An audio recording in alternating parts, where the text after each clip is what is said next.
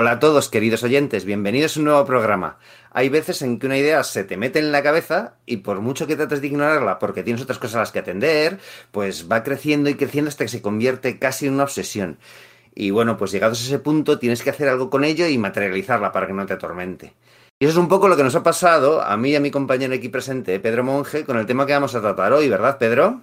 Pues sí, no mentimos y decimos que queremos hablar de esto que vamos a hablar hoy desde el verano del año pasado, que, que hubo un amago, un conato, un intento de grabarlo y abordarlo, Sí. pero bueno, según nos íbamos acercando es que había más y más y más y más y veíamos que se nos iba a ir de las manos más de lo habitual y al final lo dejamos, no recuerdo a cambio de qué otro programa, pero no, no, no, era, era inevitable porque es que todo, como ¿no? se decía, todos los caminos conducen a Roma. Pues llega un momento en el que parece que todos los caminos y todos los podcasts de los que se hablen casi, casi que conducen a, nuestro protagonista de hoy. Sí, eso es, ¿no? Porque eh, aunque parece que lo metimos en un cajón y hacía tiempo que no volvíamos a hablar de, la, posibilidad de, hacer este, este podcast, ¿no?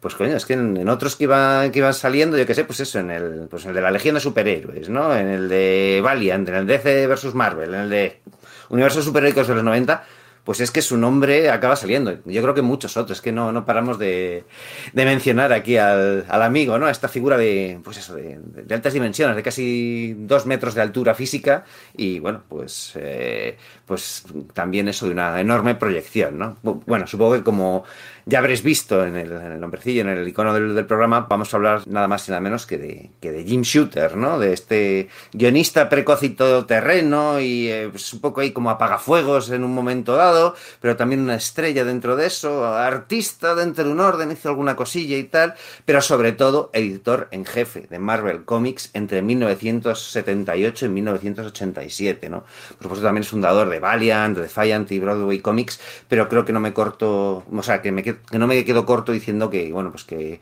que, eh, pues que es eso, que, que, Jim Shooter es una figura que es básicamente conocida por ese periodo en, en, la, pues quizás en la editorial de cómics más importante de Norteamérica, durante uno de los periodos más importantes de, la, de, de, su industria, ¿no?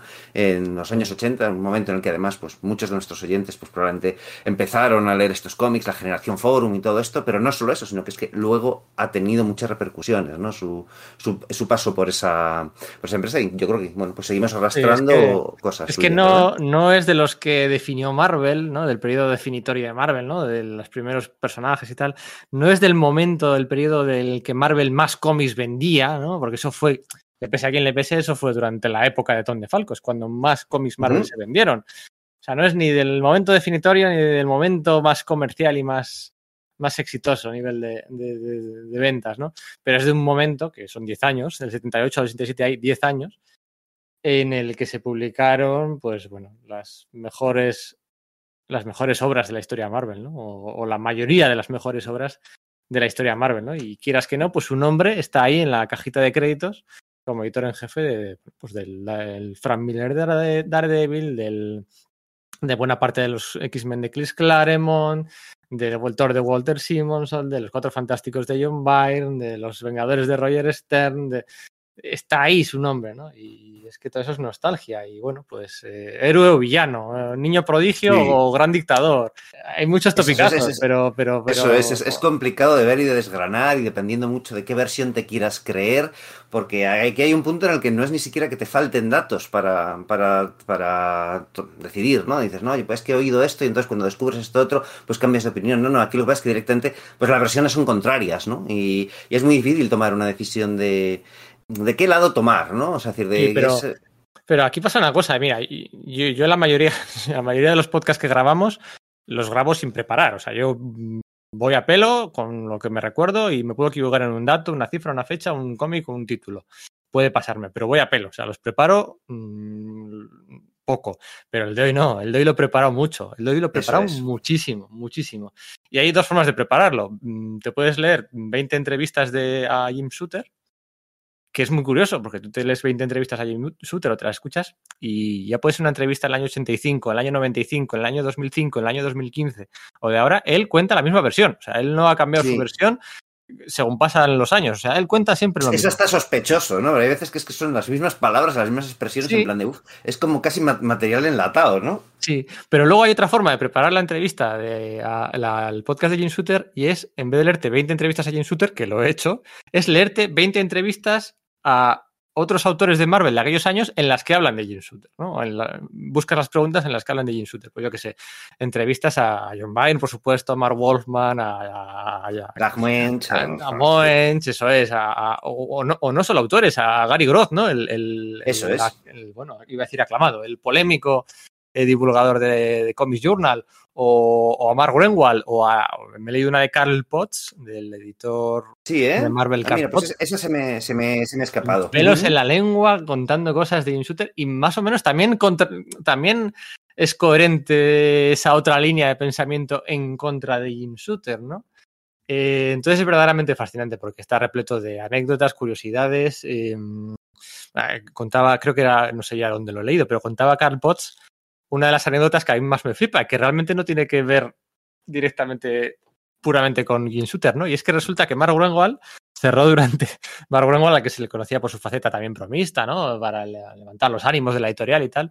Y contaba eh, Carl Potts que Mark Greenwald durante dos meses estuvo cerrada la oficina de su oficina, su despacho, en, en la Dentro de las oficinas de Marvel, ¿no? Creo y que ya sé cuál es. y, sí. estuvo, y estuvo de obras durante dos meses y con vaya, papelado con papel de periódico los cristales para que no se viera. Y, todo Y nadie sabía para qué era, Nadie ¿verdad? sabía para qué era, qué será esto, no sé qué. Y durante dos meses, bueno, pues se quitó el papel de periódico de la oficina y resulta que es que había montado unas, como, como las universidades, las clases estas de las universidades que tienen como una tarima donde se sube el profesor para, para hablar, para que le vean todos los alumnos, ¿no? Que es medio, medio metro de altura, una cosa así, ¿no? Una tarima, ¿no? Con la pizarra, la mesa y tal, el típico de todas las universidades. Pues que él había hecho lo mismo, había puesto como una tarima, había levantado el suelo de su habitación medio metro y había puesto unas escaleras. ¿Por qué? Tú ti- los estás escuchando, ¿por qué había hecho eso?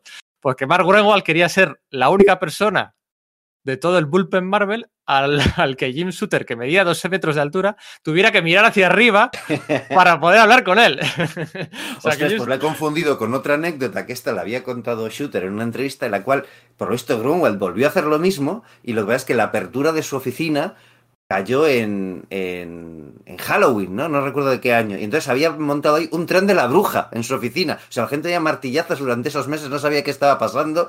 Y, y claro, es como que Shooter se llevó la mano a la cabeza diciendo...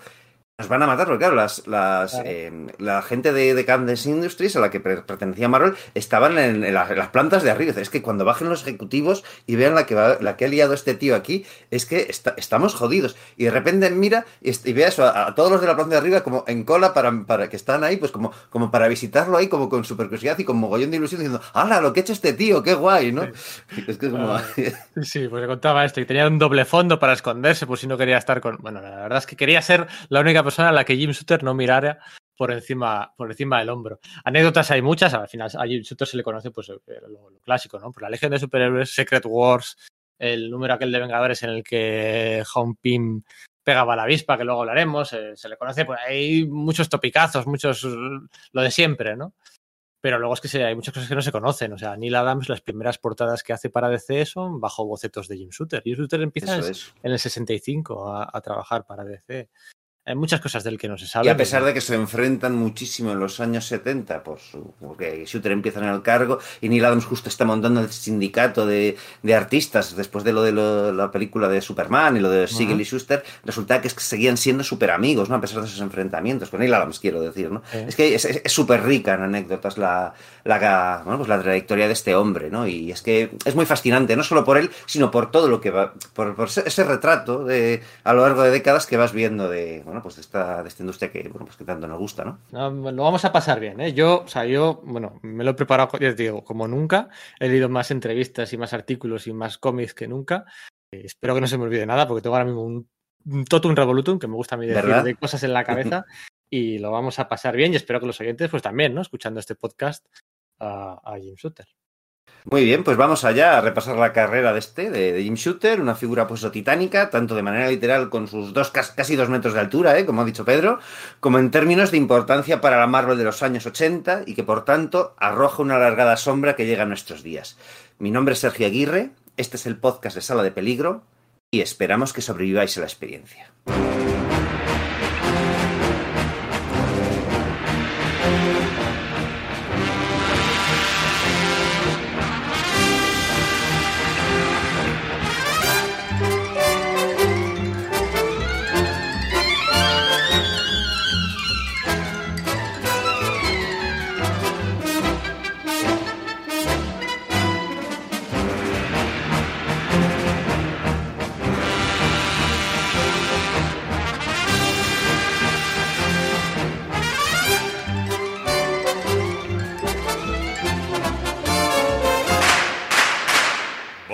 Can't hurt me.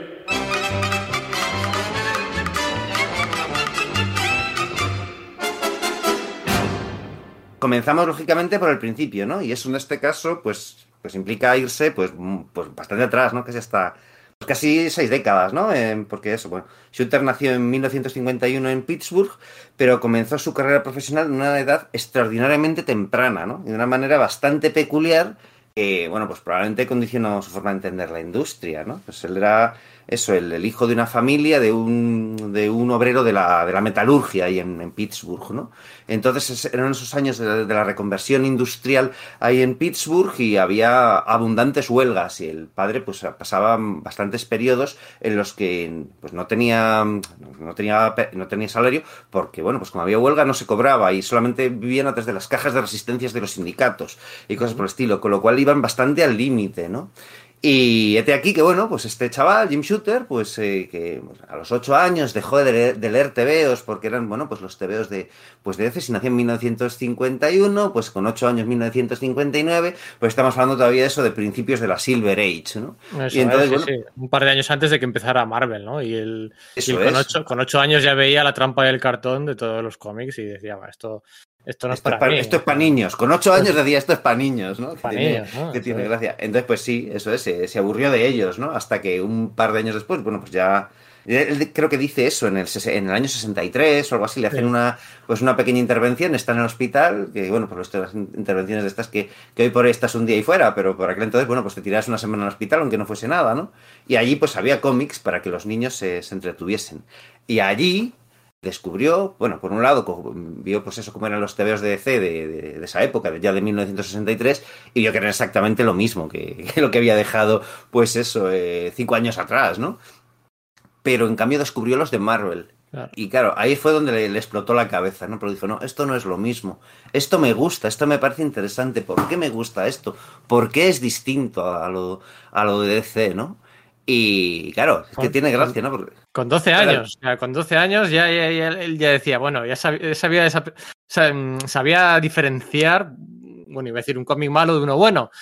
Mm, No, pero sí, o sea, sabía que había algo distinto ahí, que tenía un alma distinta y que eso era, era bueno, era incluso una posible profesión, ¿no? O sea, que- Claro, porque el tema es que eso, que igual, pues, bueno, pues con 12 años, pues sí, puedes diferenciar que uno sea bueno o otro es malo simplemente por las sensaciones que te suscitan, ¿no?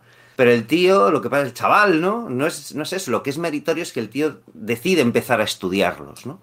Y a decir qué es lo que pasa con ellos. Entonces, como que analiza, pues, eh, durante el año siguiente empieza como a analizar, eh, pues la estructura de las historias de DC, la estructura de las historias de Marvel, qué las hacía distintas, porque unas vertían una mayor cantidad de emoción, y dice, es que igual puedo trabajar de esto, ¿no? Eso pues con, con, con 14 años, ¿no? O sea, una cosa que dices, oye, que claro, en su casa necesitaban el dinero, ¿no? Andaban muy mal y todos los hermanos pues procuraban ayudar para, para tratar adelante, sacar adelante la casa pues eh, cada final de mes, ¿no? Que no era fácil y todos estarían buscando posibilidades de, de cosas que en las que poder trabajar, ¿no? Claro, con 14 años no es muy fácil, pues, pues supongo que, bueno, pues podrían ser repartidores de periódicos, lo que fuesen, pero este chico dijo, espérate, si resulta que, que Stan Lee está haciendo en Marvel algo que está sensacionalmente bien, en DC lo están haciendo fatal, y yo he, destilado ¿no? la, la fórmula de Marvel, ¿no? que luego años después, hablando con Stanley, diría, no, la fórmula de Marvel es, que no hay fórmula, ¿no? Y eso es una cosa que,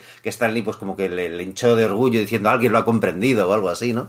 Pues, eh, pues dijo, es que igual puedo trabajar para DC porque voy a ser mejor que la mayoría de sus guionistas, ¿no? Sí, eso es. O sea, era suficientemente listo como para pasarse un año analizando los cómics y además suficientemente listo para saber dónde tenía que intentar trabajar y dónde tenía más posibilidades de que le dieran trabajo, ¿no?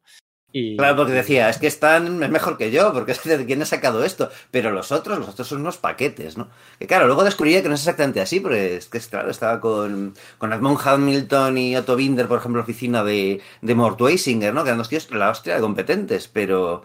Pero claro, el problema no eran los escritores, el problema era el editor, ¿no? Claro, el problema era el editor, que estaban en negación todavía. Estamos hablando del año 63. Marvel llevaba, bueno, dos años. A ver, en el 61 los Cuatro Fantásticos debutan en verano. O sea, que estamos hablando de año y medio, sí, dos años. Y estaban en negación, todavía no se podían creer que, que aquello que hacían Stan Lee y Jack Kirby este disco mmm, pudiera de verdad estar gustando a los chavales. Es que no se lo creían. Ellos todavía seguían con su fórmula y pensaban que, que, que los cómics que, que, llevaban haciendo, porque siempre lo digo, ¿no? Marvel era una editorial y DC, que no se llamaba DC todavía por aquel entonces, era una empresa. O sea, era una empresa, era un negocio. Era como Mad Men o como tal, una planta de gente ahí con, con, con, corbata, con máquinas de escribir y con chaqueta y era un negocio y bueno, reciclaban y tal, las historias, que si los bebé niño, que si no sé qué, que si las dos novias de Superman, que si tal, ¿no? Entonces. No solo eso, sino que no tenían respeto hacia su propio producto, ¿no? Porque, claro, era una empresa, pero efectivamente venían todos del medio editorial. Y entonces Mort Weisinger, pues había conocido a pues, los popes de la ciencia ficción de los años 30 y la mayoría, yo qué sé, Julie Schwartz, pues eso, pues había sido pues editor de, de Lovecraft, Asimov, y, o sea, que ellos conocían el mundo editorial serio, de verdad, y consideraban que, que lo que pasa es que su carrera, que está, a pesar de que les está resultando muy lucrativa, porque en ese momento todavía se vendían muchos tebeos, era una cosa en la que habían acabado con, con, con deshonra, ¿no? O sea, decir, como que era, que, que era como la, la, la, parte más baja del mundo editorial. Entonces no le prestaban tampoco mayor atención ni cariño porque ellos despreciaban en el fondo lo que, lo que estaban haciendo. Bueno, igual todos no, pero desde luego Mort Weisinger sí que, que era el, el, dirigente del editor, ¿no? De la oficina de títulos relacionados con Superman. Eh, funcionaba así del todo, aparte de, bueno, pues de hecho, es que era, carácter, ¿no? era una editorial, y lo hemos dicho muchas veces, era una editorial con reinos de taifas, o sea, no, no, había una sensación transversal de personajes, de cameos, de tal, no, no, no, cada uno iba a su bola y como mucho en alguna ocasión, pues sí, algunos personajes se juntaban, que si la liga, que si tal, pero bueno, o sea, cada uno tenía un control férreo sobre sus eh, franquicias, sobre, sobre sus números, ¿no? Y bueno, pues el Morweisinger, que sí que es conocido como el gran dictador, ¿no? Como la peli esta de César Baron era el que se encargaba de los títulos de Superman y sí que tenía un cierto rango mayor lo que es dentro de la estructura de organización de National, ¿no? Y es a él, porque venía ahí unos, unas pequeñas, eh, lo descubre en uno de los cómics, ¿no? Pues si queréis enviar tus historias, mándalas a esta, a esta dirección, tal, que era muy típico. Acordaros que en la Legión de Superhéroes había una sección de correo que en la que los aficionados mandaban su, bueno, pues su, sus historias, sus eh, posibles nuevos miembros, sus ideas, y eso se publicaba. Años después ¿eh? hasta votaban para, o sea, una vez al año se, se, decidía cuál iba a ser el jefe de la Legión de Superhéroes y eso se votaba entre sí. los lectores. Había una cierta comunicación, que siempre tenemos idea de que, de que Stan Lee inventó eso, de que la comunicación con los lectores a través del, del correo y tal, y no, no, en, en, DC también se hacía, lo que pasa es que se hacía pues de otra manera, ¿no? Mientras que Stan Lee lo hacía como más coloquial, sí. hacía que los, que los pues, que la chavalería les resultase más cercana, en lo otro pues había esa comunicación, pero era como de niños hablando con señores adultos, ¿no? Era un poco ese, pero comunicación había. Hoy en día, que yo, últimamente en Twitter sale mucho, ¿no? Cuando algún aficionado le manda sus ideas a un guionista o a un editor, oye, esto, mira, ¿qué te parece esto? Y los dicen los editores y los guionistas, no puedo leer tus ideas, no puedo, no puedes mandarme esto porque no lo puedo leer. Imagínate que luego publico algo o tengo una idea eh, que está basada en algo que me has dicho tú, me puedes denunciar, o sea, no me mandéis claro. ideas, no me mandéis tal, o sea, hoy hay un, eh, una línea roja, tolerancia cero con la gente que continuamente manda ideas, manda, una cosa es que mandes tus, tal, ¿no? eh, una uh -huh. cosa es que mandes tus páginas de muestra, ¿no? Por si tu estilo gusta, pero los pitch, los guiones, los plots, no mandéis esto, ¿no? Eh, hoy en día es tolerancia cero, por aquel entonces no, venga, venga para acá, venga para acá, trae ideas, dame tal, no sé qué, y, y la gente pues encantada de esto, ¿no? Y así es como, como aterriza, aterriza um, Jim Shooter, que se dice que empezó a trabajar a los 14 años para, para DC, y efectivamente eso es cierto, eh, tenía 14 años cuando se publican las primeras historias suyas, pero él las manda cuando tenía 13, ¿eh? él las manda a la eso oficina es. de Mort Weisinger con 13 años, eh, escribe y dibuja, escribe, repito, escribe y dibuja las dos historias cortas de la Legión de Superhéroes y las manda a la oficina de, de Mort Weisinger, que le, que, bueno, pues que, que, que, le llama por teléfono cuando, la, cuando las lee unos meses después y le dice que las quiere, se las quiere comprar, ¿no? Se las quiere, se las quiere. Yo creo que no le llama por teléfono ahí, sino que le escribe o algo por el estilo. Creo que el, el, el encuentro con, con él y, y, con su voz y tal es algo después. Por lo menos como yo entiendo sí. la, el, el, relato más o menos, pero me parece una tontería, pero las cosas van como en, en, un, en unos pasos concretos y, y, y, se van desen, desenvolviendo reacciones distintas, ¿no? Claro, pues efectivamente es que es, es lógico, si un chaval de 13 años que no ha tenido mayor relación con, con la industria del cómic, pues no, no, sabía cómo se hacían los tebeos, no sabía que, bueno, pues aquí que en veces se hacía un plot, se eh, primero lo aprobaba el editor, después se convertía en guion técnico, después pasaba al dibujante, el entintado, no, él cogió y dijo, bueno, pues yo voy a hacer lo más parecido a lo que yo puedo hacer como un tebeo, ¿no? Entonces directamente pues lo mandaba hecho, y eso le servía a Weisinger para pasárselo pues a los, a, los artistas que, que tenía en plantilla reales para que les sirviesen como, como guías y bueno, pues que no sea el plastino o quien fuese, pues dibujase el TVO de verdad, ¿no? Pero claro, Shooter pensaba que era así, lo cual te da una idea de que el tío pues tenía un mínimo de talento artístico, ¿no? Porque era capaz de, dibujar, ¿no? De, de, hacer por lo menos eh, los, los layouts, ¿no? Los, la secuenciación en, en, viñetas y tal. Entonces eso, pues Weisinger lo encontró muy valioso. Se dice que también lo encontró valioso por otros motivos. Y es que con su rollo tiránico y de estar jugando siempre de mm, hacer sus juegos mentales con el resto, con sus subordinados, decía que se decía que el tener contratado a este chaval de 14 años, aunque en ese momento él no sabía que tenía 14 años, pensaba que era un joven universitario, también había contratado, yo creo más o menos por la misma época, a Bates, que era un joven universitario y era un poco, le había contratado en la misma, en el mismo plan, pues los utilizaba un poco como como para tener, eh, o sea, no sé, como para, para, para, meterles caña a Edmund Hamilton, a Otto Binder y a esta gente,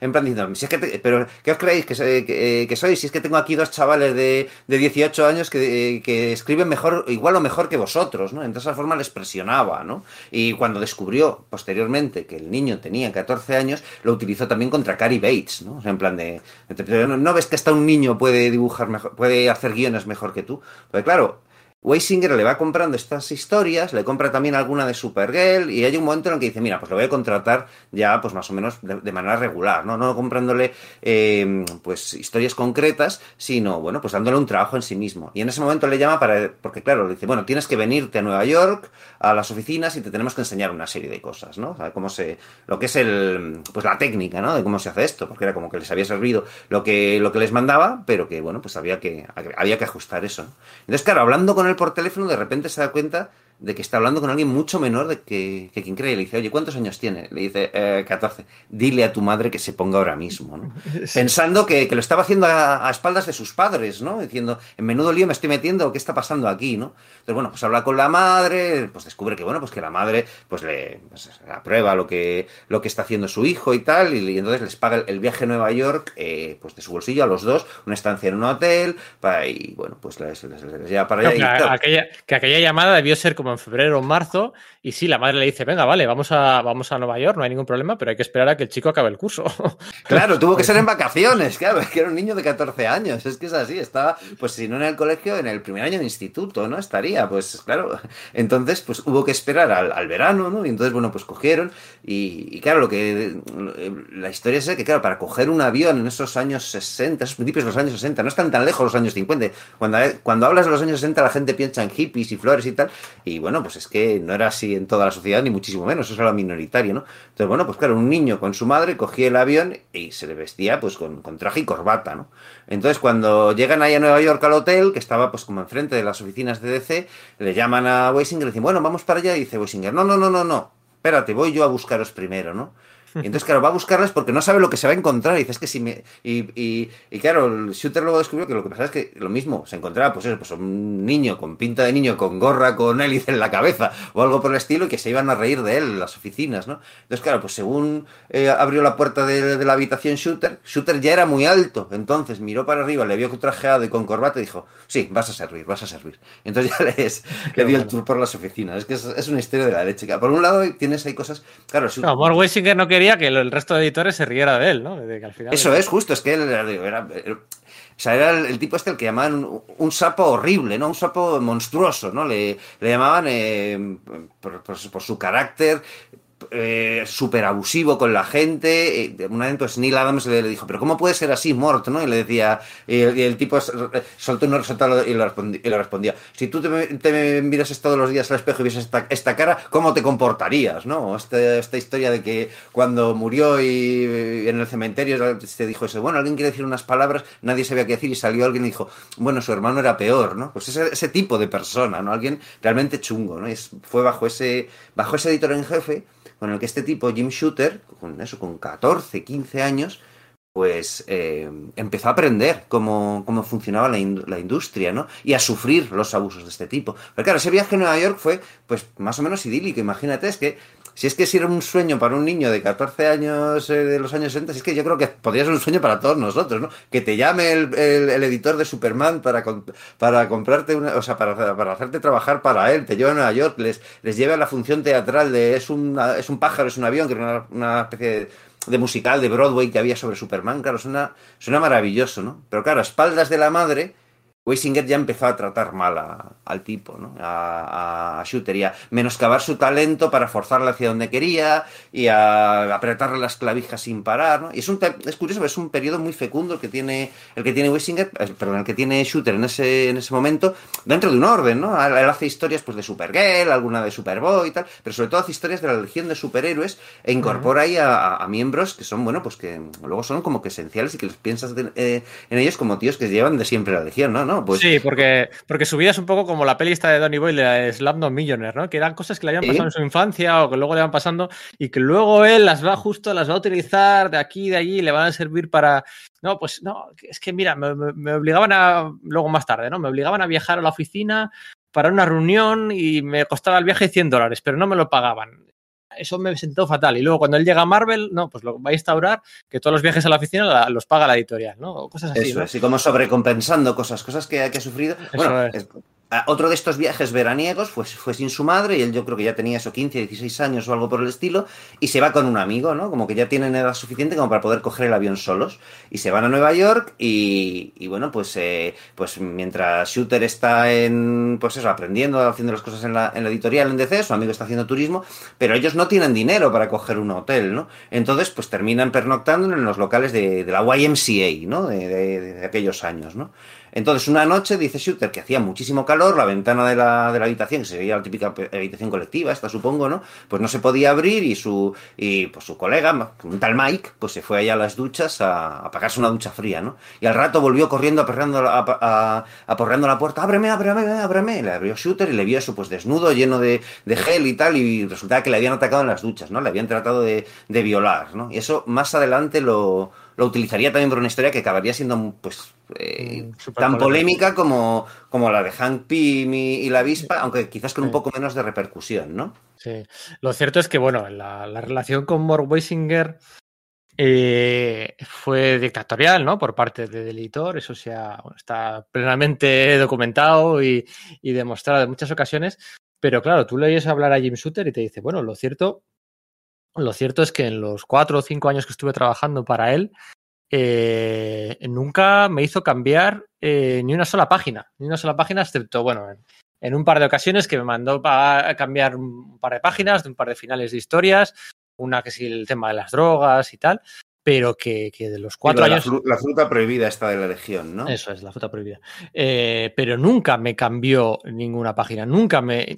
Eso también... Y le rechazó ninguna No, historia. eso es, que es que eso es, eso eso es, es- da una buena idea también de, de cómo era Morwising en el sentido de que dependía más el de Jim Shooter que, que al revés. ¿no? Claro. O sea, Morwisinger tenía ahí pues, a un niño prodigio, a un joven talento, que, que las ventas de las ventas de las colecciones, pues eh, aunque ya estaba en un momento de declive, ¿no? Superman, la Legión, todo esto se empezaban a, a declinar en ventas, ¿no? Según Marvel subía como la espuma, pues las series bajaban, pero las que menos bajaban eran las de Jim Shooter, ¿no? Eh, por mucho que se rieran de él y dijeran, ah, este es el chaval que escribe como los de Marvel, ah, ah, no sé qué, se reían, pero lo cierto es que él, que dependía de Jim Shooter, ¿no? Y le echaba las broncas y todo lo que fuera, pero siempre le decía, bueno, te voy a dar una última oportunidad, le decía siempre, te voy a dar una última oportunidad.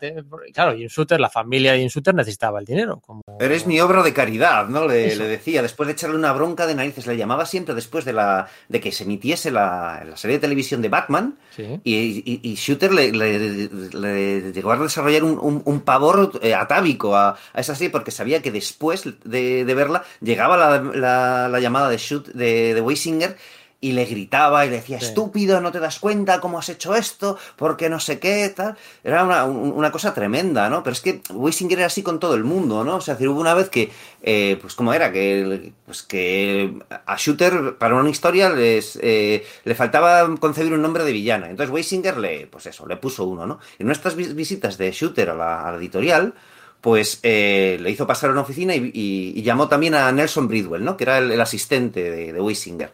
Entonces le dijo, a ver, Nelson, ¿qué, hay, qué, ha, hecho mal, eh, ¿qué ha hecho mal Jim en esta, en esta historia? Toma, léela y mira a ver qué es lo que ha hecho mal. Entonces, pues claro, Nelson Bridwell lo leyó, no sabía qué decir y tal, y decía, hombre, pues el... Pues no sé qué... Bueno, igual el nombre del, de, del villano no, no es muy adecuado. Y se queda así Weisinger y le dice, no es muy adecuado. A ver, cuéntame eso, Nelson. Entonces, el, el Bridwell dijo, ah, ya está, ya he dado, he dado con la clave. Esto es lo que le ha tocado las narices a Weisinger. Y empezó a meterle caña al nombre, sí, porque es una cosa estúpida, porque es que a quién se le ha ocurrido esto, porque esto es una mierda, ¿no? Un poco en el estilo que tenía Weisinger de, dirigirse a subordinados, ¿no? Y Weisinger ahí, con cara de póker, dándole cuerda para que se siguiese ahorcando, ¿no? Y Shooter viendo la jugada diciendo, pero es que esto es tremendo, cómo se comporta este tío, el, el, el, el nivel que tiene para tener a, su, a, su, gente apretar las clavijas cuando por fin le dijo a, a Bridwell que no, pues el nombre, me lo, eh, el nombre me lo he inventado yo, a ver qué estás diciendo, y, y Bridwell se, pues no sabía dónde meterse y, y, echaba para atrás, no, ahora que lo pienso, pues en el fondo está, es bastante adecuado porque, y, claro, Shooter en ese punto ya había empezado a crecer, ¿no? Y empezó a darse cuenta de ese tipo de cosas, ¿no? Y de que él había creado, pues eso, a, a Karate Kid, a la princesa Projectra, ¿no? A Ferrolad, ¿no? Que Ferrolad tenía una historia, tenía, él tenía en mente, o eso dice, ¿no? Que claro, Ferrolad iba con una, con una máscara y su idea era que el personaje fuese negro, que en un momento dado pues se quitase la máscara, ¿no? Y se viese que fuese negro y que, pero que no hubiese, no tuviese ninguna repercusión en, en la escena, sino que, sí. bueno, al lado estaba el camaleón, que era, que era naranja, por ejemplo, ¿no? Y que fuese como un rollo de, era sí, como sí, darle la vuelta a la historia esta clásica de Judgment Day de, de, Joe Orlando, ¿no? De la ciencia ficción, cuando al final el astronauta se quita la máscara y resulta que es negro y por eso ha juzgado el planeta de los robots que son racistas, mal y toda la leche. ¿no? Era como darle una vuelta a esa, jugando con el tema de, no, lo que voy a hacer es quitarle intensidad porque esto debería ser lo normal, ¿no?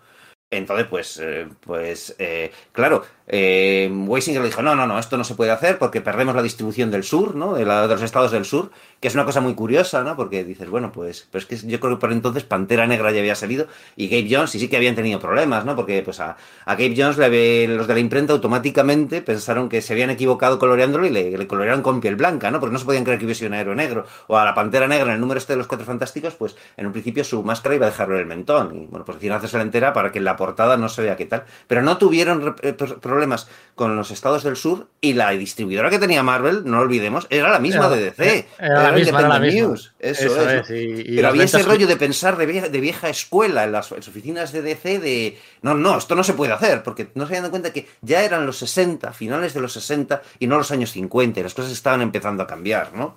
Sí, además Ferrolat para él es un personaje importante por dos motivos. Uno, porque lo que decía de Slapno Millionaire, ¿no? Incorpora cosas de su pasado.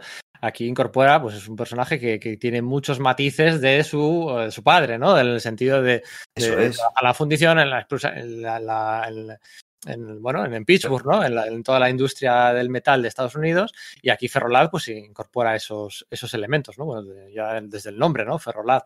Y luego, pues... Que, que, que, pero, pero elementos desde, incluso de otro punto de vista, perdona, Pedro, porque en ese momento eh, Shooter tiene claro que va a estudiar una, car una carrera de ciencias, entonces está muy interesado en la química, y es precisamente mirando los, los, los símbolos de los elementos de la tabla periódica cuando ve el de fe, el de, vamos, el del hierro, y decide utilizarlo para el para, para. Era un personaje al que había puesto especial hincapié y especial cariño. Tenía un proyecto, una idea con él, ¿no? Sí, eso es. Y luego, pues es la primera muerte. A ver, la primera. Eh, hay una muerte previa en la historia de la Legión, la historia de la saga Relámpago original, que es una muerte con trampa, una muerte con trampa, que todo el mundo sabéis. Pero la primera muerte verdaderamente impactante en la historia de la Legión de Superiores es la de Ferrolad en, en, su debut, ¿no? Es una, una, un personaje que marcó, con, bueno, es el, el Thunderbird de, de, de una generación sí. de lectores de, de, la Legión de Superhéroes, ¿no? Y bueno, pues para él es un personaje muy importante, más allá de Karate Kid, o más allá de la Princesa Proyecta, o de todos los villanos que hizo, ¿no? El del eh, Sanit, el, los cinco fatales, ¿no? Los cinco fatales, que él siempre dice, o el, el, ¿Cómo se traduce el Saniter? El, el, el, devorador de mundos, el devorador de soles, sí, ¿no? El devorador eh, de soles. Que, que, que, son personajes que él diseñó eh, eh, el, dibujo también. O sea, que no estamos hablando solo de un tío que, ¿no?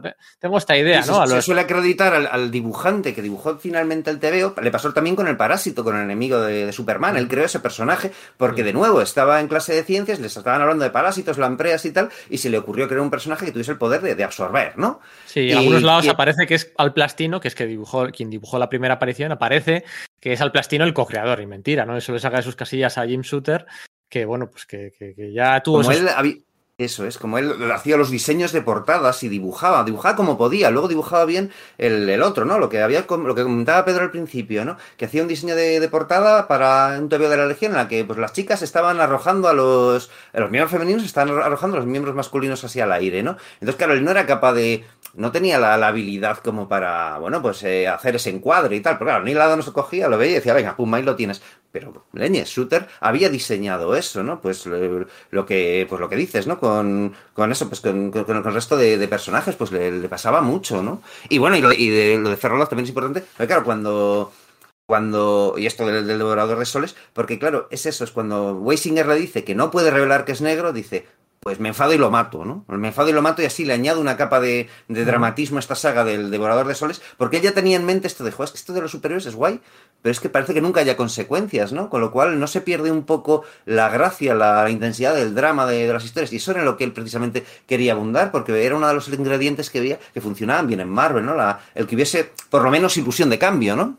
Eso es, y le funcionaba de lujo, ¿no? Al final, pues bueno, el tío, eh, más allá de la Legión de Superhéroes, eh, otra de sus historias más clásicas es la carrera entre Superman y Flash, ¿no? La primera carrera, o sea, primera carrera Eso entre es. Superman y Flash en el año 67. Estamos hablando de personajes que tenían dos décadas a sus espaldas o más y que todavía pues no habían competido mano a mano en, en, en, una carrera, ¿no? Una carrera de superpoderes. ¿Quién será el más rápido, no? ¿Quién será el más rápido? Eh, bueno, no se supo quién era el más rápido porque lo obligaron a, a, a trucar el resultado, empate, ¿no? ¿no? Para que ninguno de los editores, ni el de Superman ni el de, ni el de Flash, pues se enfadase, ¿no? Y, y, y, y, tuvo que hacer pues todas las trampas del mundo para que en aquella historia dibujada por Kurt Swan, si no recuerdo mal, pues que aquella carrera entre Flash y Superman acabase en empate. Creo que la siguiente vez que hubo una carrera, creo que sí que esa la hizo Cary Bates.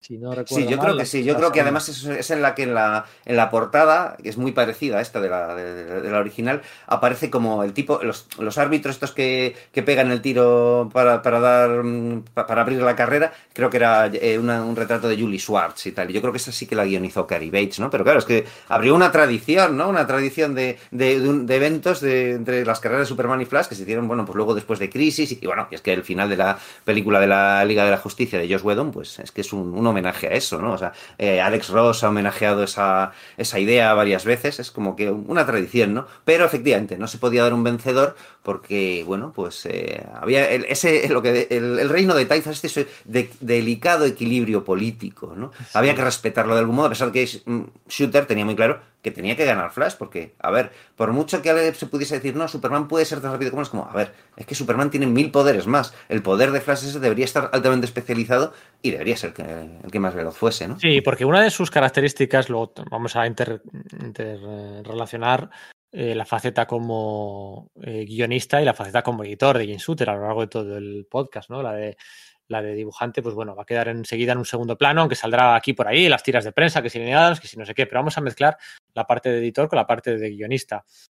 Una de las obsesiones eh, del Jim Shooter editor y del Jim Shooter guionista es la de contar una historia, ¿no? Contar una historia que tenga sentido, que sea coherente con la historia de los personajes. Esa es una de sus obsesiones, eh, tanto cuando él es guionista como cuando intenta inculcar a otros guionistas el, el leitmotiv de una historia, ¿no? O sea, él siempre eh, jugaba eh, siguiendo las reglas ya establecidas previamente de, de, de, cada universo de ficción. O sea, cada personaje tenía que ser coherente consigo mismo, la narrativa tenía que ser coherente, la, cada cómic tenía que tener una historia completa, contada, ¿no?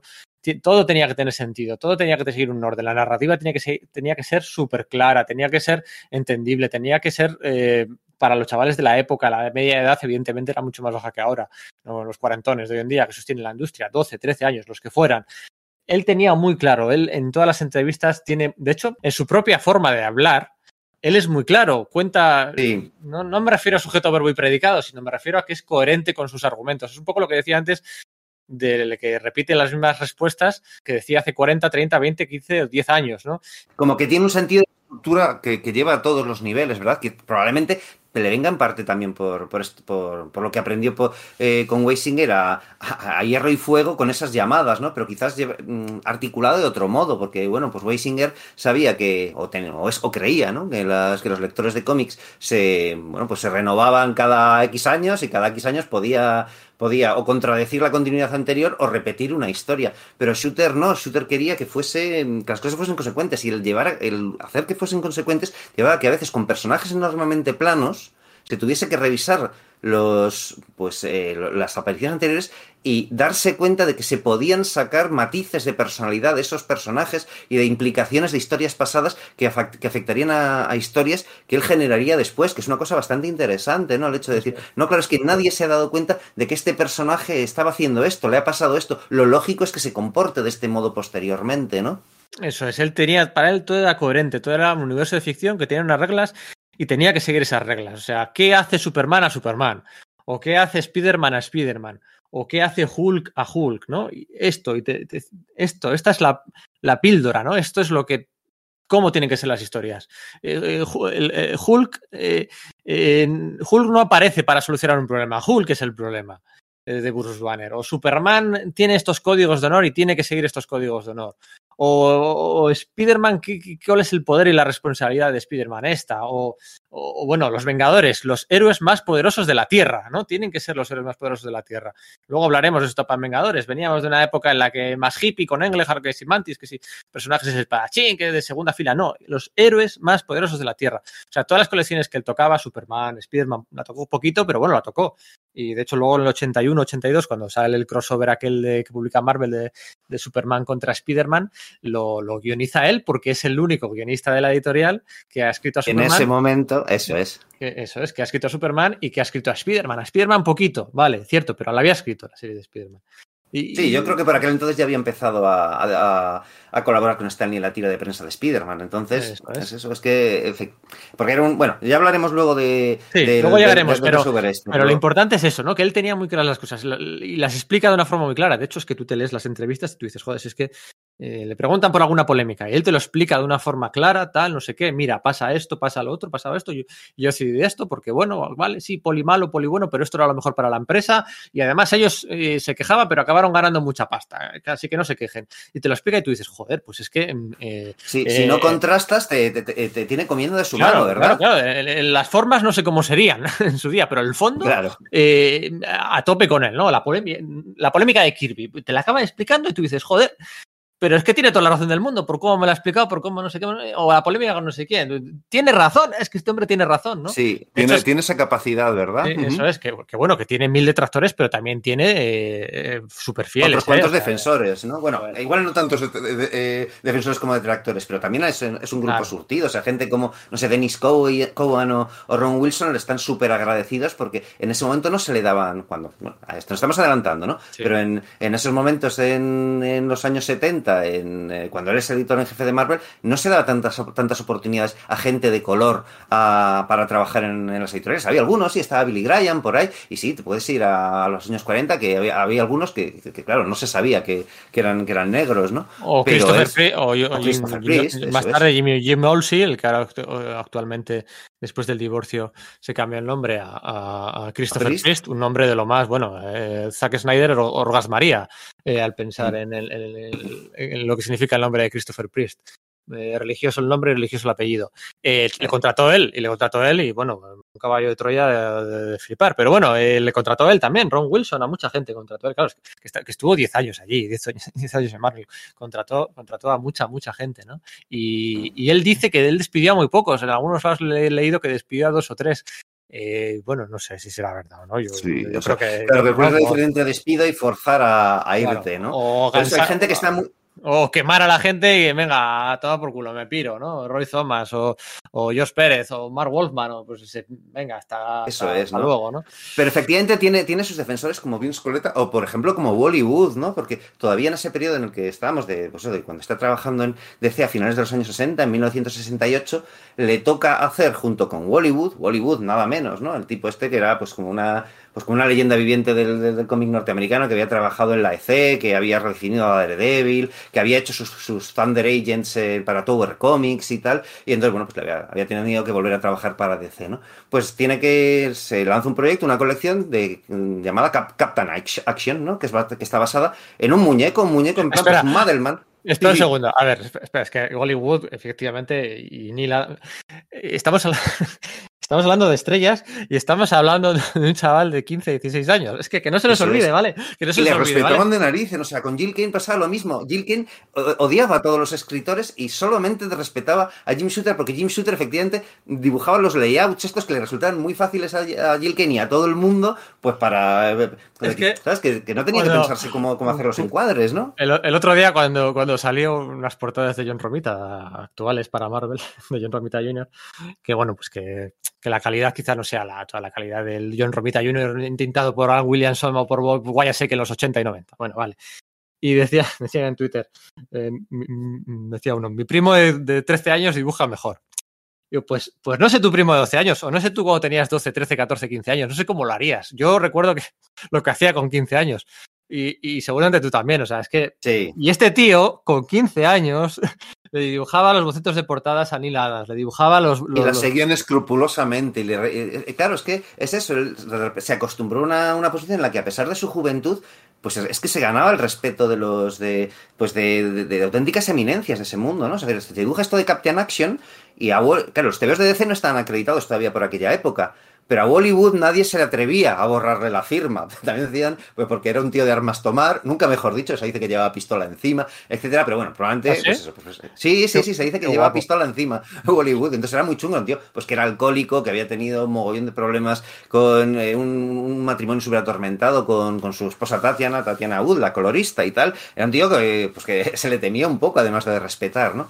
Y sin embargo, bueno, pues. eh, Claro, le pasó, el guion que le pasó Jim Shooter estaba hecho, pues de ese modo en el que le pasaba también las páginas, los layouts, con, bueno, pues cómo, están distribuidas las viñetas, los, los muñecos hechos con palos de las acciones que tenían que ser. Y Bollywood cogió y cuando hizo los acabados de todo aquello, puso historia de Jim Shooter, dibujos de, de Bollywood. Y nadie se atrevió a borrar tampoco los créditos de Jim, de Jim Shooter, porque claro, igual Bollywood tenía algo que decir al respecto. Pero es que sí, sí, se ganó su respeto, ¿no? Y eso, bueno, pues luego más adelante se verá, porque cuando llega Marvel, por ejemplo, él quiere comprar a los Thunder Agents estos de, de Tower Comics y se lo, se lo ofrece a Wood cuando ya está en la última etapa de su vida, súper enfermo, muy mal con su alcoholismo y todas las enfermedades eh, acarreadas por eso. Él trata de comprar esa licencia también para, pues para ayudar a su amigo, que es que es eso, él también tiene un sentimiento de camaradería con, con la gente y la gente lo tiene con él. Y Bollywood dice que sí al principio, pero en el que ve todo el papeleo que, que tiene, que, que tiene por delante, se viene abajo y lo deja pasar y al final los derechos pues acaban como, como el Rosario de la Aurora. Pero es que es eso, es decir, el, el- tema final es que, o sea, lo que queremos decir con, este, con, este- esta intervención es que él fue muy odiado, pero hubo gente que también le respetó un montón, ¿no? Eso Sí. es, es- es lógico, ¿no? Que, que un tío con tanto poder polarice a la gente, ¿no? Pero bueno, te doy una idea que sí que había elementos por los que la gente le tenía respeto, porque en ese momento, en 1968, todavía no era editor en jefe de Marvel, era solamente un guionista joven en DC Comics y pues, no era Era nadie. una, era una esponja que absorbía conocimientos de todos los lados. O sea, yo eh, leía, ¿no? Le escuchaba cómo, cómo contaba mm, cómo funcionaba el Comics Code por aquel entonces. Y a mí me, flipaba, ¿no? Lo que contaba. Y es que básicamente lo que, lo que hacían era la- las páginas, los originales, las páginas de- de- de los cómics, eh, las mandaban tal cual al Comics Code para su aprobación en el Comics Code, las páginas. O sea, el- y el ya Comics- acabadas. Ya acabadas. decir. Sí, sí, ya O sea, acabadas. no, no se les había ocurrido pasar primero el plot o el guion y que, y que el Comics Code. No, no, cuando ya estaban dibujados, como, y ahora que hay que rehacer esto, es que es ridículo, ¿no? En, D- en DC era guion, dibujo, co- eh, tintas, color y rotulación. O sea, ahí no había que si luego eh, los diálogos al método Marvel, los diálogos después de los dibujos. No, no, no. Y cuando estaban acabadas se las mandaban al Comics Code y el Comics Code luego te las devolvía. O sea, había un paso ahí extra. De, de- mareaban los originales las páginas de un lado para otro, porque así es como funcionaba. Y él va aprendiendo de todo eso, va aprendiendo y va tomando nota, va tomando nota de esto. Esto es que esto se tiene que optimizar, esto no puede funcionar así, esto no sé qué, no sé cuál, todo. Esto genera costes, esto genera fricciones entre autores, Eso esto es. hace que las historias sufran, eh. va tomando nota de todo, es que es, es una esponja y una, y una máquina de hacer listas de cosas, ¿no? Y todo eso yendo a clase, yendo al, al colegio y al, es. y al instituto. O sea, claro, o sea, es que bueno, eh, que, que, por aquel entonces estamos hablando de, bueno, acaba de entrar Roy Thomas hace poquito, en el, en el, él se gradúa del instituto en el año 69 y ahí por ahí, por, por aquel entonces yo creo que estaba publicándose la Guerra Chris School, más o menos, no sé, no, la sí. O sea, sí, yo creo que la Guerra Chris School es del año siguiente, el 70, pero sí. por ejemplo, si está, eh, en 69 también con Neil Adams, Roy Thomas está haciendo sus X-Men, ¿no? Eso por es, ejemplo. Por ejemplo, eso es, pero vamos, que todavía quedaba tiempo para que Steve Englehart, Mark Wolfman, Len Wayne, la segunda, bueno, segunda o tercera, depende cómo bueno, lo Mark Wolfman y Len Wayne en concreto sí que acababan también de acceder sí. a DC haciendo su primera pues, a historias de los titanes originales y tal, pero que, que en ese momento sí, que de Shooter hecho llevaba ya ahí cuatro años, de hecho, cuatro, de, cinco años. Con, con, de Mark Wolfman y de, de, de Len Wayne se cuenta mala historia, porque se dice que luego cuando se piran de Marvel a DC, fichan por DC por primera vez. Mentira. Mentira. No, no, lo que hacen es, Ellos venían de DC. Lo que hacen es regresar a DC, que en DC les habían echado porque esto lo leí hace tiempo, eh, lo tengo una de las notas del Pedro Monge del 2018 aquí. Creo que tuvo que ver con la historia esta de también relacionada con un personaje enmascarado en los Titanes que resultaba ser negro y entonces el, eh, al re, decían, pues se dijo Carmina Infantino que en ese momento ya era el editor de en jefe de DC, bueno, el director editorial, que ya sabéis que los cargos en Marvel y DC no tienen una equivalencia exactamente traducible, ¿no? O sea, son similares pero tienen hasta nombres distintos, ¿no? Bueno, pues como que que hicieron esa historia, se la, se la, rechazaron y creo que hicieron otra cosa más. Y entonces Carmino dijo: No, no, no, no, espérate, estos chavales ya lo están liando, así que fuera, algo por el sí, estilo. Y, ¿no? y, les acusaron de haber robado originales. Porque sí. habían, habían, desaparecido unos originales de la. Otra cosa que iba a marcar a Jim Shooter, que también pasaría en Marvel y que luego comentaremos. Y les habían, le habían robado unos originales, no recuerdo de qué, de las oficinas de DC.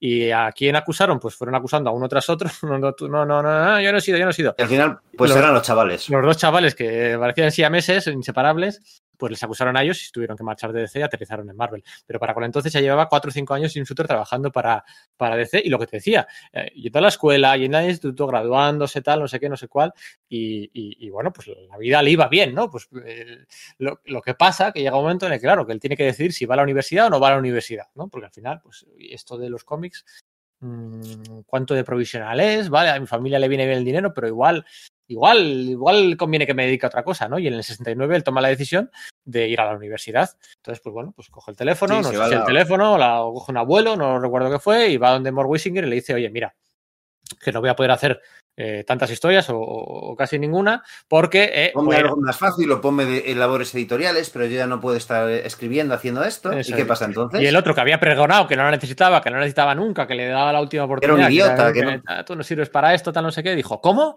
¿Cómo que no vas a escribir con todo lo que he sido yo para ti, con todo no sé qué? ¿Se sintió traicionado? Bueno, lo que se sintió es...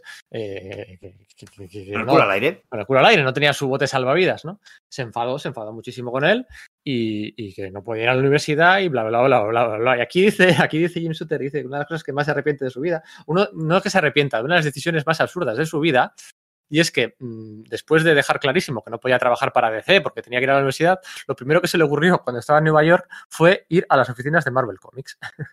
llamar por, también es, llamar es por normal, teléfono. Acaba, acaba, de romper con DC, llega a Nueva York. Eh, claro, él trabaja desde Pittsburgh enviando sus guiones, ¿no? Entonces, claro, el momento en que le toca vivir en Nueva York, se da cuenta de que, ostras, tengo que vivir haciendo algo. Entonces, como acaba de romper con Weisinger, porque Weisinger no que está dispuesto a darle un trabajo de menos horas o algo por el estilo, dice, bueno, pues iré a la universidad y tendré que trabajar en otra cosa. Pues, ¿a, ¿a dónde se va?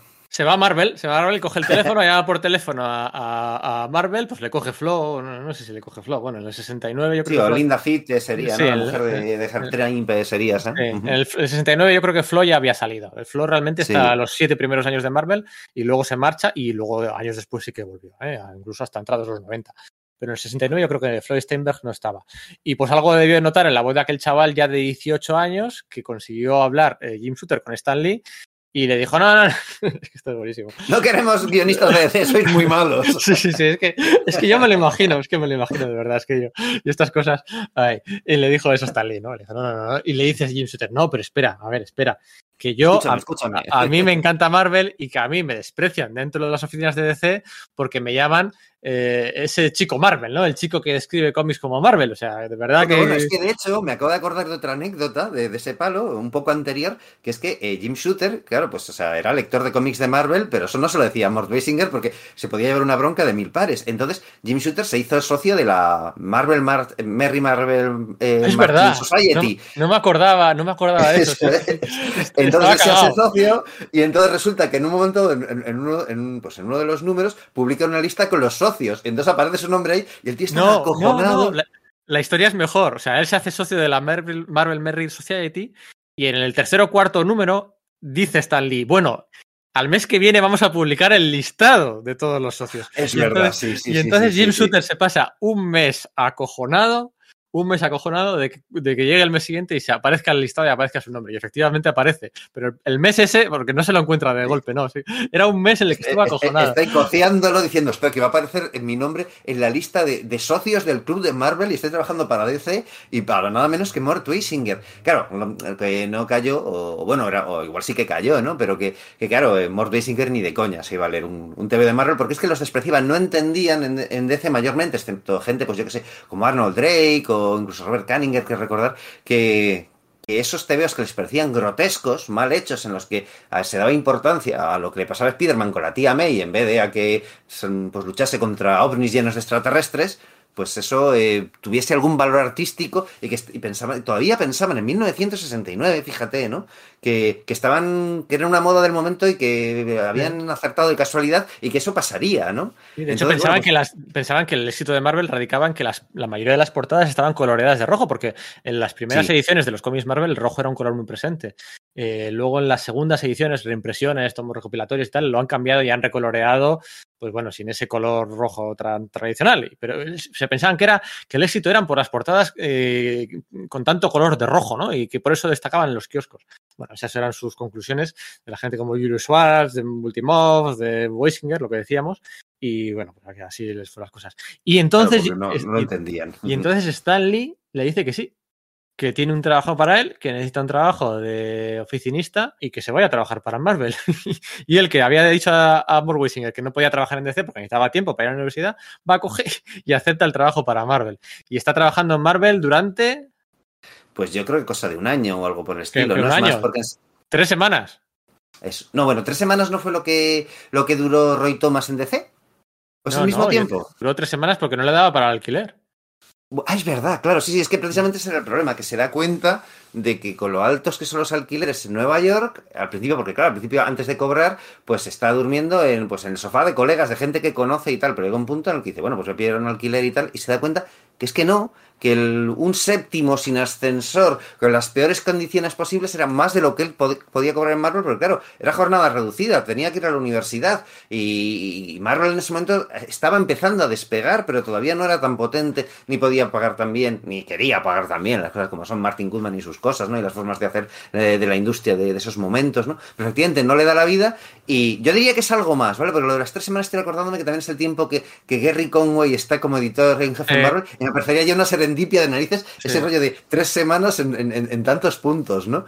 Así que, pues el tío termina dejando Marvel, pero eh, de, pues que prácticamente deprimido por, por, la situación que acaba de pasar, deja también la universidad porque se da cuenta de que no puede vivir en Nueva York, no es capaz de mantener el trabajo y no es capaz de, pues eso, de, pagar un alquiler con el que vivir allí en, la ciudad y poder ir a, pues a clase siquiera. Sí, eso es, y se vuelve a Pittsburgh. Oye, Roy Thomas estuvo tres semanas en DC, efectivamente, antes de aceptar el, trabajo de, de, Stan Lee. Estuvo, eh, Roy Thomas estuvo con Mark Wisinger. Sí, claro, por eso se fue, por eso se fue a, donde Stan Lee, pero claro, el Roy Thomas era como del, mismo palo que, pues, que, que Lewin y Mark Wolfman. Hay gente que estaba que se habían bregado en el tema de los fanzines de la época, esos primeros fanzines dedicados al cómic y a los universos superheroicos. Y entonces, claro, para él, él, llegó a DC como con un sueño cumplido y de repente se encontró aquel monstruo gritándolo y es que no, no, no pudo resistir la presión. Entonces fue con encantado. Le hizo a Stan Lee la prueba de escritores, que era poner diálogo a unas páginas de Los Cuatro Fantásticos de Jack Kirby. A Jim Shooter creo que el Stan Lee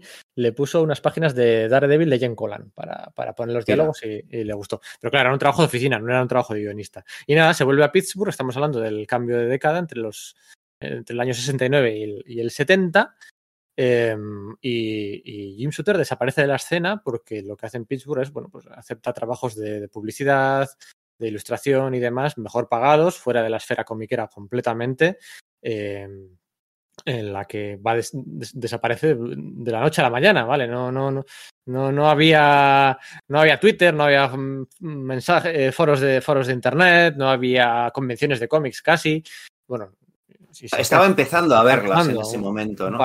pero, pero, Shooter, por ejemplo, ni siquiera lo sabía. Es lo de las convenciones es una cosa que descubre unos años después y se queda flipado cuando llega y, entra y ve, pues eso, ya, a Joe Sino, a gente así, ¿no? Es algo que le pasará algo después porque eh, efectivamente se queda ahí en Pittsburgh, ahí pues ya se, se, independiza de sus padres, ¿no? Tiene su propia casa y tal, pero él está trabajando en publicidad, así que utiliza lo que, lo que aprendido en los cómics a veces, porque algunos de los anuncios que le toca hacer sí que están desglosados en forma de viñetas, y de hecho, pues por, decía que la empresa donde le contrataron, lo contrataron por eso de, haber sido el niño que, que, que, hacía los deberes de Superman, ¿no? Entonces, pues siempre que había un encargo de que fuese tipo narrativa, pues se lo, se lo enganchaban a él, ¿no?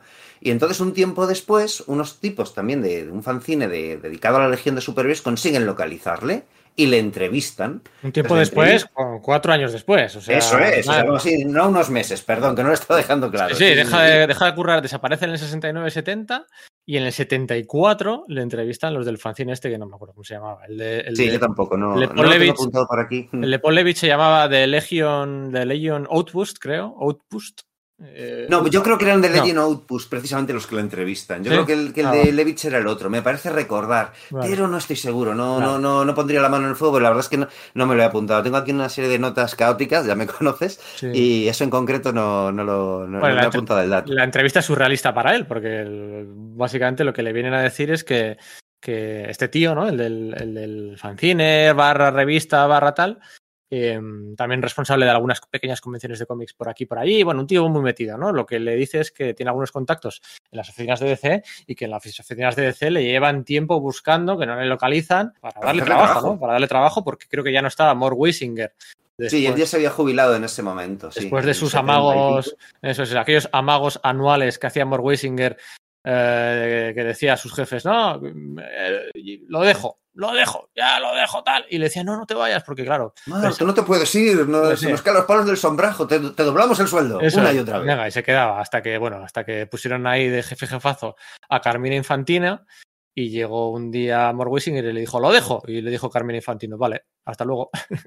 Y se quedó con un pasmo de narices de, la leche. Pero creo que es eso, que la, el, el, a él le entrevistan y bueno, pues además la entrevista la hace en casa de su madre, porque bueno, su piso debía ser bastante modesto ahí en, en Pittsburgh y tal. Y, al cabo de un tiempo le llaman al, teléfono de su casa, le llama es estos mismos fans como presionándole para, oye, que tienes que hacer esto, que tienes que volver al mundo de los cómics, que, va, que la, la gente lo quiere, que tal. Y entonces se lo empieza a replantear. Y entonces le llama otro tío que le dice ser editor de Marvel. Y le dice, sí, sí, estamos, estamos dispuestos aquí a, encontrarte trabajo, eh, vente para acá cuando puedas, lo antes posible. dice, bueno, pues mañana no trabajo, me puedo ir para allá. Y coge, se coge un vuelo ahí a Nueva York, llega a las oficinas de Marvel, y que el tío con el que ha hablado no es exactamente editor, sino que es un asistente editorial de lo que vas a terminar siendo, del enlace con Marvel UK, ¿no? Entonces, pero bueno, a pesar de eso, pues sí que consigue un trabajo ahí. Lo que pasa es que le ofrecen pues series de personajes que él no conoce. Se le ponen a escribir a la serie del, del hombre lobo de, de, John Jameson, del, del, hijo de JJ Jameson, que es el hombre lobo blanco, no, no Jack Russell, y él no tiene muy claro cómo funciona eso. Así que se va a las oficinas de DC, llega ahí, claro, todo ha cambiado bastante, y, pero sí que está por ahí Nelson Bridwell, ¿no? El asistente de, de Wisinger que, que compartía broncas con, con Shooter. ¿no? Entonces le ve, le da un abrazo, se lo lleva ahí a la oficina de Carmine, Infantino, Infantino le abre los brazos y dice, el chico que creó la Legión, que, no era exacto, pero bueno, era que es como le, más o menos le, dice, mira, pues vamos a ir donde Julie Schwartz y que te dé trabajo, que te dé trabajo, pues escribiendo lo que sea, a Superman y también vas a escribir eh, pues la Legión de Superiores, vente con, vamos, vamos a llevarte donde Murray Multinov, eh, Multimov, eh, Voltinov, ¿no? Lo estoy diciendo mal. Voltinov, sí, Voltinov. Voltinov, sí, sí, sí. Estamos hablando del último año de Jack Kirby en DC, haciendo la serie Jimmy Olsen y compañía. Eso es. A Jim Shooter coincide en DC con, con, con Jack Kirby en, en la franquicia de Superman que es un dato que a mí me chifla, ¿no? O sea, sí, me fascina, es, es, bestial. Un, un, cruce De, un cruce de dos eras, ¿no? Hay una que va para arriba, otra que va para abajo, coinciden en la oficina de Superman eh, a mitad de los años 70, un poquito antes de que Jack Kirby volviera, volviera a Marvel por, por todo lo alto, ¿no? Y coinciden ahí. Lo que pasa que, que, que si, que si More Weisinger, eh, los tiempos de More Weisinger habían sido, pues eso, dictatoriales. La palabra que se suele utilizar mucho eh, hoy en día, ¿no? Y es, era tóxico, ¿no? Era un ambiente sí, tóxico, es, palabra tóxico. Que, se utilizaba. Pues eh, lo de ahora no es que fuera a ser tóxico, pero iba, parecía, iba a ser más cercano al bullying, ¿no? En el sentido de que, de que le iba a poner todas las trabas en, el, en, en, las ruedas, en las piedras, en las ruedas posibles, porque, porque tanto Julius Schwartz como Murray Voltimov eh, de nuevo, las guerras de taifas, los reinos de taifas que había por aquel entonces en DC, eran muy celosos de, de, Carmina Infantino, que además era mucho más joven que ellos y que, bueno, le habían ascendido a, a directora editorial y tal. Y como era Carmina Infantino el que les había más o menos impuesto que, usara, que, usaran a, que volvieran a usar a Jim Shooter, a Julius Schwartz y a Murray Multimoff eso no les hizo ni putísima gracia. Pero ni putísima gracia. Es que además, claro, o sea, tenía un enfrentamiento acumulado con Carmina de cinco años antes, pero claro, cuando eh, lo que acaba siendo Warner compra DC, eh, pues eh, y, y se va y tal, pues claro, estos dos pensaban que a lo mejor ellos serían el del editor en jefe, ¿no? Y entonces resulta que no, que dicen, no, no, vamos a poner a Infantino, que encima era un dibujante, ¿no? Entonces había como que un celo enorme, porque claro, para ellos, pues eh, los, los, jefes de las oficinas eran guionistas, no eran los que estaban relacionados con la literatura, no los los, los, los, los, albañiles, digamos, que hacían, que firmaban eh, los dibujos, ¿no? Entonces les, la tenían juradísima. Entonces, claro, cuando llega Shooter ahí, dicen, el chico de Carmine, le vamos a putear. Bueno, dice Shooter que efectivamente Schwartz sí que le putea, en el sentido que le hace reescribir y reescribir y reescribir, o su asistente le manda a reescribir, lo reescribe y cuando lo manda el Schwartz le, le se lo rechaza, o un asistente se le, le hace reescribirse, eh, otro asistente le, le, rechaza la reescritura, en fin, que es una locura, pero con Voltinov, con Voltinov a veces lo que pasa es que pues que ya empezaba a ser mayor y que tenía, empezaba a tener problemas de memoria, ¿no? Entonces decía, pero hombre, ¿cómo van a ver los miembros de la Legión de Superhéroes a, a Phantom, eh, a, a, Chica Fantasma? Sí, a, Phantom, a, Phantom, Lady, si no se la puede ver. Eso es. Es eh, bueno, Phantom Lady, es que yo iba a decir Phantom Lady, pero no es esa de los años 40, es eh, Phantom Lass o es que no recuerdo, Phantom Girl será, ¿no? Uh -huh. Que he dicho Phantom Lady, no, Phantom sí, Lady es la de los... Sí, sí, la, no, no, no, Phantom... La, eso sí, es, yo es que iba a decir lo mismo, la de la, los Freedom Fighters, entonces sí. me, me quedé, pero es Phantom Girl, yo creo, ¿no? Es que nunca me acuerdo ahí de esto. Bueno, pues, y, y, y él no se acordaba de que, de que el personaje no era invisible, sino intangible, o contrataba mayor número de páginas de los, del que creía para, para un TV o cosas por el estilo, ¿no? Entonces, claro, eh, como que Shooter dice que perdona más a, a, a Voltinov por ese periodo porque veía que, que, además se le iba la olla. Pero Schwartz sí que iba a, a cuchillo, porque sí, tiene un poco la idea de que Schwartz era mucho más benévolo que Weisinger y tal, y que quizás en las maneras sí lo era pero tenía un genio también de AUPA, ¿no? Y, sí, y o, lo... o, o, le dictaba a él el plot, le decía, mira, tienes que contar esta historia. Y luego cuando se la iban a corregir, no, esto es una mierda, esto quítalo, esto porque has puesto, esto no sé qué. Y decía, pero si me lo has dictado tú, porque te decías que me ibas a hacer a explicar cómo se contaba bien una historia y ahora me estás diciendo que la cambie.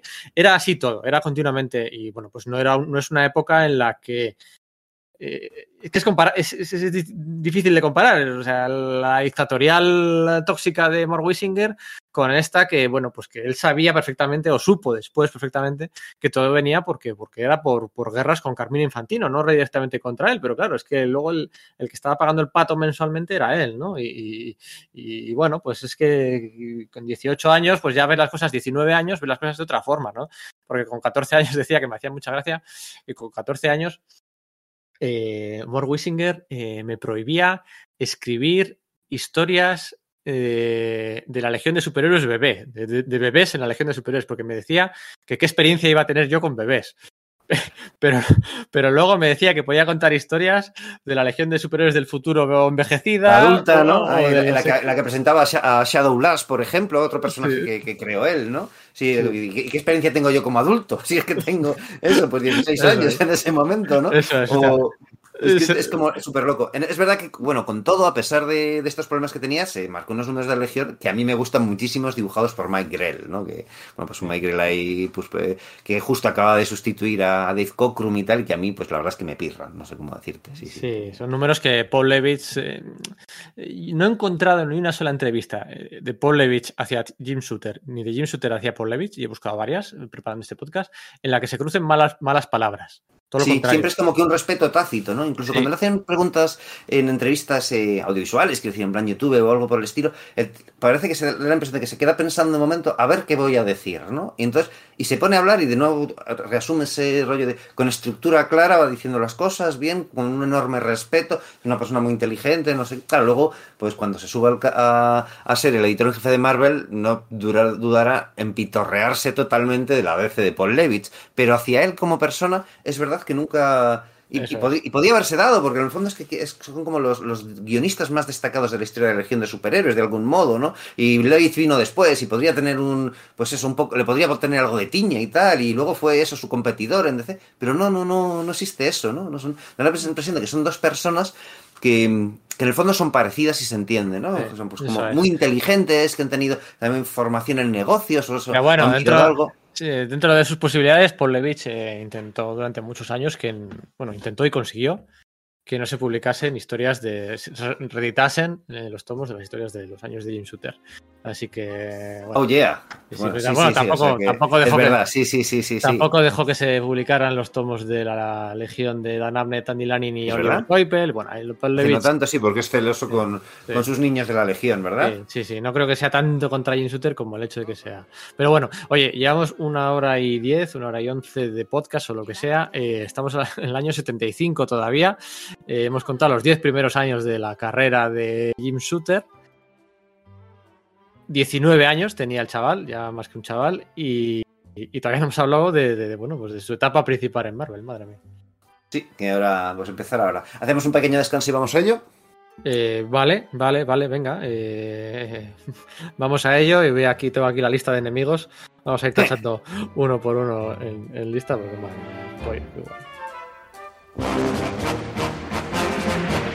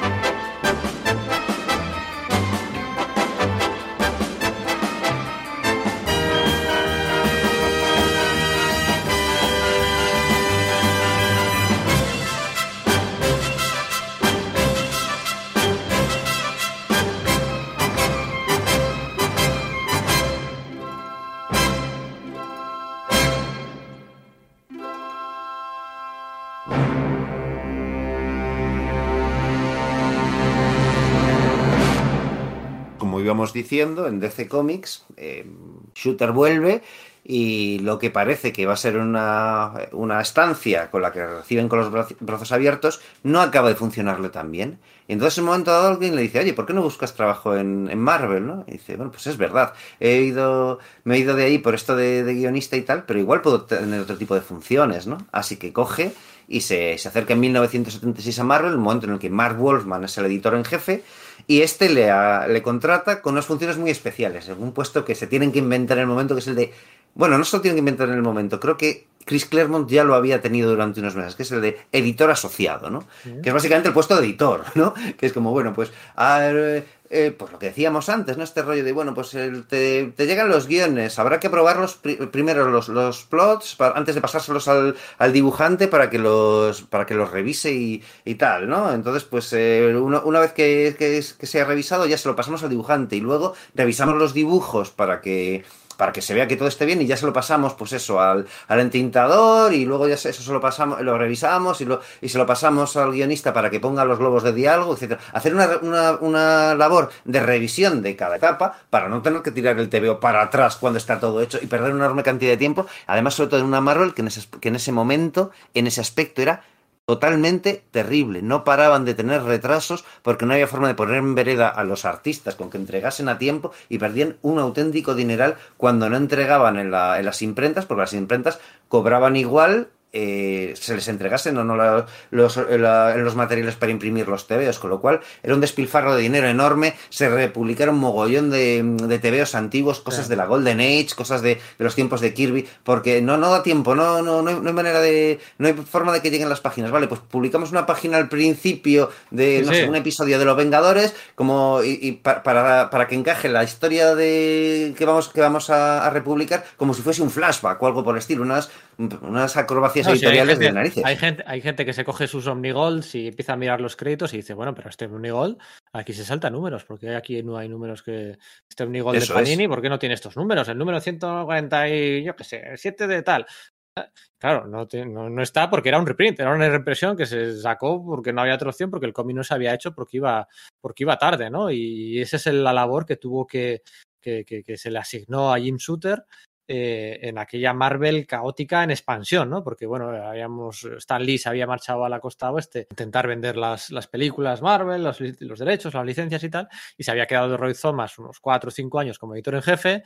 Eh, se le había ido de las manos porque, bueno, es que el, el número de títulos había aumentado de, de 16 a, a 40. 45, a, algo, una barbaridad. 50. Es, sí, sí, sí. Luego estuvo Len Wayne, que, bueno, estuvo bastante poco como editor en jefe, y luego pasó Mark Wolfman, que Jim Shooter dice que, que, Len Wayne y Mark Wolfman lo que hacían prácticamente además en su labor de editor en jefe es que en su jornada laboral eh, o estaban jugando a juegos de mesa en la oficina encerrados o estaban escribiendo sus tareas como freelance, porque por aquel entonces era obligatorio por contrato que los editores en jefe tuvieran eh, no, solo la, no solo el derecho, sino la obligación de escribir, no sé si cinco o seis series regulares de la editorial, ¿no? O sea, no, es como sí, si tú eres. Sí, sí, sí. si de hecho, eres... Gary Conway le, creo que le tocó escribir ocho, algo ocho. después, o sea, una auténtica barbaridad. Es. decir, ¿cómo puedes dar abasto a eso, no? Pero cada claro, vez que tenía ese contrato y en el tiempo que, le, en, el que en, en, el periodo de trabajo en el que en teoría tienen que estar haciendo labores de editor en jefe, en vez de dedicarse a eso, se dedicaban a, pues, a, a sacar adelante esos títulos que, que, cobraban como freelance, con lo cual la, la, la labor de editor en jefe quedaba enormemente desatendida, ¿no? Claro, efectivamente. Y era un editor en jefe y entonces pusieron a un eh, lo que ya fueron a llamar editor de asistente, assistant editor, que sí. es el que se iba a encargar, pues eso, de, de los 45 50 números que había por aquel entonces en la, en la, en la editorial de supervisar que es la continuidad, que todo llegara a tiempo, que no sé qué, que no sé cuál, que, aquí me flipa mucho porque se nos olvida contar una historia de la primera vez que Jim Shooter descubrió el método Marvel.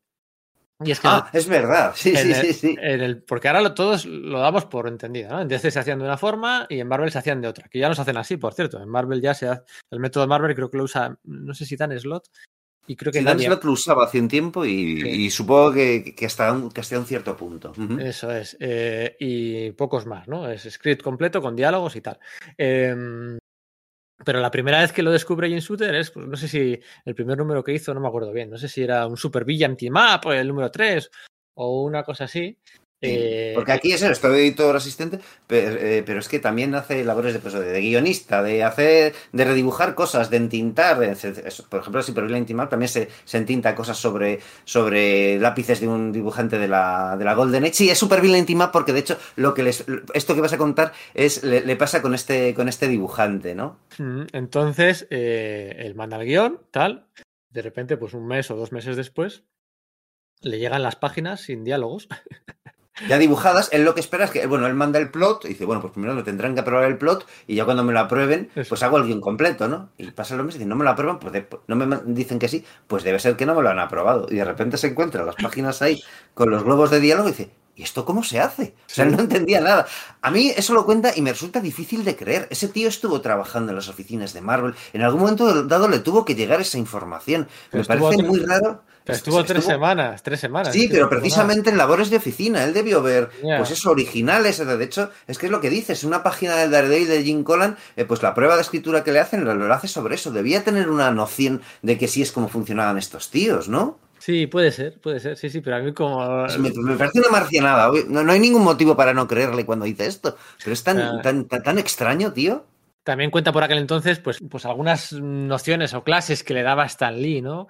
Eh, y es que Stan Lee decía, por ejemplo, esto es muy curioso, ¿no? Stan Lee decía, eh, los bocadillos, los, los, los, cuadros de diálogo, los bocadillos de las, de las viñetas, el, el, el, no sé cómo se llama, el rabito, ¿no? El, sí, el rabito del, del, globo, ¿no? La flechita que sale, tiene que salir completamente en línea recta, ¿vale? Tiene que hacer así un triángulo, pim, pam, pim, pam. Eso no puede ser curva. No puede ser curva. No puede ser curva, como lo hacen en los DC. No puede ser curva, tiene que ser. Porque esto gusta más a los niños porque es así, ¿eh? tal. Y además, el, los bocadillos tienes que asegurarte que están, digamos, eh, empotrados contra el borde de las viñetas, ¿vale? O sea, que no, que no esté el bocadillo completo sobre la viñeta, el bocadillo en circular, y, no, tiene que estar embebido en uno de los, eh, uno de los extremos, ¿vale? Eh, el, el, pic, el piquito en, en, recto, y, porque no, los de DC lo que hacían era el bocadillo eh, siempre, no, no, tienes que hacerlo embebido en la viñeta porque de esta forma tapamos menos el, el dibujo. Y en pico es o más... no dejes no, no, dejes que pongan flechas entre viñetas indicando el orden de los viñetas porque eso implica que, que, no han hecho bien la narrativa y no, que lo hagan bien, que, se, que, que, sea, que sea clara cómo va la narrativa y que no necesite de esas flechas que te indiquen, como pues, que pasaba en TVOs antiguos un montón de veces, que era que te, que te guiabas por, por, una serie de flechas que te llevaban de una viñeta a viñeta. No les dejes que hagan esto, que, que, que la narrativa sea clara. Y claro, él tenía que, que, que supervisar 40, 45 colecciones y no tenía poder ninguno sobre pues imagínate la Marvel de los 70 con Jim Starlin, con, con Steve Engelhardt, con Steve Gerber, con Doug Moench, con, con toda esta gente que eran, pues eso, pues unos ácratas de muchísimo cuidado que estaban ahí pues a tener sus correrías con las drogas, con, con juegas, con... Claro, para él era una, cosa sor sorprendente de estar en las oficinas de DC donde te, había un código de, vestimenta que había que ir con corbata como en, como, como en los aviones en los que había ido de, pequeño y tal, y en Marvel parecía que era al contrario, ¿no? Había que ir vestido de hippie, decía, ¿no?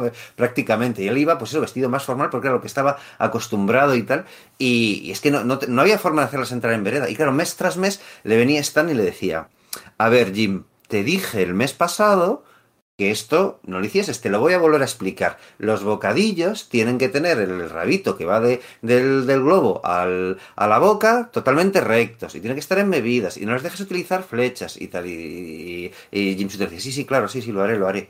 Y volví a pasar el mes siguiente y, y Stanley le, le pillaba por banda y le, y ya pensando, este chico es retrasado, se lo voy a volver a explicar. Y decía que cada vez acortaba más las palabras para asegurarse sí. de que pudiese entenderla. Y el otro, como decir, ¿cómo, cómo, cómo explico yo esto sin, sin tampoco levantar la liebre de mis, de mis compañeros, no? Sí, eso me lo leí yo ayer en el blog de Jim Shooter, que es un blog súper. Ya no lo actualiza, ni, ni, su secretaria tampoco, pero es un blog eh, fantástico, fantástico. Y esa nota me la leí ayer, es buenísima. La habrá contado mil veces, pero yo la leí en el blog de Jim Shooter. Bueno, el caso es que le contratan como editor de asistente en Marvel. Eh, por lo que he leído, aparentemente eh, hubo un primer editor de asistente antes que él, que sí. fue Chris Claremont, porque a mediados de los Eso 70 es. había mogollón de gente, eh, de los que luego dieron el salto a guionistas, muchos de ellos estaban en el staff editorial. Eh, eh, de hecho, ahí es donde más oportunidades podías tener de conseguir una nueva serie, ¿no? Porque estabas ahí ojo a visor a lo que podía salir y tú, ah, pues yo quiero hacerlo, tal, no sé qué. Y entonces tenías tus oportunidades. Y bueno, muchos de ellos conocieron ahí a su mujer, ¿no? Eh, eh, Chris Claremont conocía ahí a Beth, Walter Simonson conocía ahí a Luis, mucha gente. Sí, yo creo bueno. que Len Wayne conoció, conoció ahí a Glynis Oliver. Me, no, no, creo que, se, que es porque una de las cosas que se quejaba más adelante eh, Shooter precisamente era que, no, y este tío contrataba a su mujer, ¿no? Y dice, bueno, su mujer, su mujer es, es Glynis Oliver, que es una colorista increíble, por otro lado, ¿no? no sé, sí, sí. Así que sí, sí, está, está quedado, no sé. No es Glynis hizo, hizo los Uncanny de Claremont, ¿no? Claro, eso es, por ejemplo, ¿no? Y... Para que os hagáis una idea de, de lo claro. que estamos hablando, ¿eh? Sí, eh, sí, sí. Entonces, eh, Claremont pues dijo que eso no era una tarea para él y diciendo a la gente lo que tenía que hacer. O sea, al final, eh, ser polimalo. Mmm, claro, es que es chungo. Es chungo, es eh, chungo. creedme que es chungo y que no estar un día, bueno, dos días, bueno, pero estar así todo el año, tal mes, tal, no sé qué, eh, polimalo, pues no, no, pues al final no mola porque te acabas enfrentando a mucha gente. Eh, bueno, no diré que son vagos, ¿no? Pero bueno, que no entregaban a tiempo, que, eran descuidados en muchos aspectos y, bueno, pues eh, eh, Jim Shooter, o sea, Chris Claremont dejó aquello a las dos semanas y, y, al final, pues nada, Mark, Mark Wolfman eligió a, Jim Shooter, ¿no? Jim Shooter, que, iba a servirle esos dos años de editor de asistente, pues para empaparse de toda la mitología Marvel, para tener una visión conjunta de todos los personajes de la editorial, para tener una visión conjunta de qué guionista era el bueno, qué guionista era el malo, que, de dónde pecaba cada uno, ¿no? Una visión de... ¿Qué le puede encargar a, a, este dibujante, qué a este otro? Eh, eso es. Y eso, y lo que dices además, el tema de la, de la cronología, porque él, claro, cuando se fue de, de, DC a finales de los 60 y vuelve luego en los 70 a Marvel, eh, no reconocía siquiera el personaje del hombre lobo de, de, de J. Jonah Jameson, que ya había aparecido en, pues eso, en los, en los años 70 después de la muerte de, de Gwen Stacy, se había perdido muchas cosas porque él había desconectado del todo el mundo de los cómics. Y en los cómics de Marvel habían pasado muchas cosas. Entonces le da tiempo a ponerse al día y hacerse una, es una estructura mental de cómo, de cómo funcionaba todo aquello y además una idea de cómo puede perfeccionarla, ¿no? Porque lo que decía también era eso, que se le entregaban páginas de auténticos genios, ¿no? Pues yo qué sé, ya Kirby, por ejemplo, sin ir más lejos, es que es eso, ya había vuelto a Marvel y, y aquello no se tocaba en absoluto, porque bueno, pues ya que era su propio editor y era como, venga, y, los errores que había, pues como que los anteriores editores o la, o la gente que, que, lo, tuviese que supervisar, pues pasaban de ello, porque era como, no, no, esto es de Jack, esto ya es perfecto y que salga como sea, es como, a ver, no, precisamente como es perfecto, como es buenísimo, hay que pulirlo para que sea perfecto, ¿no? Cosa que también es un poco una, un arma de doble filo, ¿no? Porque por un lado, entiendo perfectamente ese razonamiento, lo que, lo que decíamos antes, ¿no? Shooter lo explica y lo entiendes y dices, joder, tiene razón, pero por otro lado, no acrecenta un poco ese rollo de el poder absoluto, el tomar. Bueno, es, es, una justificación para decisiones sí, pero, de, pero es que, a ver, quedarme o sea, por encima, ¿no? Aquí, aquí pasa, una, pasa una cosa. Eh, cuando, eres, cuando eras editor en jefe, eh, te convertías en guionista dibujante, o sea, tú, tú editabas tus propias series. Que editar básicamente lo que quiere decir es, pues, eh, pues pues, pues, pues, nada, pues los fallos de continuidad, lo que se te haya pasado la primera vez no se te va, se te va a volver a pasar. Eh, entonces, pero cuando dejabas de ser editor en jefe, mantenías esos poderes, ¿no? esos derechos adquiridos. ¿no? Entonces, Roy Thomas, Len Wayne y Mark Wolfman eran editores guionistas de sus propias series. Y luego Jack Kirby, que acababa de regresar a Marvel a mitad de los años 70, había regresado también con la condición, vamos, sine qua non, de que él iba a ser editor de sus propias series. Eso es, y Stanley le dijo, lo que quieras, ya. Lo que quieras, con tal de que vuelva, lo que quieras, tal, venga, no te vas a poner ningún problema. Entonces se plantaba con que al final, pues 20 o 25 series del, del eh, eh, tenían su propio. Y eso, pues al final. Claro, porque el editor era el mismo que había cometido los errores, con lo cual no los, no, no los veía, no era capaz de verlos, como súper habitual, ¿no? Tú escribes algo y, pues eso, tú le, le pegas una relectura y, y, bueno, pues encuentras algunos fallos, pero ahora necesitas que otra persona lo lea desde fuera y te diga, oye, que aquí te has equivocado, y dices, joder, ¿cómo, cómo se me ha pasado esto, no? Pues claro, ese, ese paso no se ¿no? Porque está esa figura del, editor eh, guionista y eso a, a Jim Shooter le, traía, le, le, le, le, llevaba a los demonios y no podía hacer nada con ello porque su, su, figura era de indicarlas, pero no tenía ningún poder para arreglarlo, ¿no? Y eso pasa con el reinado de, de Wolfman, pasa con el de Gary Conway, que como decimos es súper breve, son eso, tres semanitas y tal, en las que le da tiempo a enfadarse con Jim Starling y, y que Jim Starling se, se vaya porque también eh, ha tenido problemas con ¿Con quién, ¿Con quién lo estuvo? Con Engelhardt, ¿no? Eh, con Engelhardt. Pero Eso es. Lo de Jerry Conway es una vendetta personal. O sea, despidió en aquellas tres semanas a no sé cuánta gente. O sea, es que era todo una sí. cruzada que le dijeron, oye, pero ¿qué estás haciendo, muchacho? Sí. Además, lo que según llegó fue como le eh, te, te, tenían el, en, el, en, el, punto de mira a Len Wayne y a, y a Mark Wolfman, porque, claro, ellos Stan le había prometido a, a, a, Gary Conway que sería él el editor en jefe cuando Roy Thomas eh, lo dejase. Entonces, cuando eso llegó, no sucedió eso porque le, Mark Wolfman y Len Wayne le hicieron la cama y le quitaron el puesto. Entonces, cuando por fin lo tuvo, pues se hicieron dos bandos dentro de la editorial. Porque, claro, Wolfman y Wayne eran, eran muy fuertes, pero había efectivamente un, había una política inter, interpersonal muy fuerte en Marvel y eso pues afectaba también a la calidad de los tebeos. Eso es, entonces pues al reinado de Mark Wolfman, que miraba para otro lado con todos estos los problemas, ¿eh? era, era Jim Shooter el que se tenía que pelear con, con imprenta, con, con, producción, con Sal Brodsky, ¿eh? la mano derecha de Stan Lee en los 60 seguía todavía en la Marvel Comics de finales de los 70. ¿eh? Sal Brodsky. Sí, lo que se había ido, había, se había ido a esto de, de a fundar Skyworld, ¿no? que es una, sí. una, una, editorial que duró muy poquito, que hizo unos magazines en, en, blanco y negro y tal, y volvió. Y para cuando volvió, el puesto que tenía ya estaba ocupado. Y Stanley dijo: Mira, es que, o sea, Sol se ha ocupado de todo durante los 10 primeros años de, de Marvel. Eh, yo solo hacía las cosas creativas, todo lo, lo administrativo, lo eh, burocrático, lo hacía Sol. Él se ha ganado un puesto. Te lo dieron un puesto que era básicamente pues no hacer nada o cambiar bombillas o cosas por el estilo, ¿no? Pero claro, tenía ese, teniendo, seguía teniendo una, una, presencia, un poder, era como no hago nada, pero sí pongo objeciones en lo que hace la, el resto de la gente, ¿no?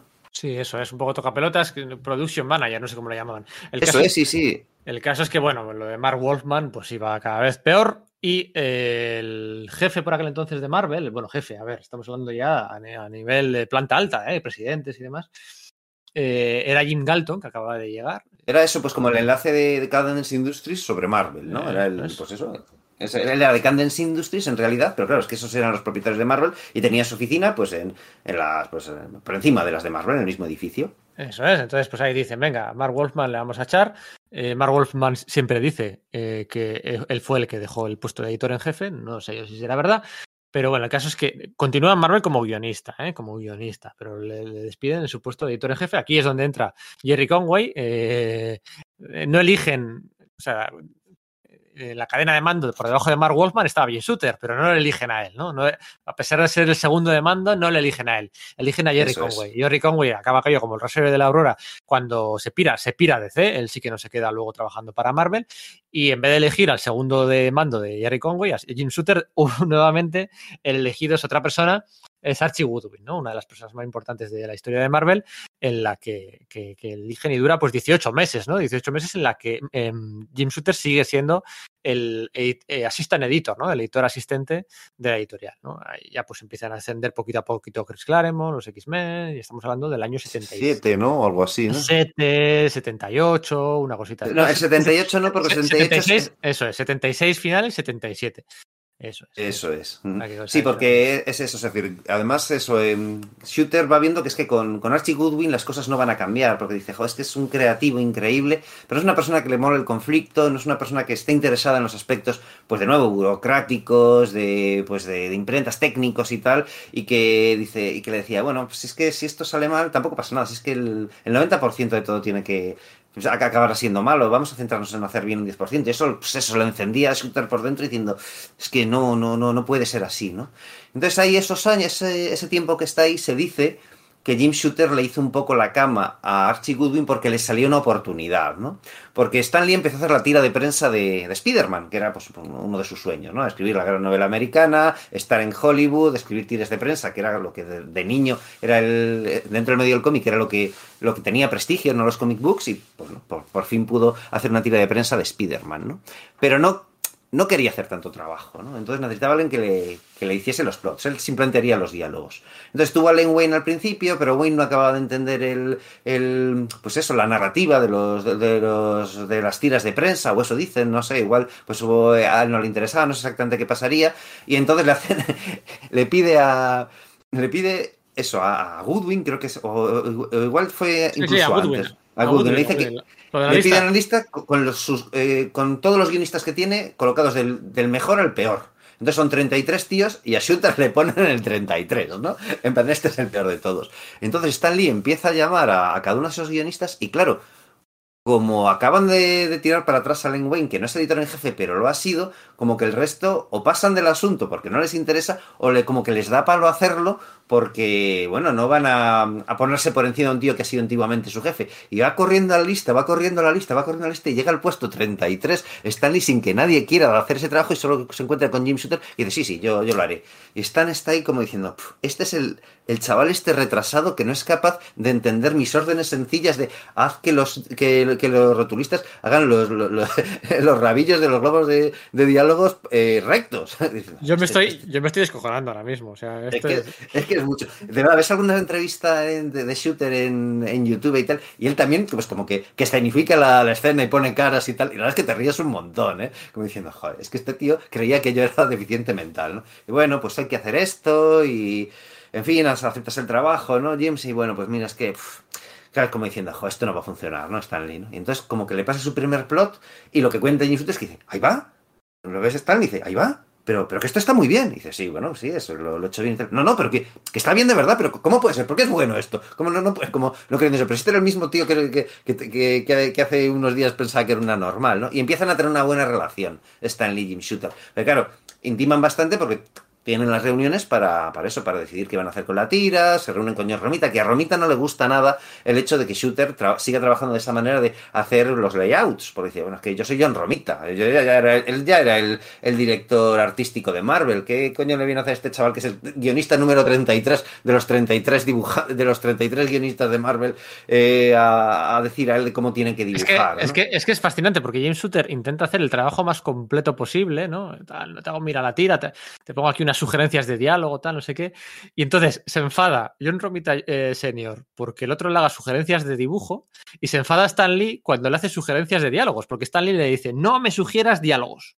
Porque si tú sí, me sugieres es... un diálogo, voy, me va a costar el triple hacer yo el mío propio. Porque no quiero copiarte, pero claro. Porque sí. ya estaría influenciado, ya estaría Eso influenciado. Es. es. que es eso. Stanley hacía un esfuerzo muy activo en pasar de las sugerencias de diálogos que, que, le hacían. Es una cosa que le trajo mogollón de problemas, por ejemplo, con Barry Winsor Smith, en esos números que hizo con, de, del Doctor Extraño. Pues Barry Winsor Smith igual, pues cogía, se hacía el plot y se hacía sugerencias de diálogos y tal, y cogía Stan Lee, y con lo que veía se hacía una historia que es que hasta hasta la historia era distinta. Pues simplemente eh, veía cómo estaban desglosadas las cosas y con las cosas con lo que él, con los textos que él rellenaba los diálogos, al final la historia era distinta y eso le, pues le, pues le, fastidiaba mucho a, Barry Winsor Smith. Es una, una práctica que hacía normalmente Stan Lee, que es una, de estas cosas que en el feudo este de Stan Lee, Jack Kirby, eh, se habla mucho eso de las sugerencias de diálogos que Jack Kirby hacía en los originales y tal, y parece que efectivamente es que Lee de eso no bebía mucho, porque, claro, eso también llevaba a que cometiese errores, ¿no? Porque a veces no entendía bien lo que, lo que el, dibujante quería transmitir, ¿no? Pero efectivamente es que como que se enfada un poco con, con los dos, ¿no? Pero a pesar de eso, Stan sigue teniendo muy buena relación con él.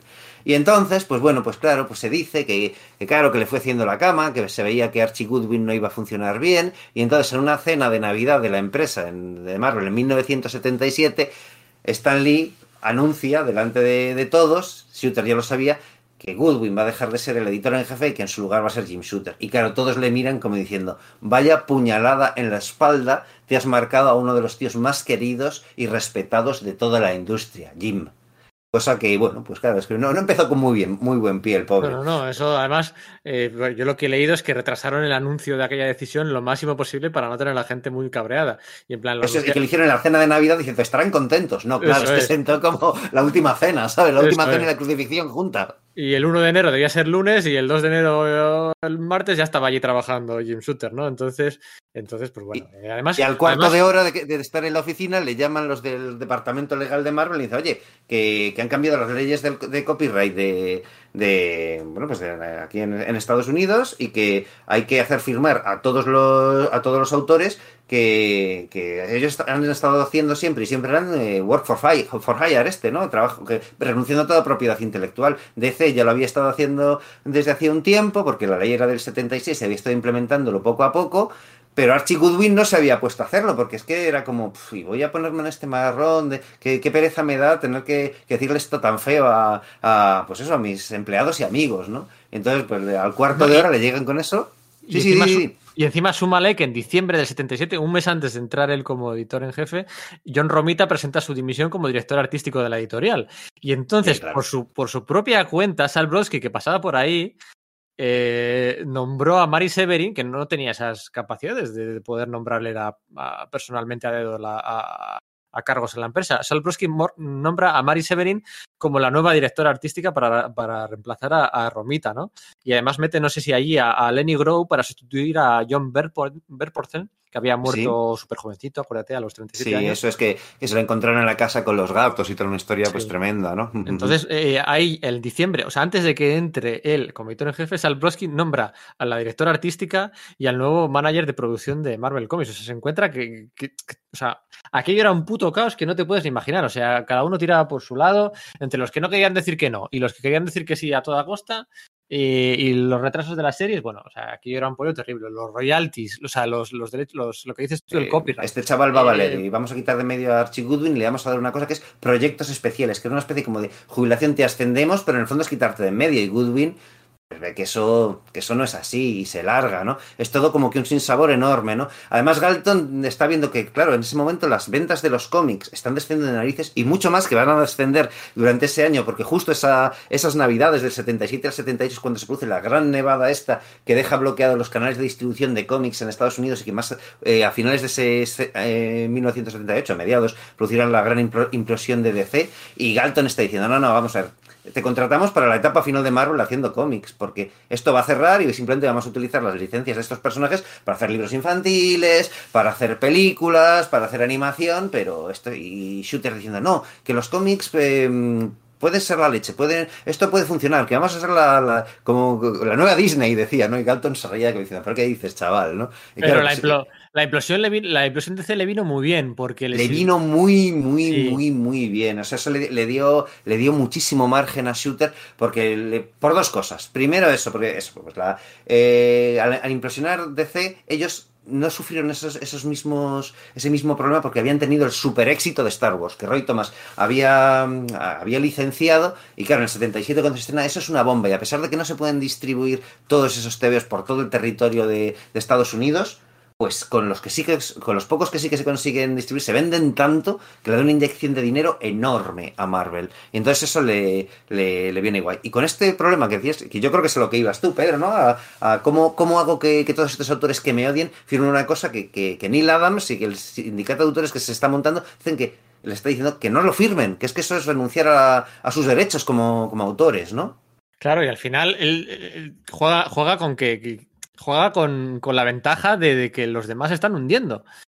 O sea, se, se, se está hundiendo DC, se están hundiendo todos y, y hay una, evasi una invasión de, de, de, talentos, una fuga de talentos de DC y de Archie o de Charlton que le empieza a entrar. De Warren. Y de Warren. Y ahí le viene, por ejemplo, de Louis Simonson, ¿no? Eso es, Louis Simonson. Le, le llega Larry Hama, le llega Tom DeFalco, le llega Al Milgrom.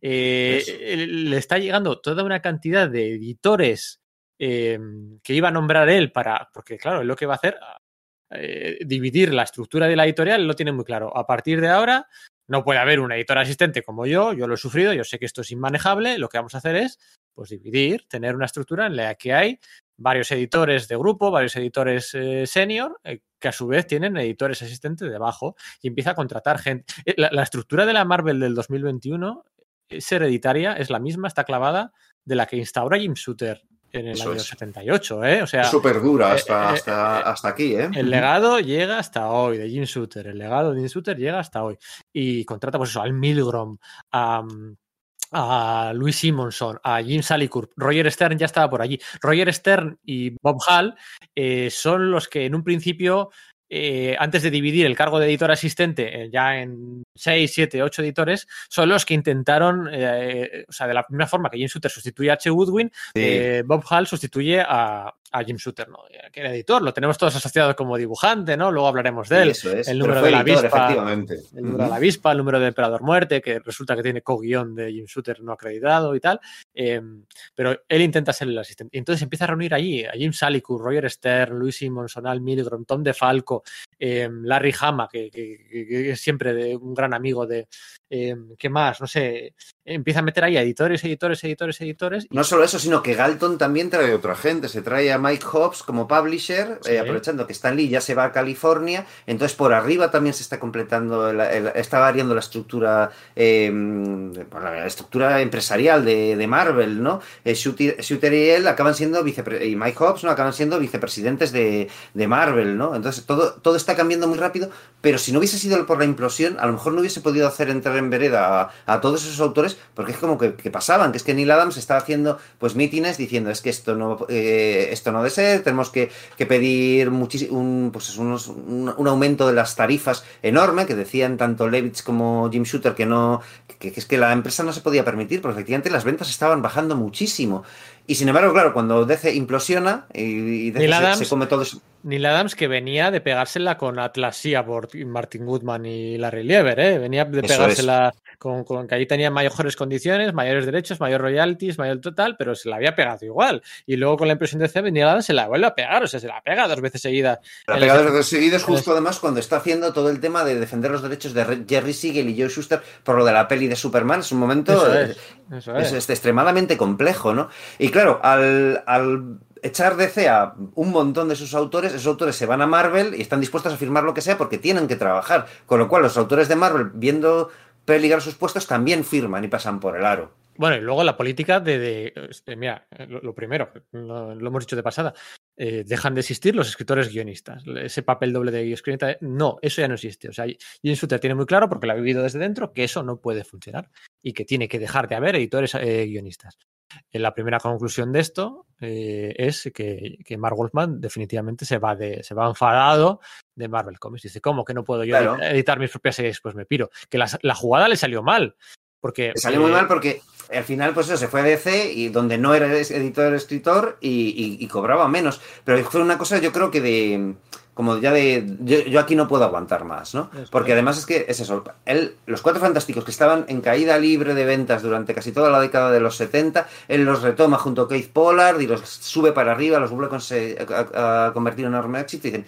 Y yo soy el editor y guionista de esta serie y me vas a decir que, que, no, que esto no se puede hacer, pero si te, estoy demostrando mes a mes que se puede hacer, que esto vuelve a ser una, bomba de ventas. Y no solo, pero el shooter le dice, bueno, es que no te preocupes, porque aunque eso va a ser así, no, no va a haber efecto real, esto no te va a perjudicar para nada. Pero en cuanto le quitan como, editor de la tumba de Drácula, se llevan a, a- a Tom Palmer de, de entintar los lápices de Jim Collan, que se decía, ¿no? Y yo creo que muy certeramente, que Tom Palmer era de los pocos que conseguía seguir bien la, la línea de, de lápiz de Jim Collan extraordinariamente intrincada, compleja y preciosista y que cualquier mm, mangas que pasase por ahí y le pusiese tinta podía estropear ese dibujo. No todo el mundo sabía hacer lucir bien a Jim Collan y que se pudiese eh, atisbar la enorme belleza de sus lápices. Pues se lo quitan de en medio para hacer otra cosa. No, no recuerdo qué es. Entonces Mark Wellman, en el momento en que le quitan a Palmer, dice, no, no, efectivamente, no solo me estás menoscabando mi autoridad, que está contrastado, que funciona, sino que además me está- esto me está perjudicando. Me piro. Y se deslargó, se largó a DC a Sí. escribir lo que no quería, a escribir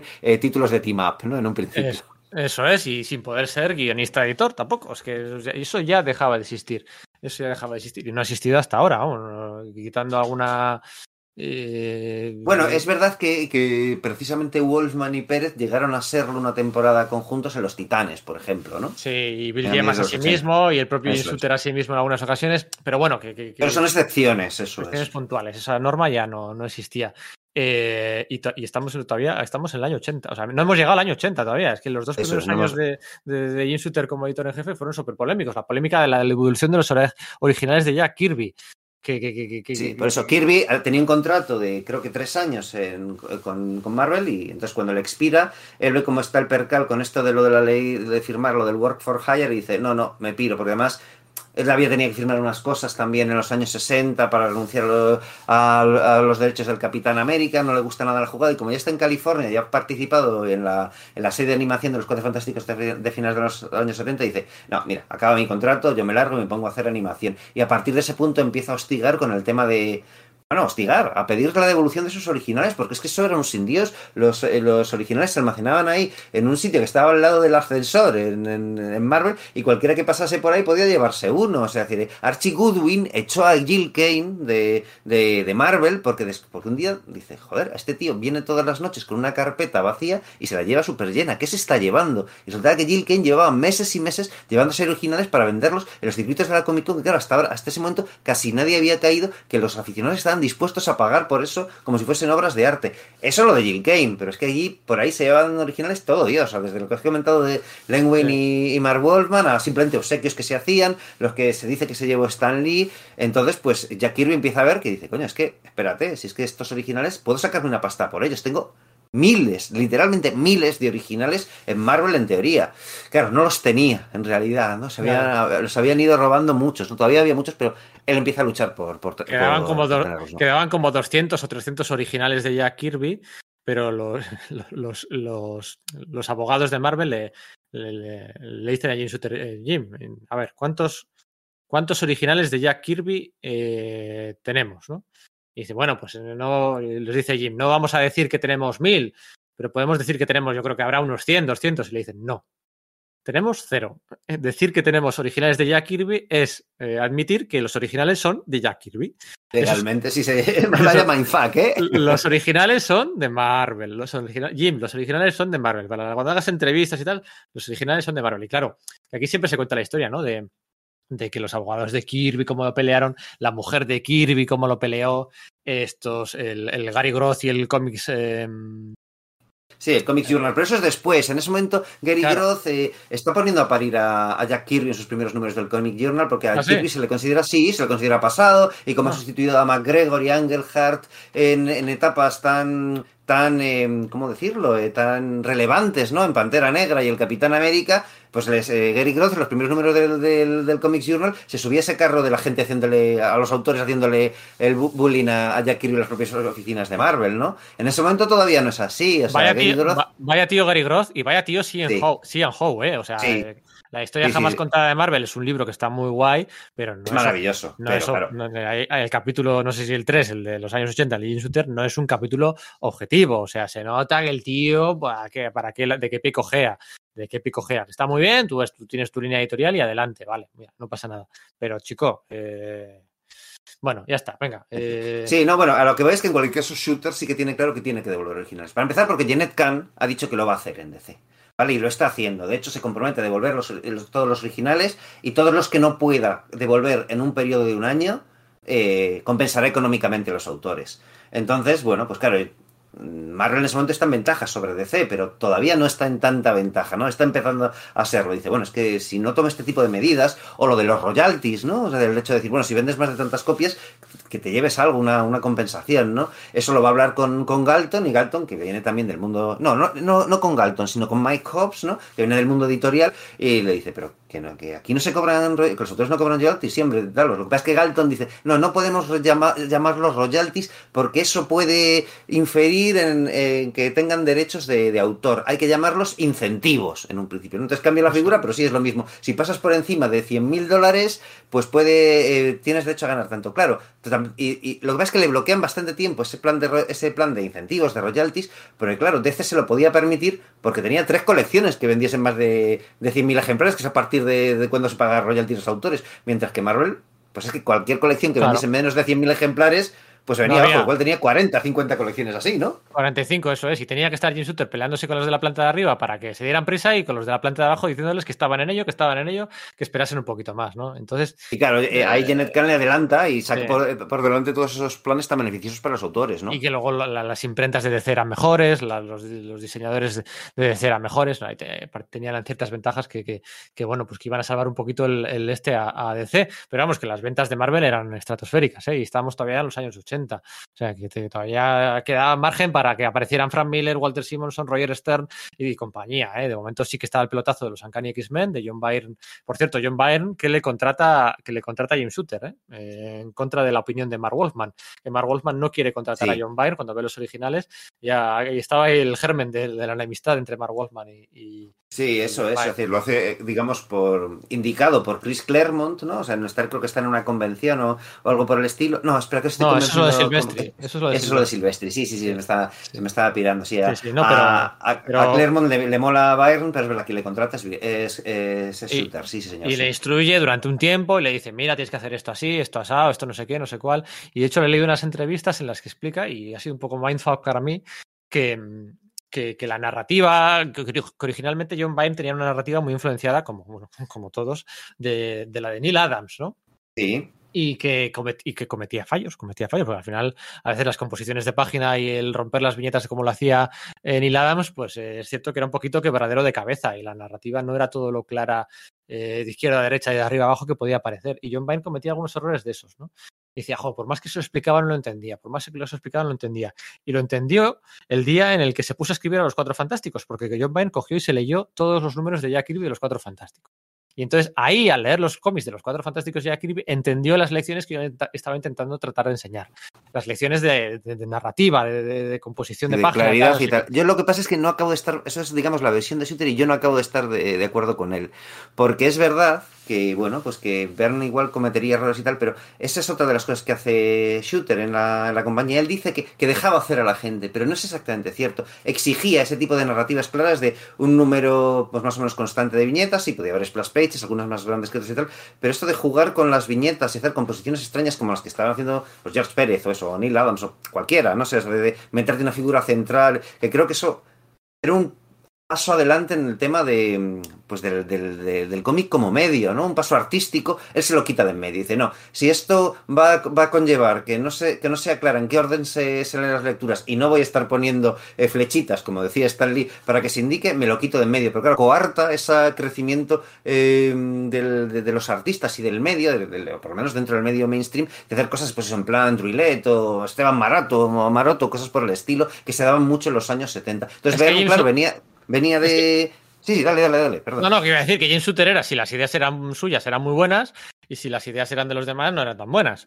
Era, eran mediocres, por, eh, como mínimo. Sí. Era un poco de esa escuela, ¿sabes? De que no, no, solo las ideas buenas las tengo yo. De hecho, lo, lo, cuando Mark Wolfman eh, su primer antienemigo, su primer gran archienemigo, le plantea hacer el número 200 de los Cuatro Fantásticos como un especial con más número de páginas y por tanto pues, subir de las 25 a los 60 centavos que costaba la serie habitualmente. Y en Suter le dice que no, que a aquello no le parece una buena idea porque es que la gente iba a dejar de comprarlo. Y que no, que no, que no, que no, que no, pues vieja escuela, vieja escuela, tal, y al final le acaba convenciendo y eso fue un pelotazo, un pelotazo de ventas. Sí. Y el número 200 de los Cuatro Fantásticos vendió mogollón. Y luego cuando van a, a decirle, eh, oye, ¿te parece que repitamos lo mismo con el número 200 de Amazing Spider-Man? También de Mark Wolfman y Keith Pollard.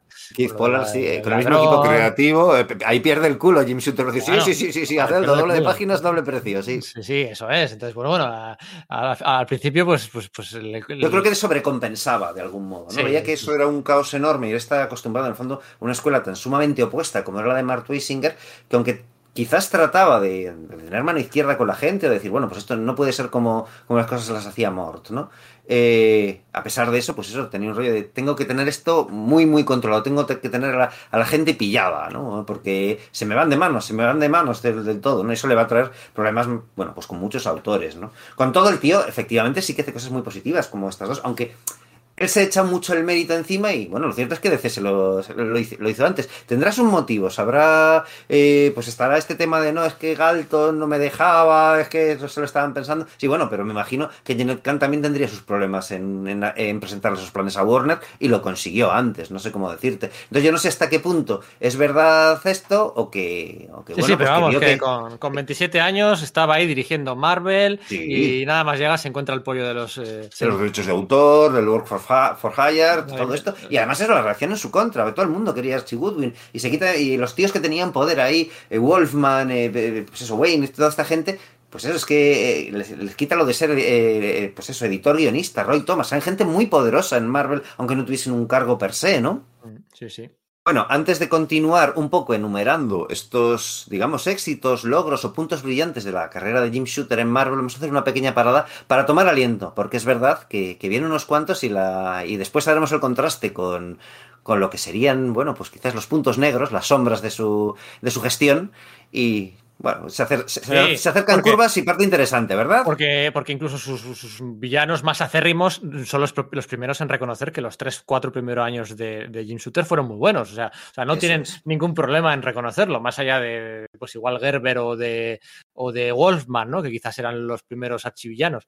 Pero el resto tiene, no tiene ningún problema en decir que, que todo fue genial. Oye, eh, esto, vamos a hablar también de sus cómics como guionista, ¿no? Vamos a hablar. Sí, sí tenemos vamos que hablar a, de eso. Vamos a hablar de mmm, villanos mmm, gigantes más grandes que la vida, todopoderosos que de, bueno que derrotan a... humanos que, tiene, que, que tienen miedo que, que proyectan que los seres no deben tener no claro. que proyectan una voz eh, bueno todopoderosa omnisciente desde arriba y que bueno como Korvac como como el Todopoderoso. ¿Tú crees que estaba proyectando? incluso, ¿no? Como Nefaria. ¿Tú crees que estaba proyectando Jim Shooter algo en, en aquellos. Yo lo he oído varias veces y la verdad es que no había caído hasta hace poco. Hasta una vez que Íñigo, nuestro compañero de, de, podcast, lo comentó el hecho de la obsesión de Jim Shooter por los villanos enormemente poderosos. Y no me parece descabellado. Yo, la verdad es que, claro, simplemente lo, lo asumía en plan de, bueno, si tengo los personajes más poderosos, tengo que poner a los villanos más poderosos.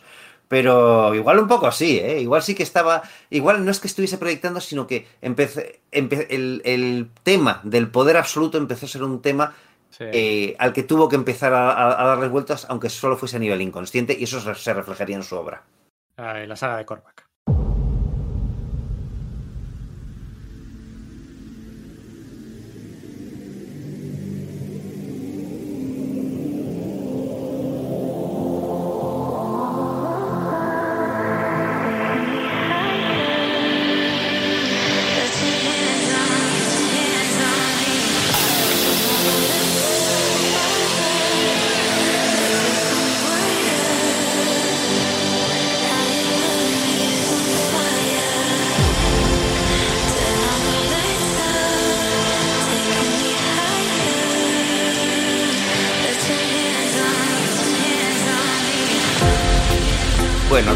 Nuestras gargantas del, del, del, ímpetu con el que estamos yendo, porque la verdad es que pues estábamos comentando fuera de micro, micrófono, lo estamos disfrutando un montón.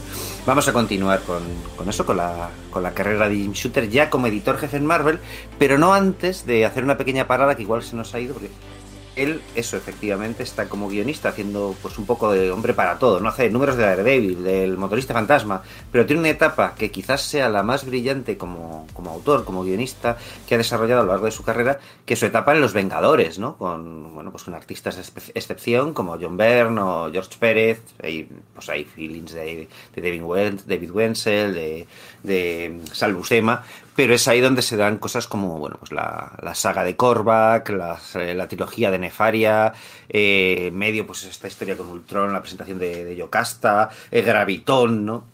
Es algo que, bueno, pues es quizás uno de, es de los tebeos más recordados de, de, bueno, de toda la historia vengadora, ¿no? Y bueno, se dice mucho que, por ejemplo, Kurt Basic vive mucho, bebe mucho, ¿no? En su, o bebió mucho en su, en su etapa con, con Hero Return de cómo había perfilado Shooter a los personajes ahí, ¿no?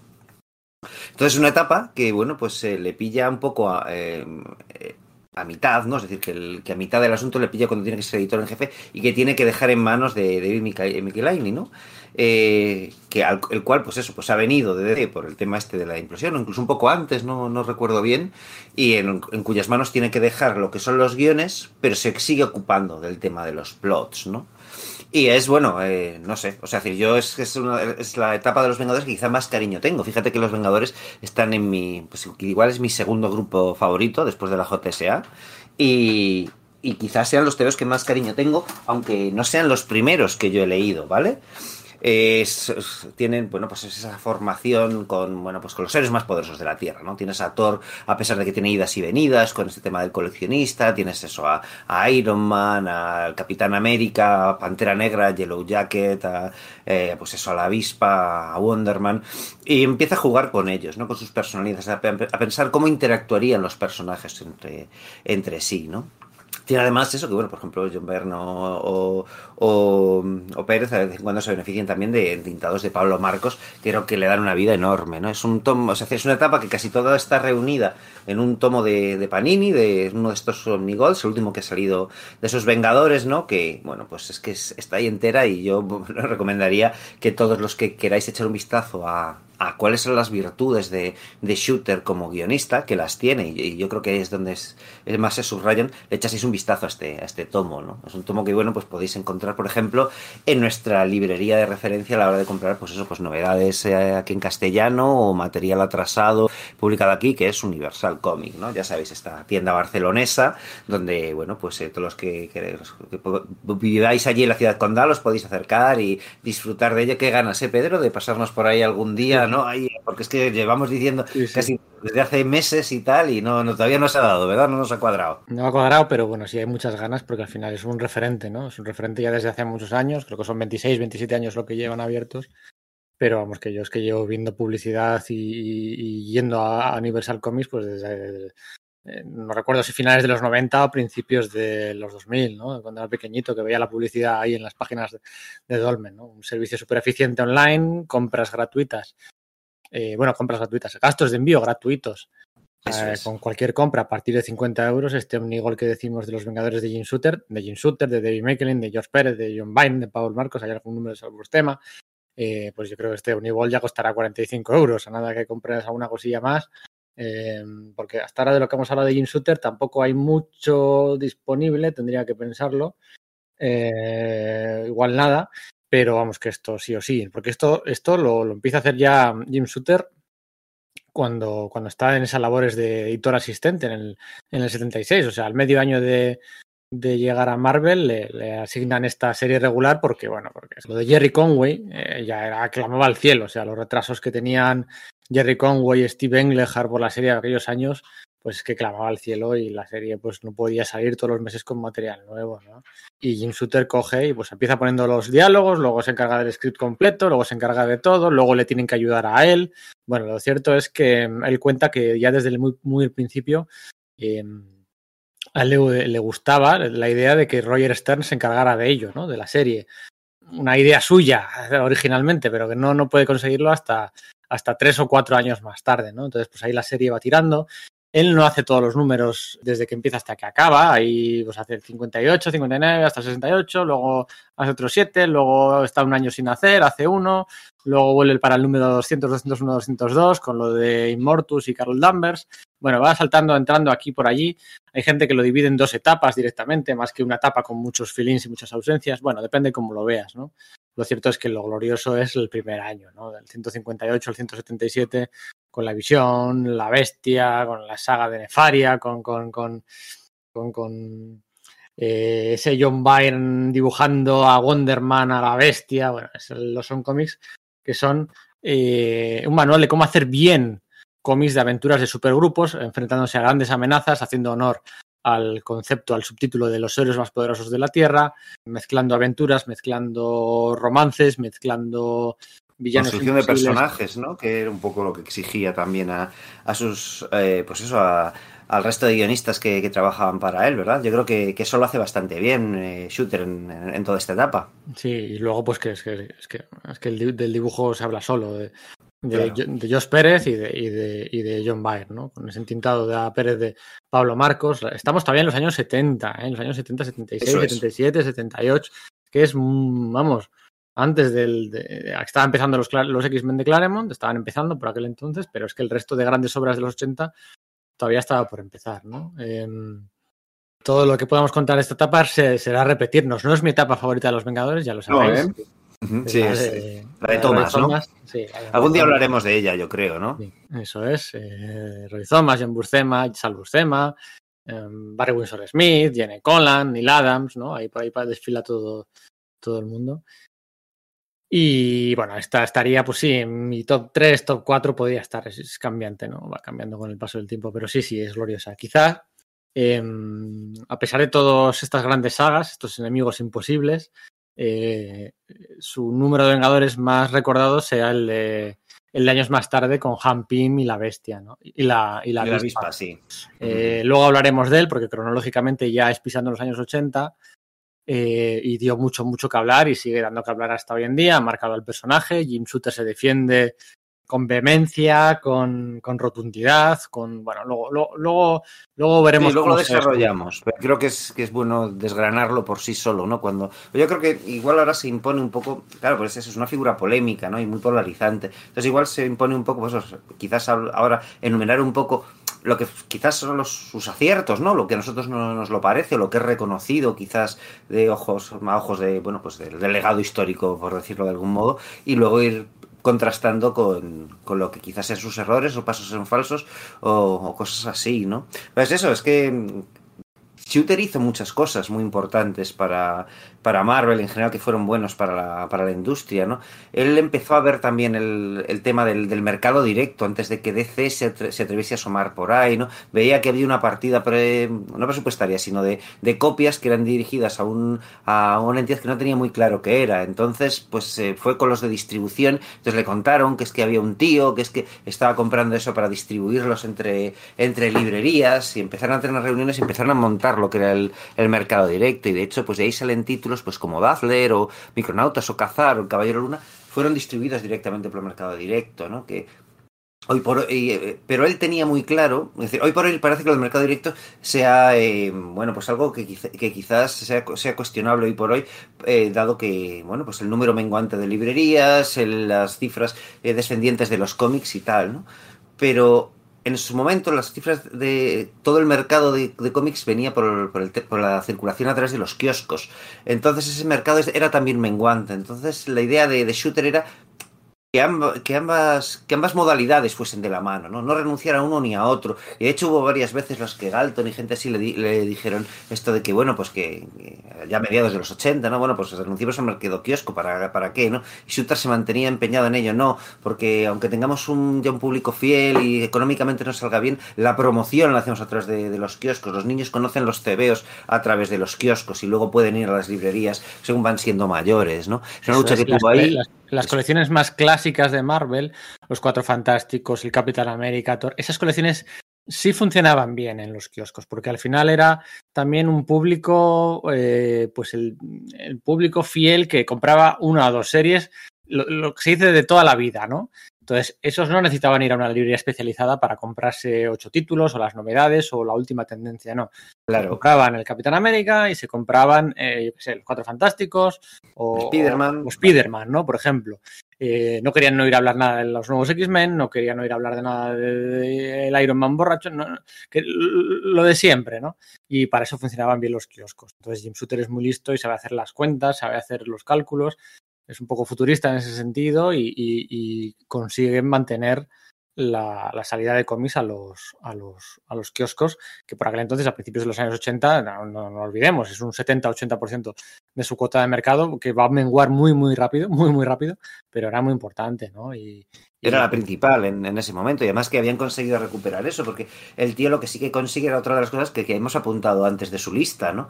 De que es que los cómics se entreguen a tiempo en las, en las, imprentas. El tío consigue disciplinar a los autores para que no haya retrasos y de hecho pues se hace una política de bueno, vamos a tener un montón de, de números de bueno, pues de fill-ins, ¿no? En caso de que, de que se, alguien se retrase y tal, vamos a hacerlos de calidad, con buenos autores y tal, eh, pero llega un punto en el que se van acumulando esos fill-ins sin que se vean publicados porque efectivamente comienzan a haber casi nunca retrasos y eso da lugar, por ejemplo, a la colección de Marvel Fanfare, ¿no? Que es maravillosa y que son pues como números prácticamente autoconclusivos, algunos sí que se continúan durante un par de ellos, un par de sagas y luego yo creo que ya se hicieron sagas que en concreto para ello, con personajes Marvel aislados que podían ser puestos en una colección u otra vez, dependiendo, pues al principio eso Spider-Man y los X-Men, ¿no? Pues podía, podían ser feelings de cualquiera de las dos colecciones, ¿no? Y bueno, pues es que ese material sobrante, bueno, era de, normalmente era de, de una calidad media alta, incluso apabullante, ¿no? O sea que, bueno, pues te da una, una idea. Y, lo, y ese, eso también se, se, lanzó, se, lanzó, para el mercado directo, ¿no? Y se aprovecha, eh, de, se aprovecha, todavía de la caraja de DC después de la implosión de DC. O sea, sí, es que sí, sus sí, tres sí, primeros años coinciden en los que DC todavía se está reformulando. Ahora ya sí era DC, ya habían cambiado, habían puesto el logo aquel del el Bullet, con Ed Khan, con, con, con, Paul Levitz, que ya estaba por ahí, con Dick Giordano, ¿no? Con toda aquella gente que, sí. que, que bueno, pues que, iban a hacer grande a DC, pero todavía iba a pasar tiempo, ¿no? Todavía les iba a costar eh, robarles a Frank Miller o todavía les iba a costar, bueno, pues robarles todo el talento, ¿no? Eh, quedaba, quedaba mucho. Entonces, esa inercia eh, le funciona muy bien, porque es que tenía a la mejor plantilla de editores y a la mejor plantilla de guionistas en aquel momento. Y. A pesar de su trato un poco, un poco férreo, o bueno, bastante férreo según la versión que, que, veas, sí que es verdad que el tío pues implementa lo que hemos dicho, ¿no? De lo de los royalties, la, lo de los eh, o, bueno, incentivos, eh, lo de la devolución de originales, pero también pues planes de seguridad social, de seguros de vida, cosas por el estilo, ¿no? Para, bueno, porque entiende que, que es que los autores tienen que poder vivir de eso como auténticos profesionales y que eso va a hacer que además los TVOs eh, vayan a mejor, ¿no? Él entiende como profesional, pues tiene cierta simpatía o empatía con, con, sus colegas, pero además, bueno, pues es una, es una reclamación que consigue hacer legítima ante los, ojos, los ojos de, de, Galton y el resto de la gente que tiene por encima. Además, uh -huh. eso empieza empieza a viajar fuera de, fuera de, Estados Unidos, pues a ferias del, del libro o, incluso convenciones en, en, Europa y descubre esto de los formatos álbum europeos, ¿no? Claro, los cómics hasta ese momento pues casi todos están impresos a regular y claro, además coincide que además Eclipse lanza eh, pues el, el, sabre de Don McGregor y Paul Gulacy empieza y se, y se, da cuenta de que eso va a empezar a suceder también en Estados Unidos, ¿no? Eh, descubre la revista Metal Harland eh, y antes de que, de que empiece a tener su edición en, en, en inglés, eh, Heavy Metal, se plantea, junto con Stanley, quizás publicarlas ellos a través de, Marvel, pero ven que quizás es material que, que, es demasiado transgresor para ellos. Así que, venga, pues se lanzan la, la, revista Epic, ¿no? Que es una especie como de remedio, un poco venido para, pues, eh, también con derechos de autor, más transgresor, sin Comics Code, pero quizás no tan excesivo como, como era el, ese material europeo, ¿verdad? Claro, y además no se le caían los anillos, o sea, si, no. tenía, si, tenía, que decir que no, decía que no, y si tenía que bajarse un poco los pantalones o fingir un poquito que, nos, que, que, que daba su brazo a torcer, lo hacía sin ningún problema, ¿no? La vuelta de, por ejemplo, de Archie Whitwin, cuando se le había pasado el enfado, digamos, y le ponen al frente de la línea Epic, en teoría, bueno, le dan un puesto medio editorial fantasma. Sí, que, está, que se supone que está al mismo nivel que el suyo, que el de Shooter, y que no responde a él. Y y que reporta directamente a Stan Lee. Bueno, yo creo que hay un, un poco el paripé entre ellos, pues para no no admitir que, que, que, que un subordinado de antiguo subordinado de Woodwin ahora iba a ser su jefe y tal, y le deja trabajar, le deja trabajar y, y lanzan la, lanzan la línea de novelas gráficas con la novela del Capitán Marvel de Jim Starlin. Es que es importante además esto de las novelas gráficas, porque esto de las novelas gráficas también independientes, porque claro, por ejemplo, en esto lo que dices, ¿no? Lanzan la línea de novelas gráficas de la muerte del Capitán Marvel, ¿no? El hecho de que lo lancen con ese título, La muerte del Capitán Marvel, un personaje que llevaba eh, bueno, pues su nombre, el nombre de la editorial, en su, en su, mismo nombre, y que lo dejen morir por, por una enfermedad como accediendo a un, un título adulto, era casi una de, de, de declarar, una declaración de intenciones, ¿no? Pero es que no solo eso, sino que Starling pues había publicado en la revista Epic ya la, la Odisea de la Metamorfosis y había publicado la, su continuación de Price a través de, pues no sé si era de Pacific, me parece recordar, ¿no? Y cuando le, le, dicen, oye, pues quieres hacer esto, de, te propongo hacer esto, ¿no? La muerte del Capitán Marvel. Eh, Starling negocia diciendo, bueno, de acuerdo, pues lo hago, pero me tenéis que hacer una novela gráfica de Dreadstar donde pueda continuar lo que, está, lo que estaba haciendo, ¿no? Y si no lo hacéis con y, si no lo hacéis conmigo, pues esto lo publico en pues en Pacífico, en Eclipse, en cualquiera de estas y no se hace esto de la novela gráfica del Capitán Marvel y Shooter acepta, ¿no? Eso lleva a que Starling pueda hacer la novela gráfica de Dreadstar y luego el que será el éxito más grande de la de la línea Epic no como revista, sino como una propia línea de cómics eh, dentro de Marvel, un subsello en el cual las colecciones que lancen y series limitadas mayormente serán de en la que los derechos de autor per, pertenezcan a, pues, a, sus autores, ¿no? Y además, él, tal como lo cuenta, él se posiciona o se, se, proyecta como héroe, ¿no? Me dice, un día entraron en mi oficina Frank Miller, Walter Simonson y no sé quién más. Me dijeron que querían hacer eh, una serie, series o novelas gráficas en las que conservaran ellos los derechos de creación.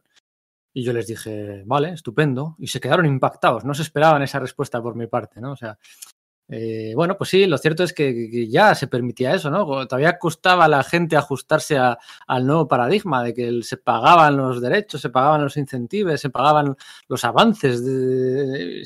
Había gente que se, empezaba, se estaban empezando a forrar, ¿no? Eh, los, sí. que, los que, bueno, algunos, bueno, Claremont ganaba un millón de, de, dólares al año a mitad de los años 90, a mitad de los años 80, un millón de dólares, ¿eh? Un millón de dólares. Que no, que no sí, además es que pero... eh, lo de Claremont es espectacular, porque por ejemplo no había royalties, por ejemplo, para los, los eh, los rotulistas, ¿no? Lo que ponían las letras, Tomás Zekowski. Y, eso es, ¿no? Sí. Y, y, y, dice Shooter que, bueno, pues que trató de forzar para que también lo subiese, lo subiese, que no lo dejaron. Lo que propuso al resto de autores es que, bueno, que se bajasen un poquito sus royalties y que se les diese también a esto. Y que el resto de autores dijeron que naranjas, y bueno, pues Shooter lo dejó pasar. Pero Claremont, claro, era una pasta enorme, quería mantener a Orzekowski y a, y a Glynis Wayne en, bueno, yo creo que en ese momento volvía a ser Glynis Oliver, en, eh, pues como coloristas de los X-Men, así que les pagaba de su bolsillo esos royalties, ¿no? Lo que sería Eso la cuota de considerada justa, ¿no? Eso es. La gente luego, mucho dinero. Sí, sí, ganaron muchísimo dinero, pero claro, luego, ya te digo, costaba eh, creer que pudiera ser posible que Marvel hiciera eso, ¿no? Y, por ejemplo, él cuenta que, que un día eh, se planta en su, iba a decir en su habitación, en su oficina, Sergio Aragonés, y le dice, pues bueno, que ha tenido esa idea de, bueno, de una historia de un poco parodia, satírica, protagonizada por un bárbaro, espada, espada de brujería, y bueno, que, que, que, le gustaría publicarlo dentro de Marvel, ¿no? Pero que le gustaría retener eh, la mayor parte de los derechos y que fuera de creación propia y tal, y no sé qué. Y Suter le dice que sí, claro, por, por, por supuesto, si es que ya lo estamos haciendo, tal, no sé qué eh, mira, eh, te paso aquí unas hojas, tal, para que firmes y date, un par de días eh, una vuelta y hablamos, ¿no? Hablamos con tus ideas, cuando tengas el plot, me lo pasas y tal. Y bueno, pues Sergio Aragonés no le creyó y un mes o dos meses o tres meses después, eh, Jim Shooter ve en los kioscos el primer número de Gru. Sí. Y dice, bueno, pero, joder, pero si, si habíamos quedado que lo publicábamos aquí, en la línea. Lo publicó Pacific también, creo recordar, claro, ¿no? publicó Pacific es... antes de su, implosión, de su implosión y tal. Eso es, ¿no? Y uh -huh. bueno, ya sabes que la historia de Pacific está bien fascinante, algún día haremos un podcast. Sí. Y bueno, pues pues parece como que la historia, como que no, es que no le creyeron, no, no, no le dejaron, no, no, sí te dejamos, lo que pasa que no quisiste. Y años más tarde, cuando, cuando efectivamente eh, Sergio Aragones recula, bueno, recula, o vuelve sí, Pacific a... se hunde, ¿no? Básicamente. Se hunde, pasa por Eclipse, tal, eh, Epic, va a Marvel, ¿no? Y publican el primer número de Marvel, en Marvel de, de Gru. Y la primera página era una página muy meta, eh, todos, seguro que todos la recordáis, en la que se rompe un poco la cuarta pared y se dice, bueno, tal, no sé qué. Eh, ahora que Jim Shooter y Marvel han cambiado de idea y que pagan los royalties, eh, lo vamos a publicar aquí en Marvel, ¿no? Entonces, eh, esta es una nueva etapa. Y claro, eh, Jim Shooter, que estaba de viaje y de parranda por no sé dónde, llega y encuentra el. Porque a, Archie Woodwin, Jim Shooter no le supervisaba mucho, era un tipo capaz en las labores editoriales, más que suficiente. Y dice, oye, pero. Sí, ¿cómo- Shooter era suficientemente inteligente como para dejar libre donde veía que tal, casi siempre, ¿no? Eso es. Entonces le, decía, le dijo a Archie Goodwin, oye, ¿cómo, ¿cómo hemos publicado un cómic en el que nosotros mismos admitimos tácitamente que, que antes nos oponíamos a pagar royalties? Y dice, pero ¿esto cómo puede ser? Y bueno, al final resultó que, claro, que Archie Goodwin no sabía de la conversación esa de Sergio Aragonés con Jim Shooter. Luego ya sabéis todos que estaba Mark Evanier, mm, que era el coplotter de, de la serie y más que coplotter de los trabajos de Sergio Aragonés. Y bueno, aquí fue un pollo y aquello le sentó muy mal, muy mal a Jim Shooter. eh, pues esa, esa clavada por la espalda de ponerles a ellos como antipagar todos los royalties, ¿no? Y que eso sí, como que ya por fin habían cedido, ¿no? Habían Shooter cedido, de tal. por, por ejemplo, la, la revista de Marvel Fanfare no dependía directamente de él, sino de los de distribución o algo por el estilo. Entonces le llevaban Carol Kalish y, y, y Peter David, ¿no? Antes de que fuese guionista. Y por lo visto eso, los primeros números de Marvel Fanfare, pues ellos no se cortaban una cala en poner a caer de un burro una colección si pensaban que era mala. Y claro, pues Shooter cuando lo vio, pues lió una de narices, tuvo un gran enfrentamiento con Carol Kalish, eh, Stan Lee también le llamó diciendo qué está pasando aquí, Galton se, se montó una de narices, porque, bueno, pues claro, obviamente tenían que mantener una, una imagen de... Claro, es que estaban mejorando, pero había cosas que había, que había que pulir y no se podía airear los trapos en público, ni mucho menos coger y, y utilizar una revista de la propia editorial para poner a parir a otras. Es otro de los problemas que él tiene, por ejemplo, con Steve Gerber, ¿no? Steve Gerber pues tiene el, el tema este de que, bueno, pues eh, quiere la propiedad intelectual de, de Howard del Pato. Bueno, la historia, la historia de Sí, Steve Gerber, yo me pierdo. O sea, mm, yo me pierdo de quién tiene la razón, quién no, quién, Sí, es hizo, muy complicado. quién hizo esa tira uno de otro, quién se reía, quién, quién. Te juro que me pierdo, porque además empieza antes de que esté Jim Shooter. Sabes que me pierdo con lo de Steve Gerber y ya no sé qué pensar y quién es el bueno, quién es el malo, si todos son buenos. A ver, cu- cuéntala, a ver si me entero. O sea, de verdad, Pues es que. Lo que parece o es, es que eh, Steve Gerber había estado, lo diré, eh, pues llevando a los tribunales a Marvel o haciendo una reclamación de la de, pues, por la propiedad intelectual de, de Howard del Pato, ¿no?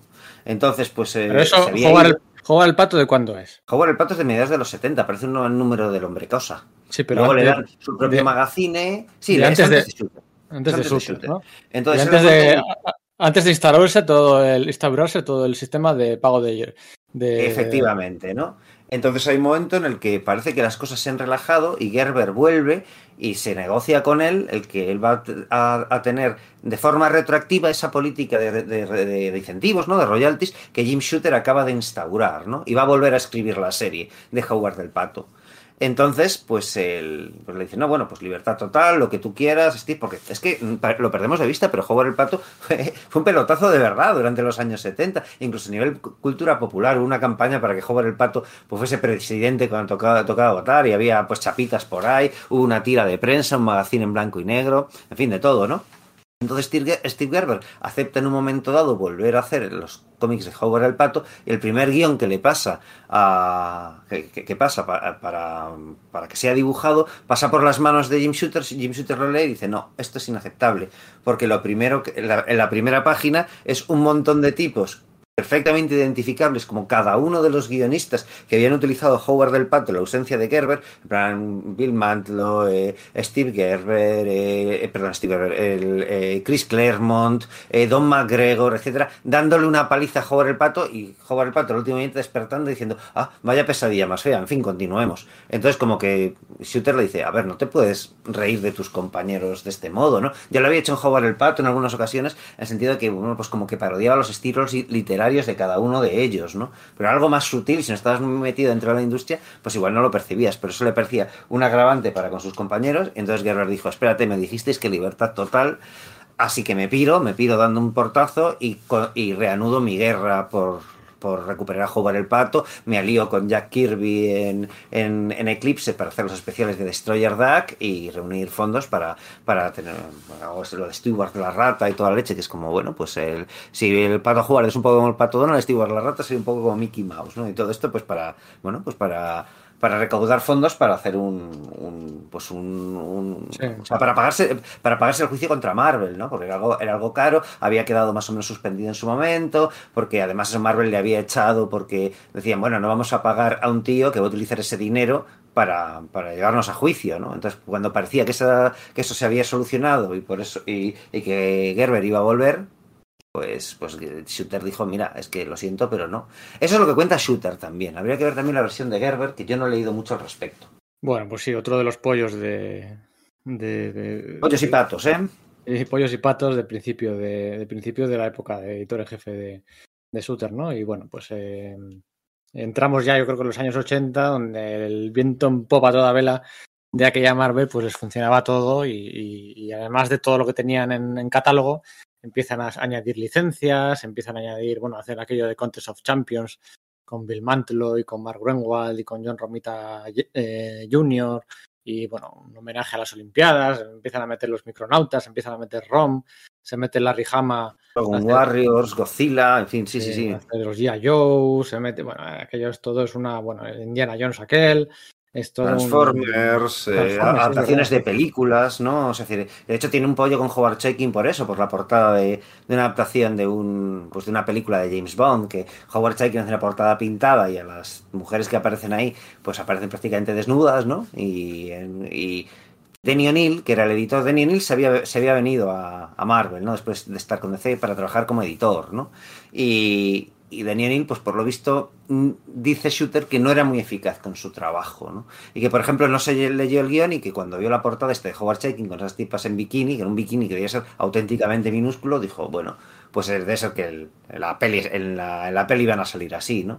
Y luego, bueno, pues eh, resultó que, claro, Shooter lo vio y pensó lo mismo, en plan, esto lo supervisado de Neil, pues bueno, pues habrá dejado de hacer Howard porque es lo, es lo lógico, ¿no? Bueno, pues no exactamente, porque Howard había hecho lo que había, le había salido de las narices, eso no salía por ningún lado en, la, en, el, en el guion que les habían pasado para adaptar a la película, y los tipos de la licencia de 007 pusieron el grito en el cielo, hubo que redibujar aquello, y bueno, pues eh, Howard Chaykin salió espantado porque el acuerdo que tenían era que, no, que, que, no, que él haría arreglos, pero que no se alteraría su pintura porque él quería, eh, eh, lo diré, venderla luego por otro lado, pero hubo que los retoques que hizo no fueron suficientes y eso estropeó la pintura que tenía que hacer. En fin, y bueno, pues Chekin sale, pues, pues eso, espantado del, del reinado de, de Shooter, que bueno, es que a ver, ese momento también era un gran fan, un fan terrible, había tenido un éxito enorme con Star Wars, para empezar, aparte de ser, es lo típico, ¿no? Que es un dibujante de dibujantes, que los dibujantes le, aprecian un montón, pero había vendido muchísimos TVOs con, con Star Wars, ¿no? Luego en Star Wars, después de Shaking,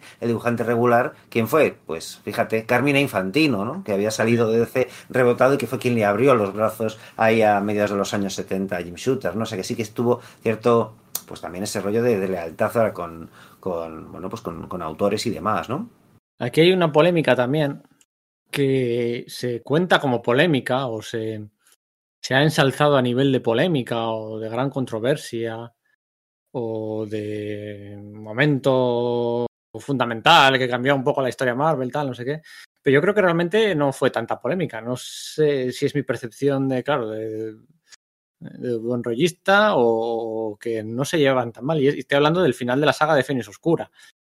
Ah, sí. Eh, año 81, eh, todos sabéis la historia, ¿no? Eh, Jean Grey, bueno, Fénix, había, se había cargado todo un planeta de... Los hombres espárrago, aquellos que aparecían en el número 4 de los Vengadores, ¿no? De alienígenas, en su senda destructiva como Fénix Oscura, y, y, da completamente de la cabeza y tal, y no sé qué. Bueno.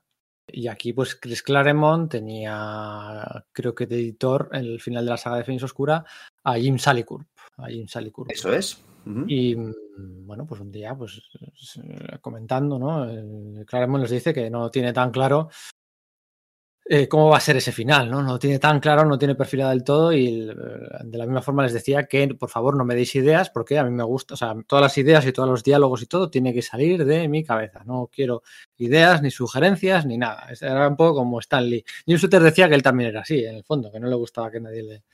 Pero bueno, y, y la idea que ofrece eh, Chris Claremont pues no gusta a Jim Shooter. ¿no?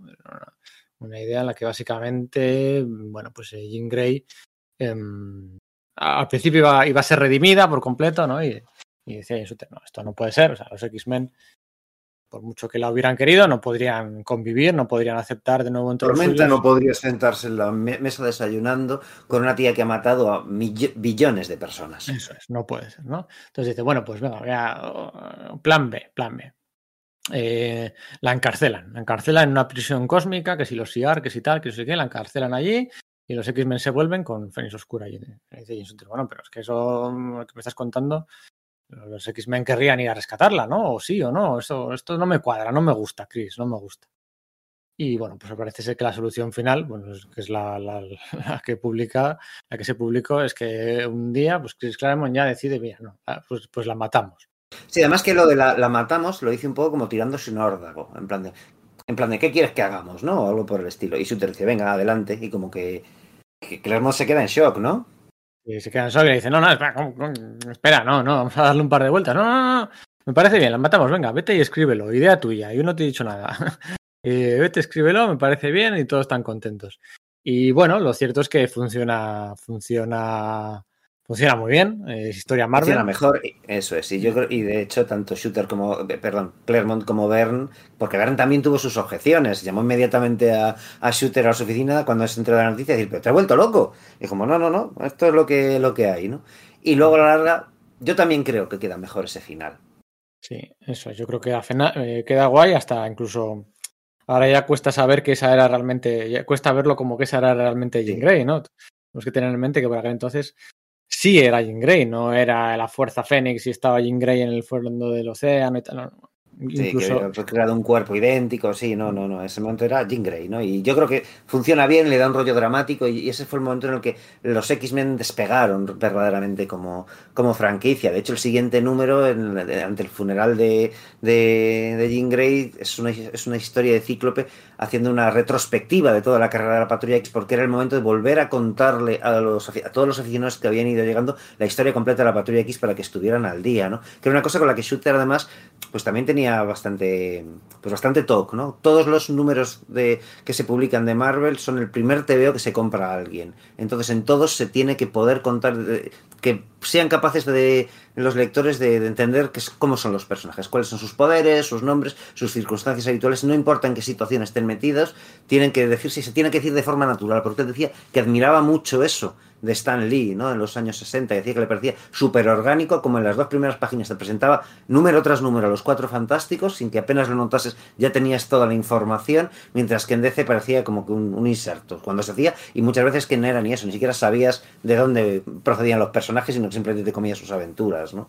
Pues eso, pues, eh, Berno, o sea, Shooter lo, les, les obliga a Bernie a Claremont un poco a hacerlo, obliga a más cosas, porque eh, lo que decíamos, ¿no? Él deja manga ancha, pero no como dice, porque también les obligó, por ejemplo, a que, a que volviesen a ser una escuela. Los X-Men de Bernie Claremont, en el momento en que estaban despegando, tenían una, un, pues una ambientación, digamos, una superheroica pulp, iban viajando por distintos puntos del planeta después de aquello de la, de la Antártida con Magneto, y Shooter es el que les dice, no, no, lo, lo que define a los X-Men es que son una escuela de superhéroes, tenéis que volver a la escuela.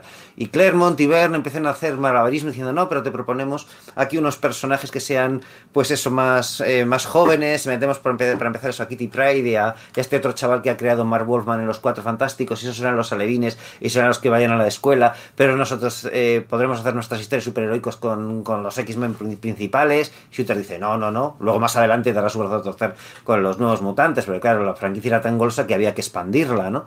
Pero de hecho hay, hay incluso un comentario meta al respecto, en un momento que Lobezno está saliendo de la sala de peligro súper cabreado, se cruza con, con Cíclope y Cíclope le dice, oye, ¿qué te pasa? Y tal, dice, dile a Charles Xavier que Lobezno no salta a través de aros por nadie, ¿no? Y, eso, y Cíclope eh, habla con Charles Xavier y no, consigue hacerle entrar en razón de que esos nuevos X-Men ya son más adultos, más experimentados que la patrulla original eh, adolescente, ¿no? Y que no es necesario hacer eso. Es como que si Claremont pusiese su voz en la de Cíclope y pusiese la figura de autoridad shooter representada a través de un profesor X bastante inflexible, ¿no?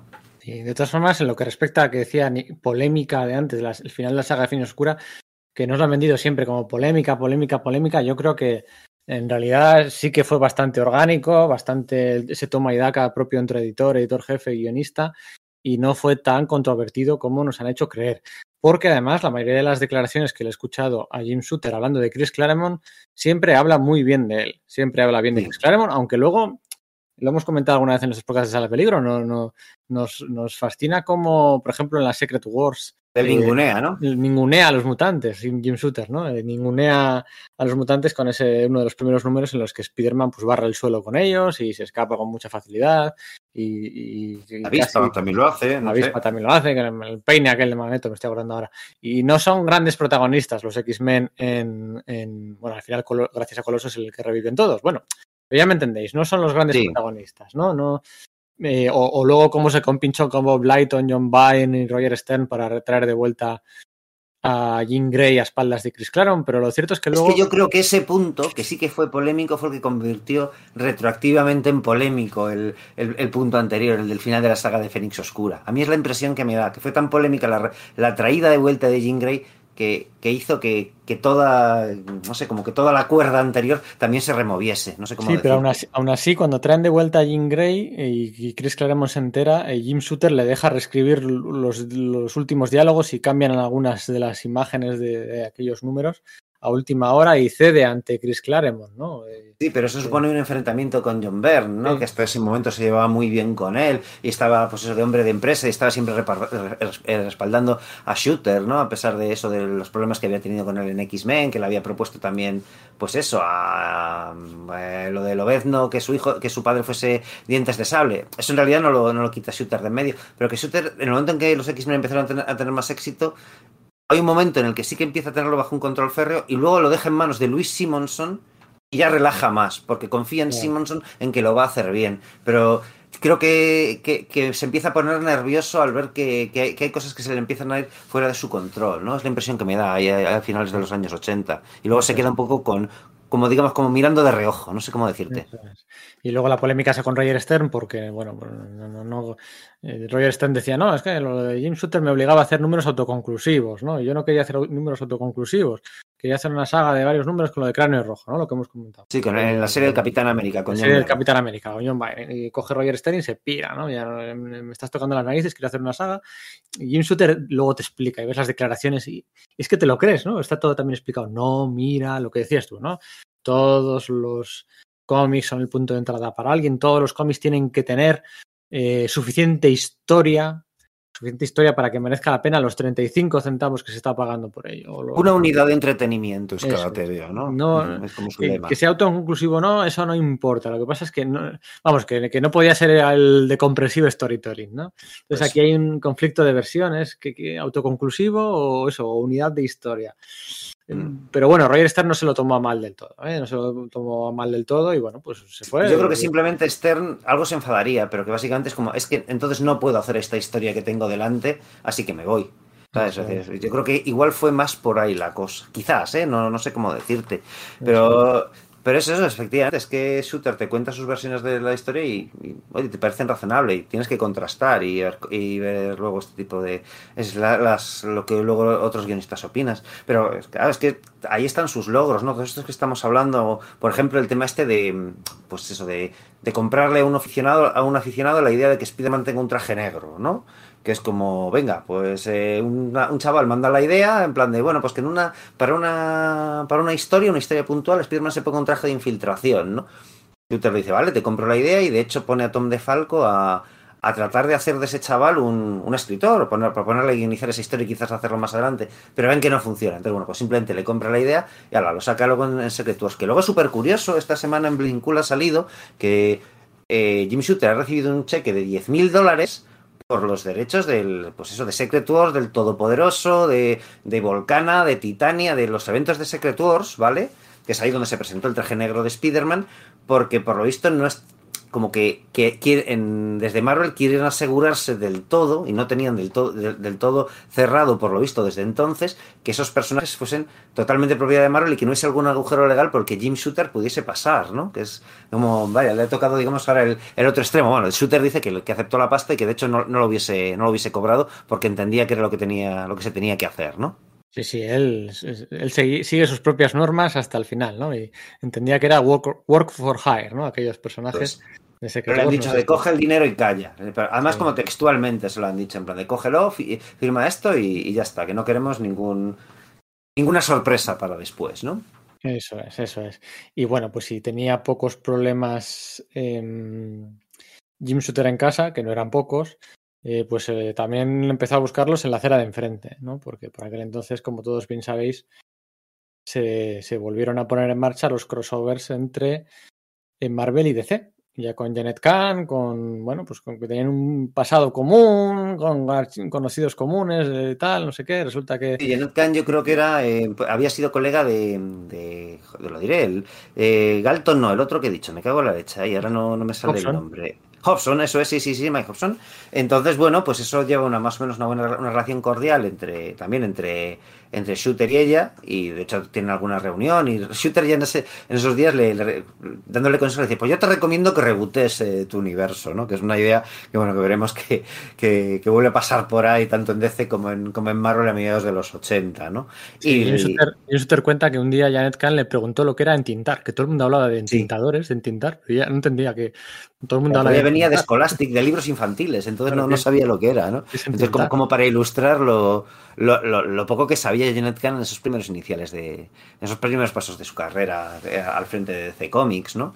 Y bueno, pero a partir de eso, pues también salió el tema de, bueno, pues vamos a volver a hacer especiales de, cruce de personajes, porque había salido el primer Superman Spider-Man, este de Gary Conway y, Rosandru, pero bueno, pues salió otro y ese lo guionizó el propio Jim Shooter. Pero en un principio lo, lo, iba a hacer Mark Wolfman, pero pilla justo cuando Mark Wolfman se va a DC. Y como es especial, tocaba que lo hiciese Marvel, el único escritor que había escrito ambos personajes, eh, Spider-Man en la tira de prensa y en varios filins y tal, y a Superman, pues bueno, pues en su etapa en DC, pues es el propio Shooter, que junto con John Bustema, Joe Sinnott y un sinfín de tintadores más, hace una historia que a mí me encanta, en la que los malos son el parásito y el doctor muerte, a mí, pues un veo que honestamente me flipa, ¿eh? Eso es, trae de vuelta a, bueno, pues a, a un villano que había creado él, el que decíamos, el parásito, ¿no? Que quizá, bueno, tú digas, bueno, pues quizás no sea un, villano a la altura, ¿no? Sí, es te esperarías a Brainiac, ¿no? Si el primero ha sido Luthor, el siguiente eh, por categoría debería ser Brainiac, ¿no? Sí, pero, pero bueno, funciona, ¿no? Y, bueno, pues es que allí había gente entintando como Terry Austin, Klaus Johnson, Bob Lighton, Leia Ola, Bob McLeod, Dan Milgrom, Rubenstein, Walt Simonson, Brett Bredin, Bob Wyasek, bueno, todo el mundo, ¿no? Esto parecía... Sí, Frank, Miller hizo los, los, dibujetes introductorios estos de, no, pues la historia de Superman es esta y la de Spider-Man es esta, ¿no? Es una especie como de viñetas con textos y sin, sin bocadillos en la, en la parte interior de la, de la portada, ¿no? Eso es. Y al año siguiente publicaron el Batman Hulk de Len Wayne y José García López. Al año siguiente eh, se juntaron, esta vez se encargaba Marvel de hacerlo, se juntaron uh, Chris Claremont y Walter Simonson para hacer el crossover Marvel y DC de los Titanes y los X-Men, un crossover en el que, en el que eh, se daba, no hay una excusa argumental para juntar ambos equipos, ¿no? Se partía de la base de que ambos como existían en el mismo universo, ¿no? Tiraban para adelante con... Bueno, lo cierto es que en los anteriores también pasaba eso, ¿eh? En los de Superman y Spider-Man y en el de Batman y Hulk se suponía que vivían en el mismo universo. Es luego cuando se plantea el siguiente, el de JLA Vengadores, que no acaba de llegar a salir nunca, cuando se dice, no, no, viven en universos paralelos, ¿no? Es, es, curioso, ¿no? Eso, que hasta ese momento la idea era que, bueno, pues simplemente los personajes, todos los personajes, los de Marvel y DC, suponía que vivían en un universo ficticio, pero no se habían encontrado hasta esos especiales, y que sea en el siguiente, en el que parece, parece que va a ser el, el, el, más grande, ¿no? De la JLA contra los Vengadores, con George Pérez y una miriada de héroes y villanos eh, luchando los unos contra los otros, a un acontecimiento de narices, pues sea donde se diga esto, que no, pertenece a dimensiones distintas, ¿no? Y que sea el que se venga abajo, ¿no? Y bueno, ese, ese crossover, yo creo que la historia está mil veces contada, pero bueno, no viene Nosotros mismos lo hemos hecho, ¿no? Tenemos un, un, podcast al respecto, ¿no? Sí, eso es. Lo cierto es que eh, se encargaba DC de la producción de este cómic, ¿no? Era un año cada uno, este le tocaba a DC, con un plot de Jerry Conway, con dibujo de George Pérez, hasta aquí conocido, y la, labor editorial era a cargo de Dick Jordan. Eh, pero claro, eh, estaba pactado y así habían hecho anteriormente que el editor de la otra editorial, en este caso Jim Shooter, pues, supervisaba el, plot, el guion para todo era correcto, ¿no? Al final son tus personajes y tienes que comprobar que, que, que, bueno, pues que los Vengadores que salen son los Vengadores del momento y no los de hace cinco años o una alineación que nunca ha existido o que no te la lían y que uno vence a tu personaje de forma muy sencilla y tal. Y él llama varias veces a Giordano, llama varias veces a Giordano y le dan largas, le dan largas, le dan largas hasta que un día se encuentra con 23 páginas de George Pérez dibujadas de la JLA Vengadores y el plot completo. Ay, no, es que pensábamos que, bueno, pues pensábamos que te iba a gustar y que pensábamos que te lo habíamos mandado, ah, bueno, pero no pasa nada, ¿no? Tal, bueno, si tiramos por aquí, dice Insuter, espera, espera, espera, espera, espera, que vamos tarde, vamos muy tarde, pero bueno, yo quiero, quiero leer esto, ¿no? Y se empieza a leer el, el guion, empieza a cotejar con, con Greenwald, con De Falco, con gente que está por ahí en la editorial. Sí, con Luis Simonson también. Con Luis Simonson. Y empieza a decir esto, esto, esto no es lo que habíamos acordado, esto es ridículo. Para empezar, aquí hay personajes que ya no son vengadores en este momento. ¿Qué es eso de que Ojo de Halcón y Flecha Verde se lanzan flechas mortales mutuamente y, y. Ojo de Halcón no dispara a matar. O sea, por mucho que otros autores, Bendis, Civil War 2, eh, tal, eh, no, no, esto no puede ser, tal, no sé qué. A mí. Es mira, eso de que Superman eh, ponga a otro planeta, o sea, porque claro, aquí hay un viaje, viaje en el tiempo, reestructuraciones de realidades, y que es eso que Superman ponga, vea que Galactus se va a comer Krypton en un momento dado y que ponga otro planeta adelante para que se lo coma primero. Superman trataría de salvar a todo el mundo. Pero lo que dice Suter es como, bueno, si quieren estropear, arruinar a sus personajes, que hagan lo que quieran. Pero yo voy a mantener, o sea, voy a salvaguardar los míos, ¿no? Los, de mi es. compañía. Eso es, decía que el guion de Jerry Conway, que bueno, pues estaba rebotado con todo el mundo, eh, que no era todo lo decente que, que, podía ser, que las cosas había que hacerlas bien, que los crossovers hasta el momento, fíjate, veníamos de un Titanes X-Men. Mm. Que, que las cosas Yo con todo también te digo una cosa, no sé, yo obviamente no he visto ese, ese TVO, ni ese guion, ni nada por el estilo, pero me da la impresión de que él no hubiese puesto tantas pegas si, si, si, si le hubiesen dejado supervisarlo. Yo creo que es el hecho de que no le dejen supervisarlo lo que dicen, sí, pues ahora lo voy a mirar a fondo y vamos a ver qué puede encontrar para lanzar contra, contra vosotros. Porque yo creo que le tiene que tocar bastante las narices que en ese momento que Shooter está como que hinchado de orgullo, incluso de prepotencia hacia DC, diciendo, bueno, si es que no tienen ni idea, si es que no nos van a superar nunca, que hagan lo que quieran, que aprendan las tácticas de mercado que quieran de nosotros, que me da igual el talento que se lleven, que el tío no para de hacer declaraciones en plan de, si es que somos mejores, si es que les vamos a barrer permanentemente, yo creo que efectivamente eso no es solamente una forma de, de publicidad o de propaganda, sino que el tío realmente empieza a creérselo. Entonces, el, hecho de que al- al- alguien a quien considera su pasado y su pasado venido a menos, ¿no? DC, una, una empresa que piensa que, que puede pisotear en cualquier momento, le, le vacilen de ese modo, le ningonen y no le pasen siquiera ese plot que él tenía que aprobar, dicen, sí, pues ahora voy a hacer un, un escrutinio exhaustivo del asunto. Me da esa impresión, por lo menos. Sí, pero bueno, Dick Giordano parecía que se excusaba con que, bueno, que era inevitable que tuvieran algún agujero de guion, que decía, no, si los X-Men, los Titanes también lo tienen y tal, y no sé qué. Y le decía, le decía a James Sutton, pero no ves que, que tengo aquí a Roy Thomas que me está diciendo que, que, que esto no hay que por dónde cogerlo lengua, o sea, que, Sí. que Roy Thomas se ofreció a, a- a- bueno, a, a rehacer ese plot, ese guion, rehacerlo de arriba abajo para reutilizar todas las páginas dibujadas por Josh Pérez, quitando un- algunas viñetas muy, muy puntuales con algunos personajes. Sí, Y, creo que pues, decía que como ocho viñetas habría que haber retocado, pero que por lo demás podría reutilizar el, el material dibujado por Pérez para algo nuevo, ¿no? Sí, eso es, pero vamos, que Suter mandaba las notas todas concretas. No, mira, el hombre hormiga no es ya un vengador, no tiene que estar involucrado. Eh, cuando se convoca a Mercurio, tiene que venir de Atilan, que es de donde está viviendo ahora, ¿no? Ya no. el- Eso es, el- está casado con Crystal. En la luna, eso es, no puede venir de otro lado, ¿no? El, el martillo de Thor no puede seguir un rastro a través del tiempo. Esa habilidad se había perdido ya en una historia muy antigua, ¿no? Eh, Sí. eh, hay una escena de una interacción entre Ojo de Halcón y, Canario Negro en la que está, bueno, medio filtreando, eh, medio ligoteando. Y dice, no, mira, Ojo de Halcón ahora mismo está casado. Esto tiene que mencionarse y dejarla a la gente bien clara, la, el status quo, ¿no? Eh, todo así, ¿no? La, la, la carrera. Claro, quería evitar también que hubiera una carrera entre Mercurio y Flash en el guion, ¿no? Esto hay Claro, que evitarlo porque, claro, es que nos van a nos van a humillar innecesariamente. En todo caso, Flash debería correr contra la Capitana Marvel, ¿no? Que puede volar a la velocidad de la luz. O, cosas así de, de, bueno, pues de, de eso, de, de- las reglas del juego, las reglas de los cómics, el, el statu quo. es de punti- ¿verdad? O sea, me refiero que eh, tiene razón en cada una de las cosas que dicen, pero no ah, es lo que digo, a mí me da la impresión de que es como voy a buscarle las vueltas a cada una de las cosas, activamente las voy a buscar. De cosas, efectivamente, cosillas así, yo los, no sé, o sea, veían los crossovers entre, entre los anteriores, entre editoriales, efectivamente había, cosillas que decir, bueno, esto no, no encaja, pero venga, tiro para adelante porque estoy disfrutando del viaje. No voy a estar, como estoy de copiloto, no voy a estar mirando cómo cambia de marcha el tío que conduce, porque si no lo voy a disfrutar, sino que voy a tirar para adelante. ¿no? Y sin embargo, aquí Shooter decide que no, que él va a coger la palanca y si necesario el volante desde el, desde el asiento, de copiloto. ¿no? Eso es, y bueno, pues llega un momento en el que Josh Pérez dice: Mira, me estáis tocando los huevos, a mí me va muy bien haciendo los titanes, eh, estaba ya preparando a fuego lento las crisis en Tierras Infinitas. A mí esto me hace mucha ilusión, porque había dibujado a los Vengadores, había dibujado a la Liga de la Justicia, que recordemos todos que era el motivo por el que George Pérez cambió Marvel por DC. No una gran polémica, sino porque quería dibujar a la Liga de la Justicia.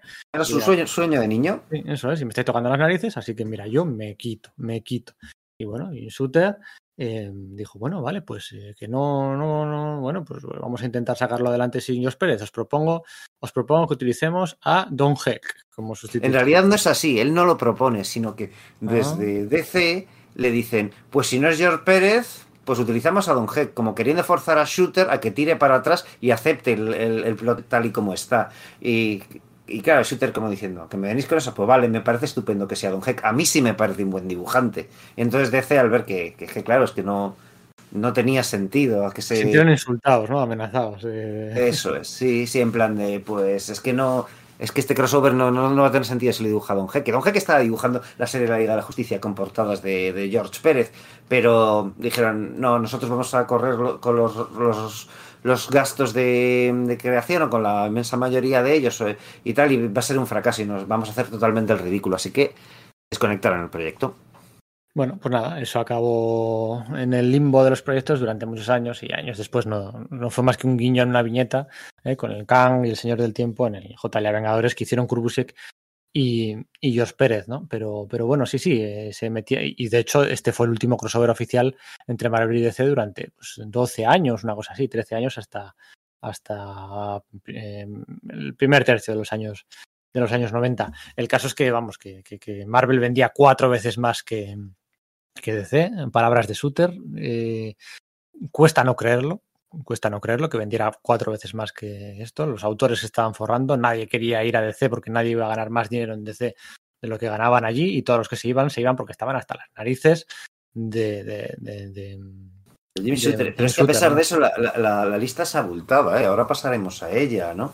Y dices, joder, es que efectivamente, o sea, Mark se va para allá porque está rebotado y gana mucho menos dinero, pero se va para allá. Y, es eso, Doug Munch dice en un momento dado que Jim Shooter incluso reconoce en una, una reunión, ¿no? Sí, ahora mismo, pues DC tiene más talento de, escritores que Marvel, pero es que nos da igual, ¿no? Pues eso, la migración se empieza a dar poco a poco, pero a pesar de que el mercado sea muy menguante, es una cosa que el propio Shooter le tiene que reconocer a Gary Groth en una, en una, entrevista. El mercado ha menguado muchísimo desde principios, o sea, finales de los 60 hasta principios de los 80. Se ha, se ha diezmado. Pero dentro de, ese, de esa cuota que hay, ellos es que arrasan, o sea, lo tienen enorme y además como el como están haciendo también las cuentas, están, están administrando también, la gente se está forrando, los autores se están forrando. Quizás no vendan el medio millón de copias de, que, vendían eh, pues eso a finales de los años 60, pero sí están vendiendo 200.000, 300.000 ejemplares de, de TVOs. Entonces, mientras que, bueno, pues en DC solo hay tres colecciones que superen los 100.000, ¿no?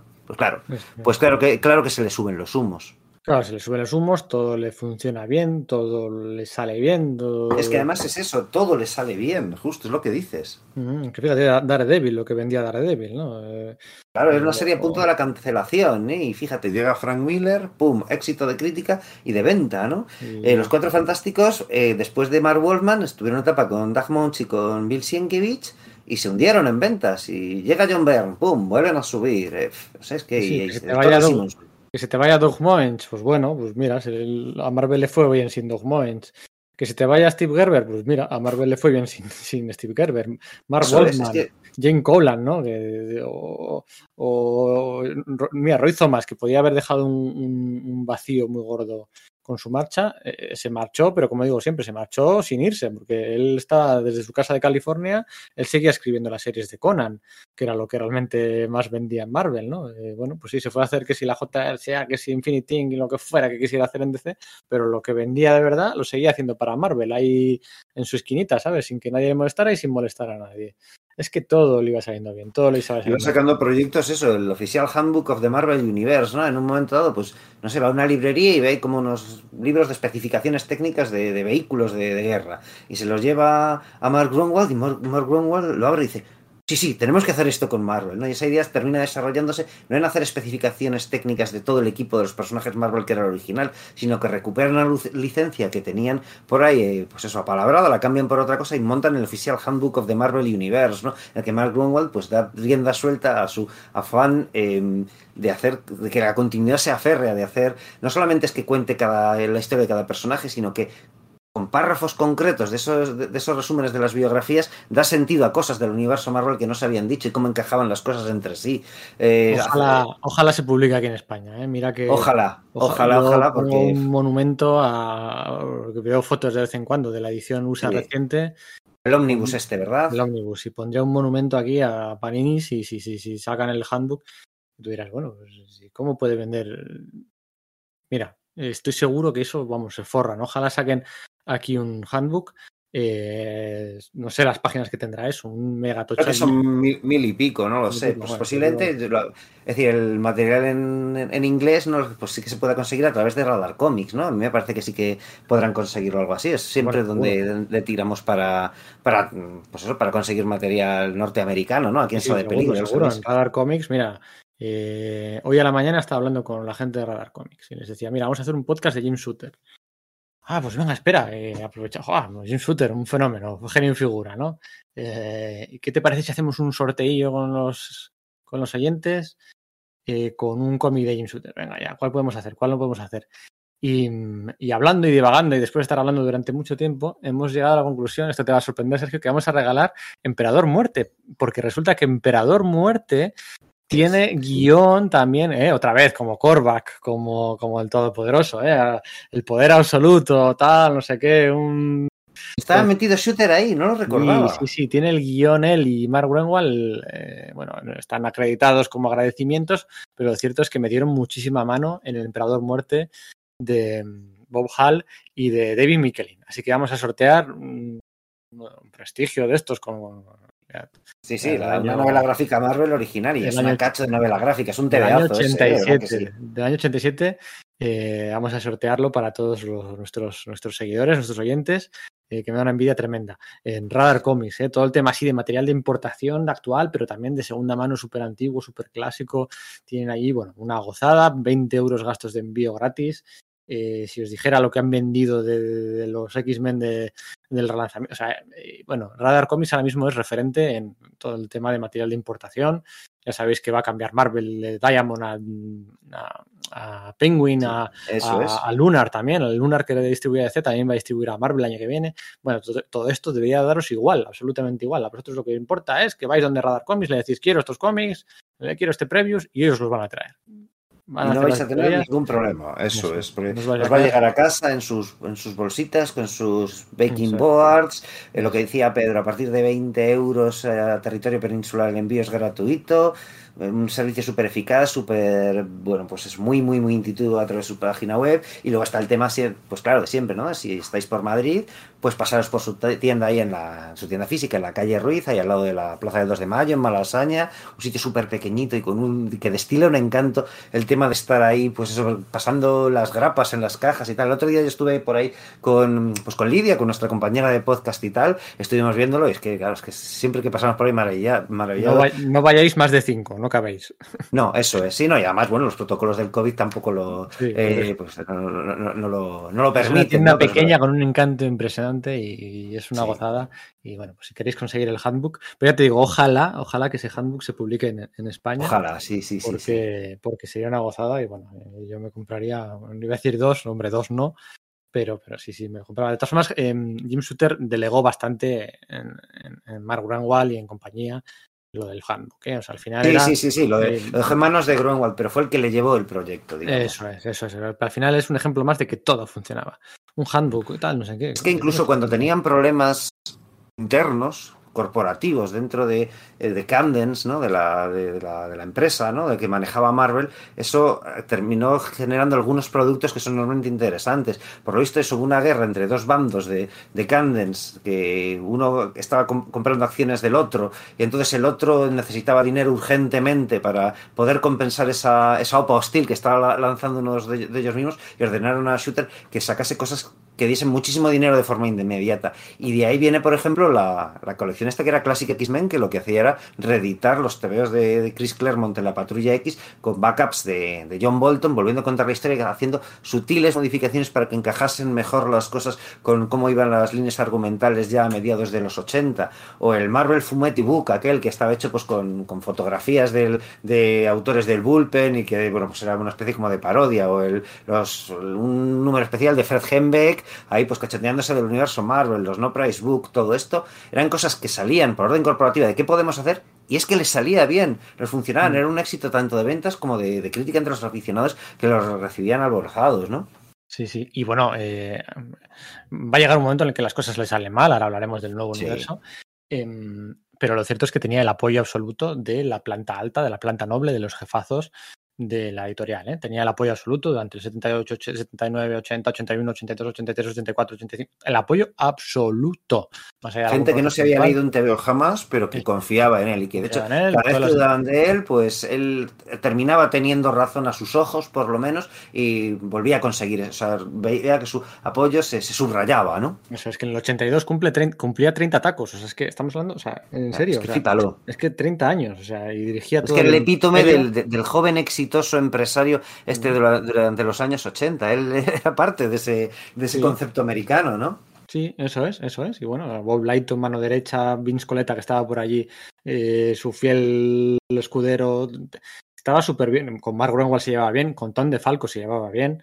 Eh, de verdad, bueno, pues estaba súper bien rodeado, ¿no? Empezaban a entrar por allí gente como Carl Potts, como Bob Harras, como eh, Danny Fingeroth, como eh, Ralph Macchio, todos como ayudantes de asistente, existan asistente editors, ¿no? Ayudantes asistentes, acabarían subiendo poco a poco en la cadena, ¿no? A convertirse en editores, algunos de ellos incluso editor en jefe, como Bob Harras, Tom DeFalco, Cal Potts, también técnicamente, Cal Potts también fue un editor en jefe de cuando Marvel se dividió en, durante un par de añitos en, en distintas eh, mini editoriales.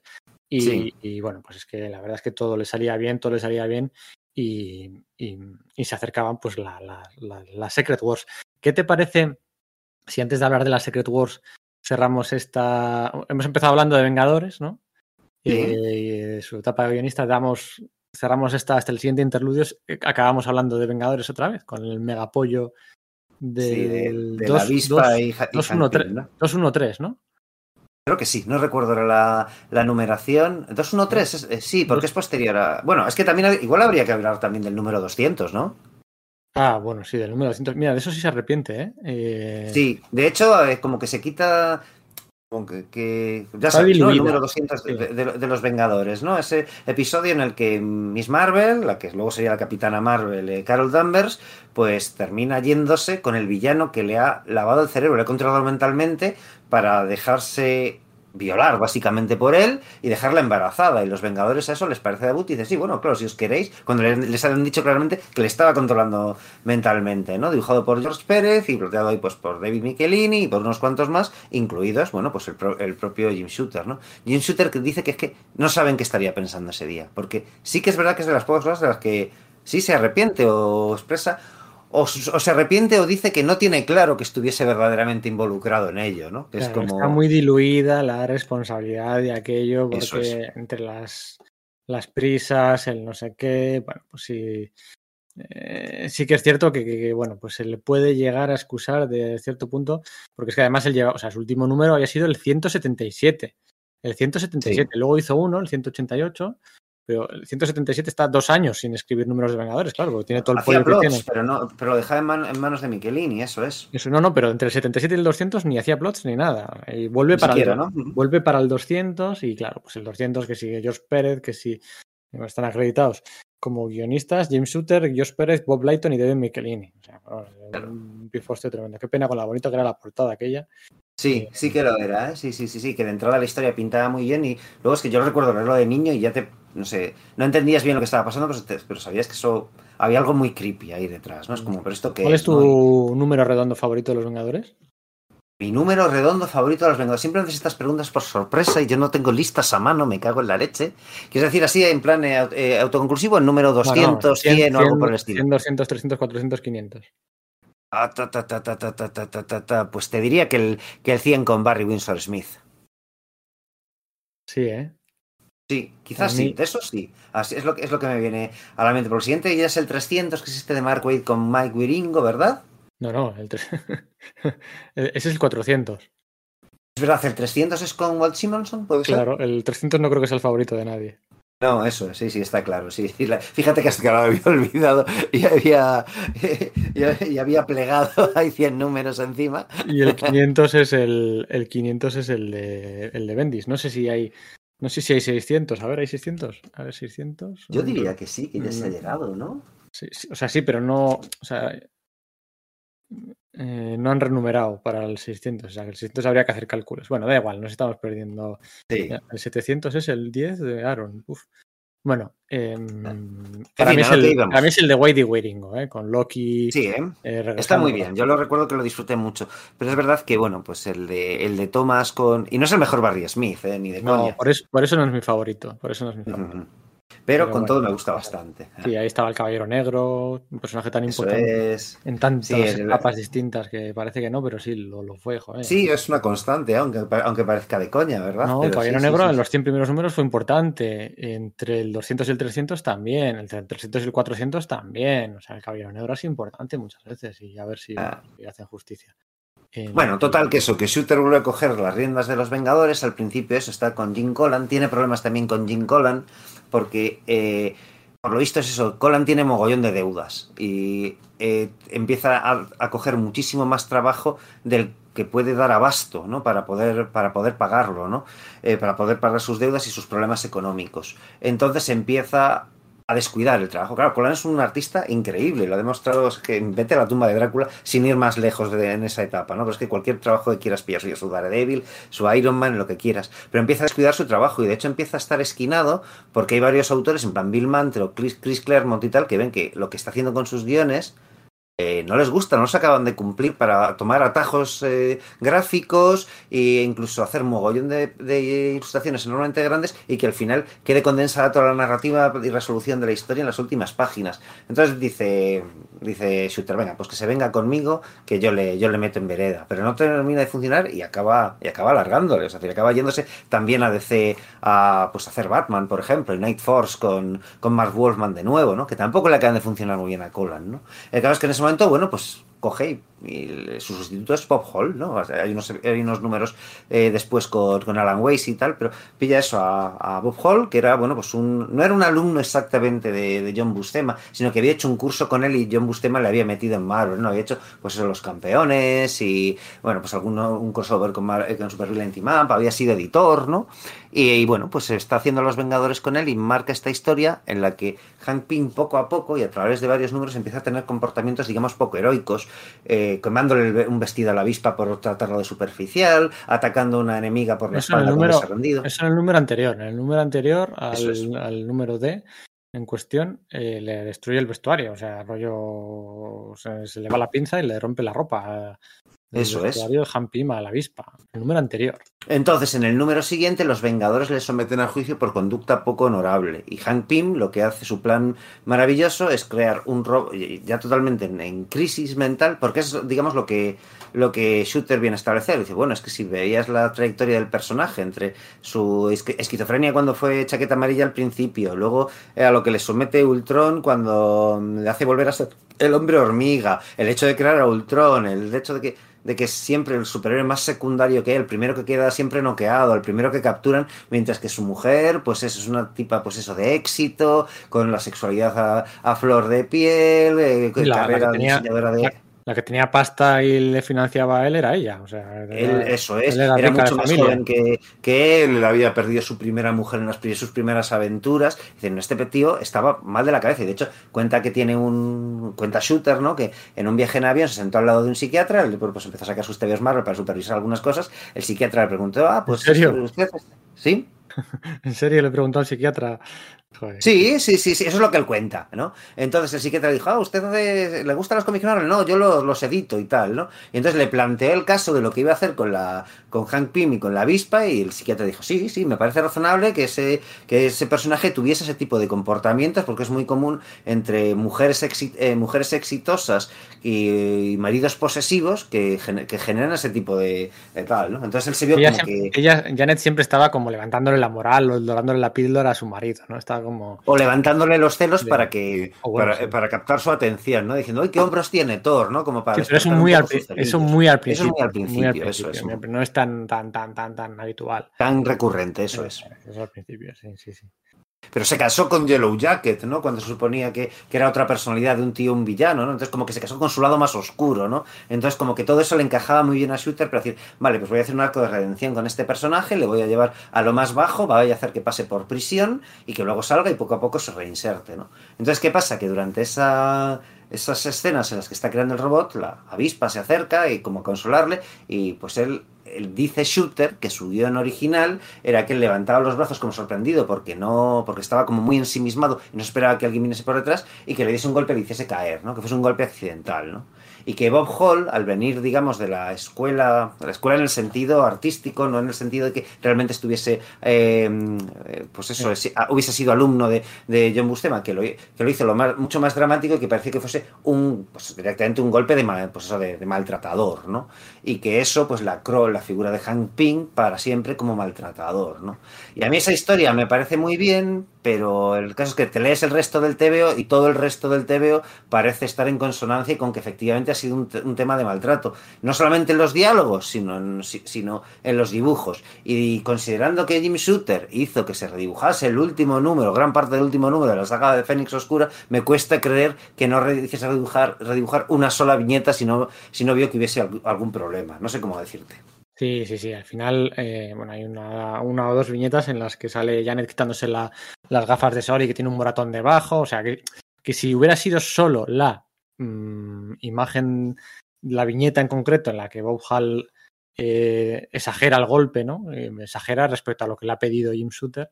Pues bueno. Claro, pero es que no solo eso, si hubiese sido un golpe accidental, pues lo lógico hubiese sido ver a Hank Pym diciendo, ostras, inclinándose a ayudarla o algo por el estilo, sí. porque le ha dado un golpe accidental, no sé cómo decirte. Sí, y sí. eso no sucede. Sí, no, no, está claro que, bueno, que sí que había más inter... Pero bueno, luego, luego lo cierto es que luego tú, eh, que, eh, tú ves eh, declaraciones de Bob Hall eh, en las que admite, no lo niega. En las que admite que eh, él exagera el golpe, que Jim Shooter no había pedido eso, que todavía él se veía verde como, eh, como, como artista para hacer esa sutileza del eso, lenguaje anatómico, ¿verdad? Eso es, que todavía no se encontraba así, que no le guarda ningún récord a Jim Shooter, que le da rabia que en todas las entrevistas siempre le hagan esa pregunta, eh, porque a Jim Shooter no le hacen esa pregunta. A Jim Shooter le hacen 80.000 preguntas y, y, igual entre ellas está esta, pero a Bohal siempre es la, la pregunta, la pregunta. Eso es y que no le guarda sí. ningún rencor y que han quedado y son amigos y que, o sea, o sea, en este caso te tienes que a Jim Shooter porque es que además la otra versión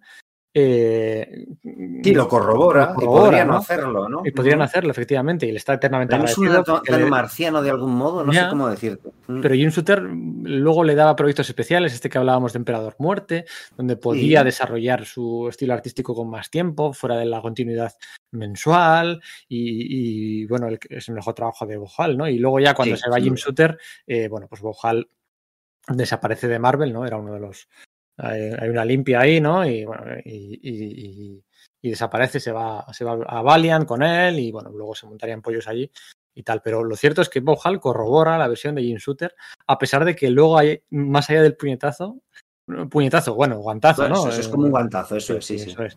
Eh, más allá de eso, ¿no? Y bueno, bueno, lo cierto es que es una segunda etapa, son 10, 12 números. Luego está el número siguiente, uno de los números siguientes en los que la avispa como, como líder de, equipo, ¿no? Líder carismática y súper funcional de, del equipo. Eh, eh, Tony Stark empieza a ligar con ella, ¿no? Porque la avispa todavía no sabía que Tony Stark era Iron Man. Y entonces los dos eh, empiezan una relación sentimental, un número autoconclusivo, ¿eh? Hasta que al Sí. final ya le dicen en el Capitor, le dicen, oye, es que tienes que contárselo, tío, es que no puedes, o sea, no puedes... eh, Una cosa es que ella esté rehaciendo su vida con Tony Stark, y otra cosa es que esté haciéndolo con un compañero y amigo de, de Hank, porque supone, claro, nadie sabía que eran dos personas distintas, ¿no? Eso es. O sea que no eran dos personas distintas, perdón.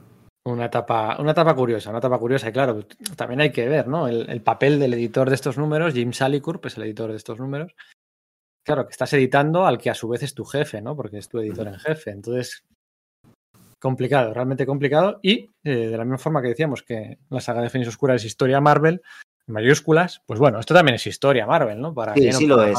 Hay Es mucha gente que considera que el comienzo de la edad oscura del cómic superheroico, que sin duda pues está el mayor epítome son eso, Watchmen, Dark Knight, etcétera, y luego los excesos imagineros ¿no? de, de los 90, que comienza aquí, ¿no? A mí de Shooter también de esa etapa que eh, me, eh, me gustaría Ojo, de- Espera, espera, esto es del 81, ¿eh? Es de finales del 81. O sea, es el número Sí. 213 de, los 213 de los Vengadores, pero es del 81. Estamos hablando que por aquel entonces se estaba celebrando eh, en Gan X-Men, que había, había llegado al 150, los Cuatro Fantásticos estaban celebrando su, su eh, 30 aniversario, eh, eh, bueno, o sea, su 20 aniversario, perdón, con aquel número de Ujú. Irvine y demás. O sea, estamos hablando de una época, o sea, que no es mucho más atrás en el tiempo, ¿eh? es, es, es, es desde principios de los 80, es el primer, digamos, el primer paso atrás o fallo o, eh, de la carrera de, de Suter en Marvel.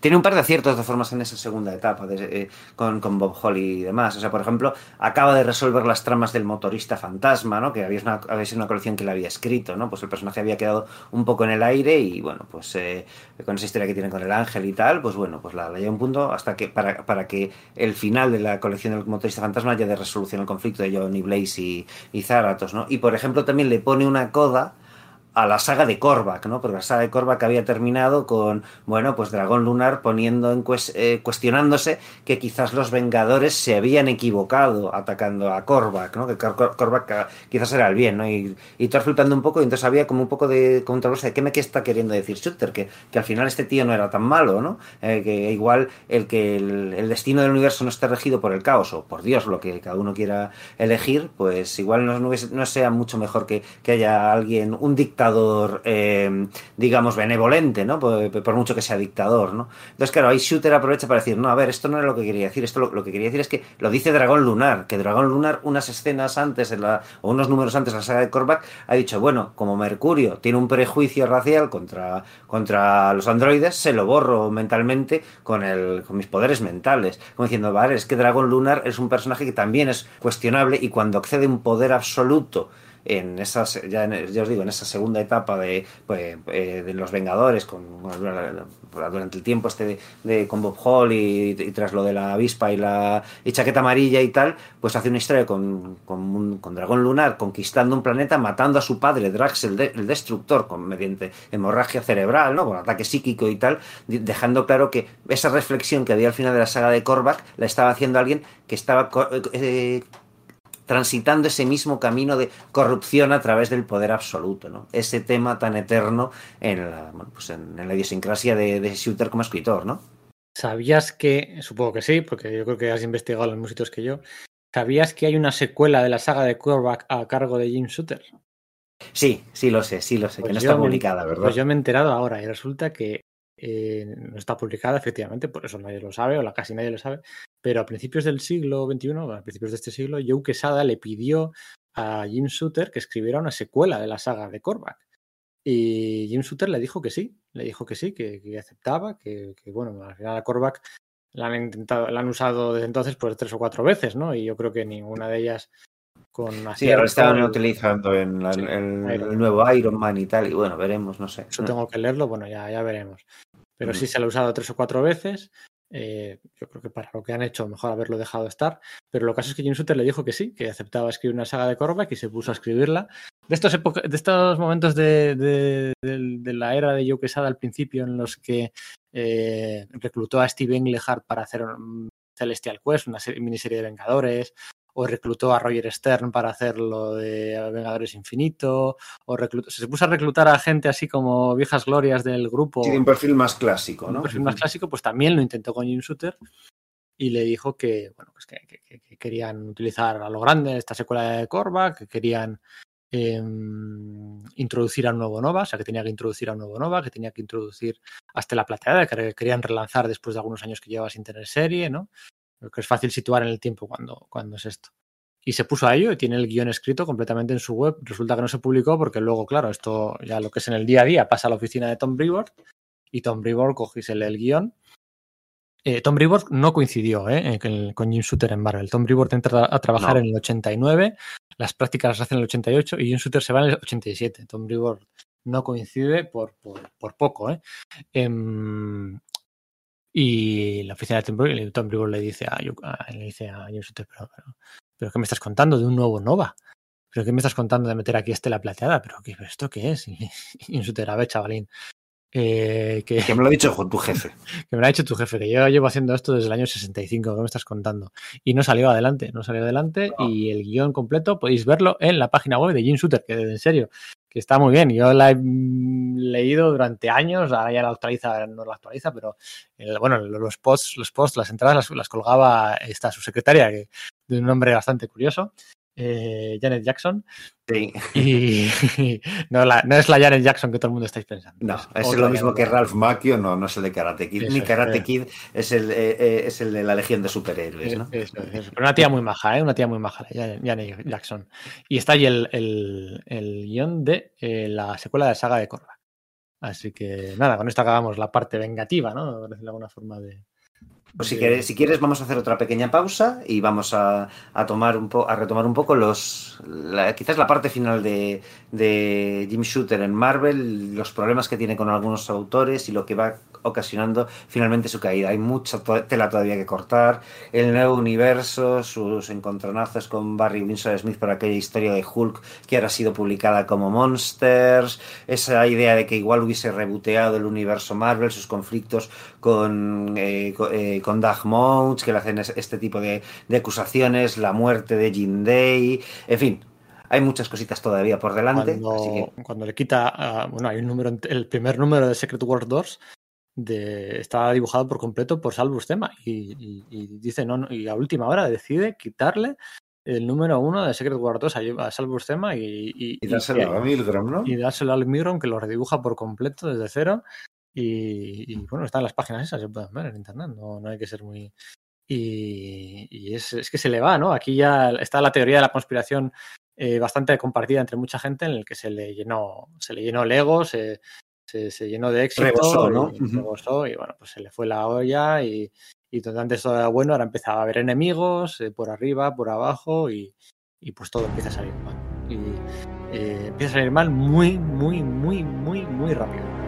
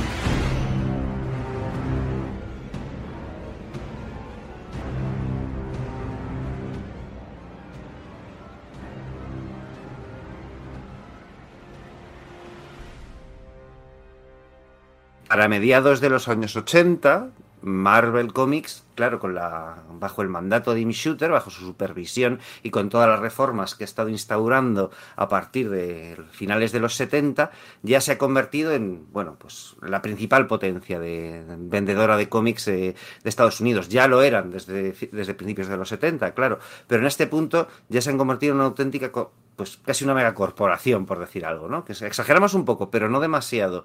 Eh, pero otra de las cosas que sucede es que han con la caída de otras compañías, como puedan haber sido Harvey, ¿no? la, editorial esta de, de cómic para niños, ellos han sabido aprovechar un nicho de mercado para publicar, por ejemplo, la línea de cómics infantiles, eh, eh, los Star Comics, ¿no? que en principio no estaba hecho para eso, sino que era poco porque como Galton y Hobson tenían idea de acabar convirtiendo las licencias de Marvel en líneas infantiles, en, en libros infantiles, les parecía que era un buen primer paso el hecho de establecer relaciones con los licenciatarios para más adelante hacer esos libros infantiles. El caso es que entre unas cosas y otras, con, ese, con esa idea que tiene Shooter de, de bueno, pues eh, aumentar la calidad por un lado en, los, títulos que más baja la tienen, pero quizás un poco acotar por arriba con esa, con esa supervisión, aunque eso no quita para que tengan pues esos grandes éxitos de los que hemos hablado, el Daredevil de Miller, el Thor de Simonson, los cuales bla, bla, bla, bla, ya sabéis, ¿no?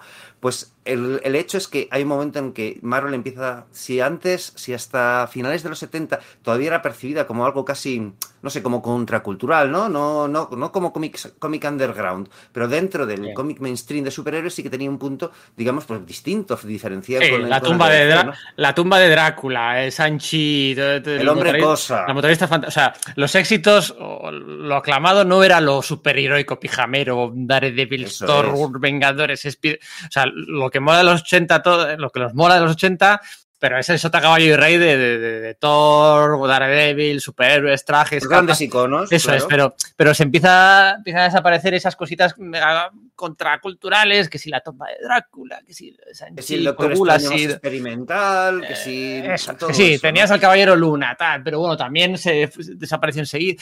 Ojo, que, que, que Archie Woodwin le, le, lavaba un poco la cara con la línea Epic, ¿no? Que ahí sí que salía... Supuesto, eso es. Pero al diversificarse, ¿no? Parecía que lo, que lo, que lo alternativo está concentrado en Epic y la línea central, hmm. pues, eh, pues efectivamente se había perdido un poco ese fuelle, lo cual no significa para que no siguiesen ganando dinero a puertas, ¿no? Estamos hablando pues quizás de un sentimiento un poco crítico, ¿no? Así que eso, más otras pequeñas cosas, llega, em, llega a, que, eh, a que quizás el, ahí el reinado de Shooter empieza a tambalearse por un lado, ¿no? Por, el, por el lado de la percepción que tienen los aficionados para con él, con él ¿no? Eso Además es que viene, radica también en otra serie de cosas. Una primera es que, bueno, tiene un problema con Bill Mantlo, ¿no? Bill Mantlo, pues, eh, aunque Shooter es en las pocas cosas en las que no es siempre coherente según las entrevistas. Hay muchas, muchas entrevistas en que le alaba un montón, dice que tiene grandes ideas, como que genera personajes muy bien, con micronautas, que que siempre hace lo que le tienen que lo, que le lo que él le dice que no es un tipo desobediente. Y otras en las que dice en las que dice no no si es que antes de que de que yo llegase a, editor en jefe le decía oye que tienes que cambiar esto y otro decía ah, a mí ya me han pagado tú no ese tipo de cosas no y por ejemplo tiene un problema cuando en un número de Hulk que es que le resulta bastante impresionante a Shooter cuando lo lee se descubre que es una historia de un de un viajero un, de un soldado que viaja en el tiempo a los tiempos bueno pues a la, a la Marvel de, de los años 80 y que procede del futuro de Kang, ¿no? Pues tiene un problema cuando descubre que esa historia, le cuenta Roger Stern, según la ve publicada, que está plagiada de, un, de, de, una, de una historia de Harlan Ellison, ¿no? El famoso escritor de ciencia ficción, que también había hecho sus pinitos dentro del mundo del cómic, dentro de la propia Marvel, ¿no? En ese momento, bueno, pues Ellison le llama y diciendo, oye, que me habéis plagiado, y, Shooter dice que se lo reconoce y consiguen arreglar el, el acuerdo, consiguen arreglar el, el, asunto y llegar a un, un, punto de entendimiento de la siguiente manera, que es que, bueno, pues a, a Ellison le pagarán lo mismo que ha cobrado Bill Mantlo, se publicará una disculpa y además Ellison tendrá una suscripción eh, de por vida a todo lo que publique Marvel, ¿no? Con lo cual, en ese, en ese, punto parece que las cosas van bastante bien, ¿no? Pero hay otro asunto que va detrás, y es que en el en The Comics Journal, en la, en la, revista, pues eso, dirigida por Gary Groth, el que sería luego el editor de Fantagraphics, o bueno, posiblemente ya Fantagraphics estuviese fundada y que sí. estuviesen en ese punto, pues, sí, sí. Eh, pues eso, pues avanzando sus locas y todo esto, ¿no?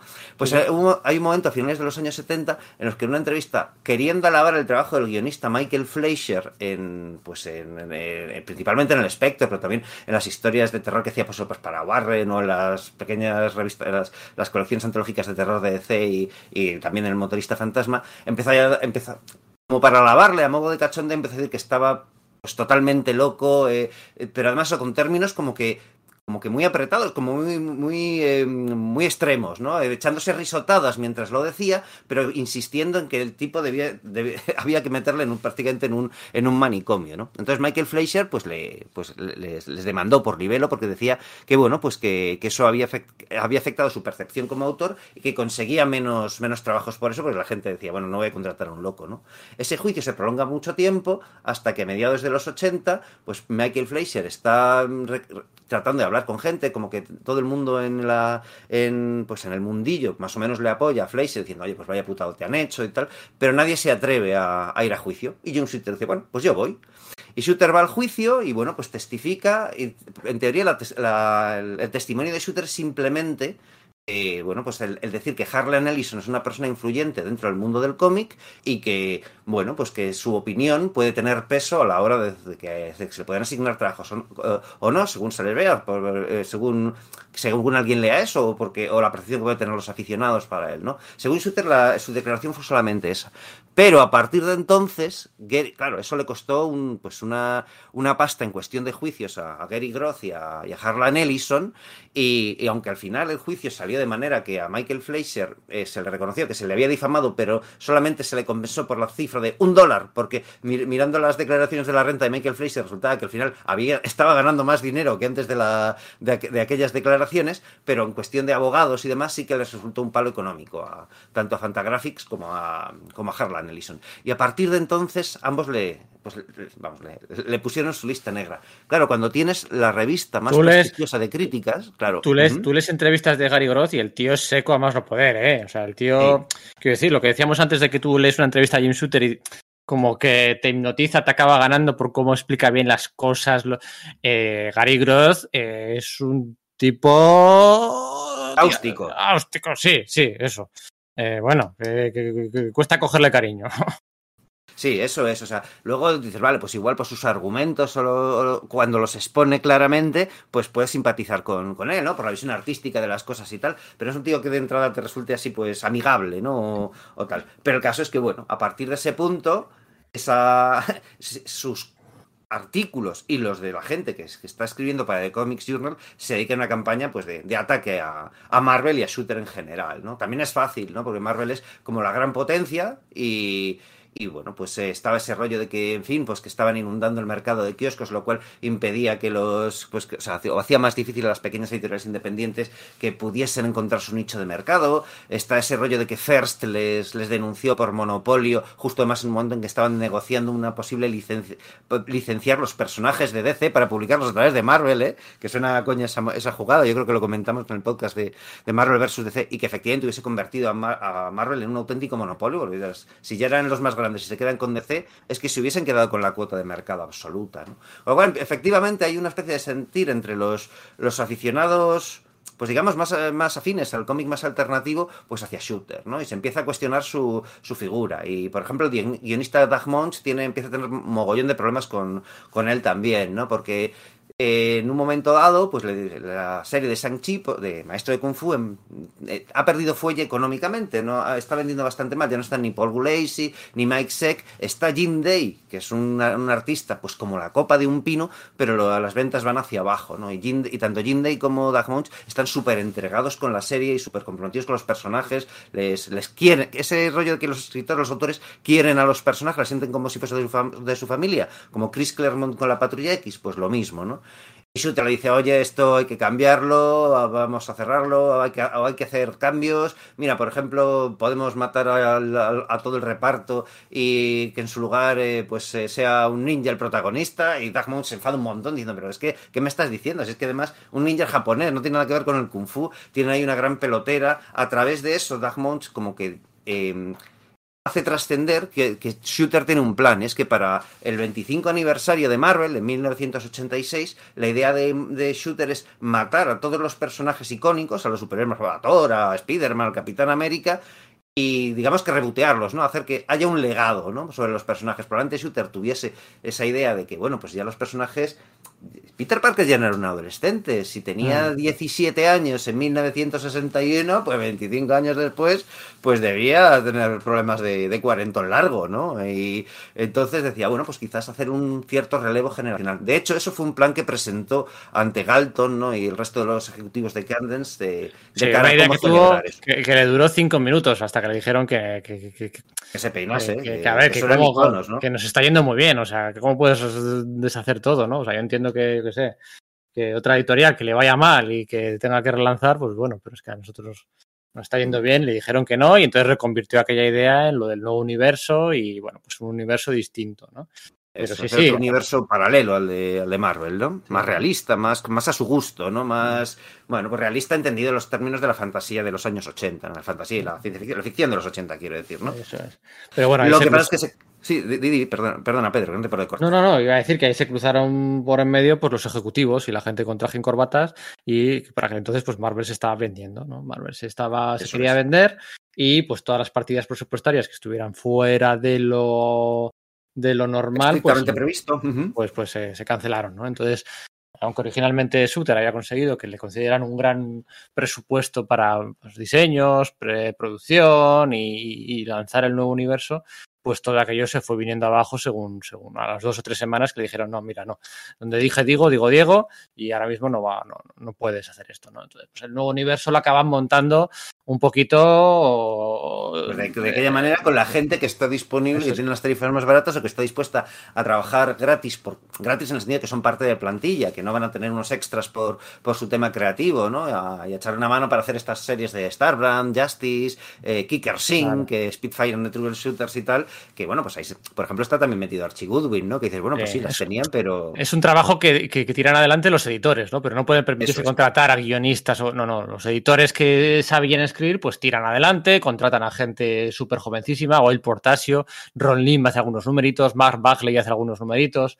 gente Mark que está... está por ahí. Mark Teixeira, eso es, eso es. Y luego gente... Pero en ese momento esos tíos no son nadie. No, son nadie, no, no, es sus primeros, segundos o terceros trabajos, de... no, no en Marvel, sino como dibujantes, ¿eh? O sea, ahí general. Y el que sí que acepta eh, trabajar por fidelidad a Jim Shooter era John Romita Jr. John Romita Jr. es uno de los escuderos más fieles de, de Jim Shooter, al igual que lo era Bob Lighton, al igual que lo era Vince Coletta, o al igual que, bueno, pues eh, tenía cinco o seis así eh, súper fieles. Em, Bob Hall, ¿no? Que lo hemos comentado antes en varias ocasiones, Dan Atkins, gente, gente, pues súper fiel a Jim Shooter, ¿no? Entonces John Romita Jr. dice, mira, sé la que te han liado, sé que te han cortado el presupuesto, pero yo insisto en eh, hacer eh, este, este cómic, el Star Brand, Y entonces presta su dibujo eh, para los primeros números de, de, Starbrand, ¿no? O sea, que no está nada mal al final. Jim Shooter el guion y Starbrand. No, no, está muy bien, de hecho, es, es lo mejor del nuevo universo. Starbrand, además se nota que el tío sí que pone parte de sí mismo, ¿no? En él, o sea, es que, que, como que proyecta y de nuevo es ese tema de un poder absoluto, ¿no? Que llega a una persona. De hecho, a, a veces lo que se ha comentado, ¿no? Que, que, precisamente, pues, pues como que se nota que, es, que, que Shooter es un cretino, ¿no? Porque dicen, bueno, claro, si estaba proyectando tanto, entonces el, el protagonista, este Kenneth Connell, en el fondo tenía mucho de él. Entonces él probablemente también fue un cretino, ¿no? Sea, como, como que como Connell era un personaje que, que caía mal activamente a la gente, pues por, cómo trataba a las mujeres y tal, pues eh, y en general sus actitudes ante las cosas, pues decían, bueno, este tío tan alto que viene de Pittsburgh y que está escrito por Jim Shooter no es más que un avatar suyo, ¿no? El corte, de pelo, el corte de pelo también, ¿eh? Eso es, eh, en ese momento es muy parecido, ¿no? Tienes, claro, es que la figura de Shooter es muy curiosa, ¿no? Es un tío así enormemente alto, con, pues con la cara muy marcada por un acné juvenil y un, un, peinado, pues eso, que está a medio camino en el que le podías ver a, a, a Ken Connell y no sé, como el señor Spock, es que es, o sea, no, no pretendo ridiculizar nada por el estilo, pero sí que es una persona, digamos que con una presencia física muy característica característica, ¿no? Con, con unas cejas como, em, no sé, como muy angulares y tal, y llama la atención sobre todo con, con, su juventud en ese momento, ¿no? Tiene más problemas porque, por ejemplo, es eso, a finales de los 70, no lo hemos dicho antes, ¿no? Pero se le acusa de homofobia porque aquella anécdota que hemos comentado que le sucedió en la, en la YMCA cuando era joven, en, pues cuando estaba haciendo sus visitas a la oficina de DC a mediados de los años 60, de que atacaron a un amigo suyo en las duchas de la YMCA para violarle, eh, pues la representa en un TVO de Hulk, ¿no? Y el, eh, a, finales de los 70, a finales de los 70, en un TVO del de, el magazine de Hulk, ¿no? La colección, digamos, como que alternativa o, o, paralela, que pretendía ser como más realista, yendo un poco más en la dirección de la serie de televisión que en esos momentos pues arrasaba, ¿no? La de Bill Bixby y Lu Ferriño, ¿no? Y bueno, pues eh, representa, digamos, esa escena. Había leído además en, pues, eh, una, una, revista de, dedicada al público femenino, en la que escribió una amiga suya, pues el tema del, de las reacciones que tienen algunas mujeres cuando son violadas, que, eh, que no son capaces de reaccionar en el momento que quedan en shock, y es luego, mucho después, cuando les viene la rabia, el dolor y, demás, y, y, utiliza esas ideas para esa historia de Hulk. ¿no? Él no ve ningún problema en eso. Y claro, empiezan cuando se publica empieza a ver pues eso, quejas eh, porque dicen, vale, es que muy bien, entendemos que esos son los mal, que los tíos que no atacan a Bruce Banner en las duchas, que es lo que le pasa a Banner, que le atacan en las duchas, consigue escaparse y es luego cuando se transforma en Hulk, no, no en el momento, ¿no? Pues entendemos que son los malos, pero es que no tenéis ningún otro personaje homosexual en el universo Marvel y los primeros que habéis presentado son unos violadores, ¿no creéis que estáis dando una imagen bastante negativa de la homosexualidad? Shooter lo sigue negando y por ahí diciendo, no, no, aferrándose a, es que esto fue algo que pasó, ya, ya, si fue algo que pasó, si no no, hay, no hay por qué negarlo, ¿no? Pero entre eso y que parece ser que le cortó un poco las alas a John Byrne a la hora de, de denunciar que en, que en, su serie de Alpha Flight, el supergrupo este canadiense que había, había sido presentado en la Patrulla X, el personaje de Northstar iba a ser, pues era homosexual, y además era muy claro a la hora de leerlo, ¿no? Eh, Byrne hacía ahí como un, un innuendo, ¿no? Un, un, lenguaje en clave que dejaba muy, muy, que en realidad dejaba bastante claro a nada que supieses lo que estabas buscando, que, que era qué era lo que pasaba con Northstar, ¿no? Y bueno, pues con sus am amigos, ¿no? Que de, mayor edad que él, que y la, el tipo de relación que tenían, pero no se le podía sacar abiertamente del armario, ¿no? Entonces se, da la idea de eso, de que Marvel se ha convertido en algo muy conservador, ¿no? Y además, como está ese, en ese momento lo de la cultura de los yuppies, ¿no? De lo, lo que hablábamos antes, ¿no? Los jóvenes ejecutivos que han sido hippies en, en, los años 60 y 70 y que luego se han convertido al ultracapitalismo, ganando una fortuna sin ningún tipo de escrúpulos y con un trato eh, eh, que deja mucho que desear para con sus subordinados, pues como que se vende un poco la idea de que Shooter encaja del todo dentro de esa, de esa figura que es bastante pues despreciada entre, pues, entre mucha gente de, de la izquierda y que, que estaba... Pues leyendo el The Comics Journal, que era un, periódico, vamos, un periódico, una revista con una orientación política muy clara, ¿no? De todas formas, es curioso porque, pese a que hemos comentado aquí todas las polémicas y todas las salidas, ¿no? Que si Mark Wolfman, eh, Gerber, Jen Collan, Roy Thomas, Doug Moen, to, todo, ¿no? Lo que hemos comentado antes. Eh, yo luego llegaría a la de John Byrne, to, todos los pollos. Sí. Lo cierto es que, eh, que eso, ¿no? Se suele recordar la polémica, lo cierto es que eh, no deja de ser cierto que James Shooter también consigue traer de vuelta a mucha gente que, sí. que, que había desaparecido. Steve Ditko, el que le trae de vuelta a Marvel a uno de los padres fundadores ¿no? de la editorial, es Jim Shooter, ¿no? al que le consigue convencer para, para darle trabajo. ¿no? A Steve Englehart también vuelve durante los años del, del, reinado de Jim Shooter. Eh, vuelve. Don McGregor. Don McGregor, por ejemplo, o, o, vuelve. Y luego, otra cosa, por ejemplo. A ver, esto igual es un, po un poco impopular, pero eh, vale, Jane Collan se, había, se piró enfadado a DC, pero luego, ¿qué consiguió hacer Jane Collan? Sí, ah, bueno, yo diría que sí que consiguió hacer Night Force. A mí me parece que ese es un TVO bastante sí. grandioso también con, con, Mark Wolfman, pero no tuvo éxito. No tuvo la repercusión de la tumba de Drácula. O lo, que hizo, o lo que le hizo Roy Thomas, que sí, hizo el All Star Squadron, que tiene el acrónimo sí, más. Ahí, ahí, sí tengo. Me, me, atacas en el corazón. Sí, pero yo hablo de repercusión. El All sí, Star claro, Squadron, que, que, tiene el acrónimo, As, ¿no? el acrónimo más curioso de la historia, eh, no tuvo la repercusión de todo lo que había hecho en Marvel. O Doug Moench eh, no tuvo toda la repercusión de lo que había hecho en Marvel. O sea, al final es gente que no es que empezara a cuesta abajo, pero bueno, que no consiguió hacer. Jim Shooter, John Byrne estuvo 19 meses en DC y se volvió a Marvel. Eh, bueno, la gente sí se iba, pero luego estuvo recuperando, recuperó mucha gente, recuperando, recuperó a Steve Ditko. Y bueno, pues sí, lo del nuevo universo le salió mal. Había muchas series que estaban preparadas para ser eh, personajes del nuevo universo y que se tuvieron que integrar con, con, toda la normalidad del mundo dentro de la continuidad de Marvel, ¿no? Me acuerdo de Speedball. Speedball originalmente sí. es una, un personaje que iba a ser para el nuevo universo. O eso, el, es para eso lo, lo, concibió Steve Ditko en un principio, porque ese era bueno, parte del asunto, ¿no? El Alien Legion de Carl Potts, que acabó publicándose, originalmente iba a ser para. Para Mira, eso no me lo sabía. Sí, sí, los sí. de, que, que, no sé, eso que sale a través de, de, Epic y tal, sí, sí, claro que lo recuerdo, ¿no? Que, que fue dibujado bueno. por Larry Stroman y tal, sí, sí, sí. Entonces le salió mal, es cierto que le salió mal, también coincide, pues eso, con, con su marcha, con, con, pues empieza a tener, claro, cuando estás vendiendo la compañía, le decía el jefe, le decía Jim, Jim Galton, le decía, no, mira, pues ahora esto, esto no vamos a hacer, o estos royalties igual no los vamos a pagar. Decía, oye, es que esta gente está aquí por, por esto, nos hemos comprometido a esto. Y entonces empieza a tener muchas muchas, muchas, muchas discrepancias con su jefe, con el que se había llevado estupendísimamente hasta entonces, con el que le había defendido en mil ocasiones y viceversa. Y bueno, pues aquello, aquella relación se, se deterioró muy rápido, ¿no? Había mucha gente, mucha gente que se, que, que se tomaba la libertad de subir a la oficina de Jimmy Galton a decirle que, que, que, que, Este tío había que despedirle, Doug Munch hizo eso, ¿no? O sea, Munch, y, no y John Byrne, John, John Byrne su, sube a la oficina después de discutir. John Byrne, John Byrne se va de, de, Marvel no por discutir con Jim Shooter, se va de, de Marvel por discutir con Al Milgrom. Sí. Y, y, y, lo que hace John Byrne es Marvel Fanfare, ¿verdad? Marvel Fanfare, sí, sí, pues el come aquel. Entonces sube a la oficina de Jim Galton a, poner, a montar un pocho tremendo y Jim Galton lo que, lo que viene a decir es ¿y tú quién eres? O sea, ¿y tú quién eres? ¿Sabes? Y, claro, él hablaba con Jim Shooter, él no tenía ni idea del resto de cosas. Eso es. Y aquí la claro, gente, pues, pues, bueno, se tomaba un poco la justicia por su mano, tal. Carl Potts y varias gente más cuentan lo del famoso motín aquel, ¿no? El motín en el que, bueno, pues ya, ya está, había mucha gente que estaba hasta las narices de Jim Shooter y que hay un momento en el que, que, que forman un motín, que se sublevan eh, seis o siete de ellos, eh, Bob Harras, Ralph Macchio, el Carl Potts, el no sé qué, no sé cuál, y van a la oficina de, van a la oficina de Mark Greenwald, a, oh, de Mark Greenwald, de Jim Shooter, a montarle un pollo y decirle, oye, mira, estamos hasta los huevos de ti. Editores, ¿eh? Hablo de editores, sí. de, de, gente de la casa, no de freelance. Que estamos a tal, no sé qué, y estaba allí Jim Shooter, estaba en la oficina con Tom DeFalco y con, con Mark Greenwald, que no sabían dónde meterse los dos, porque los dos tenían una buena relación, una buena relación con Jim Shooter. O sea, Tom DeFalco se llevaba bien con Jim Shooter, Mark Greenwald se llevaba bien con Jim Shooter y viceversa.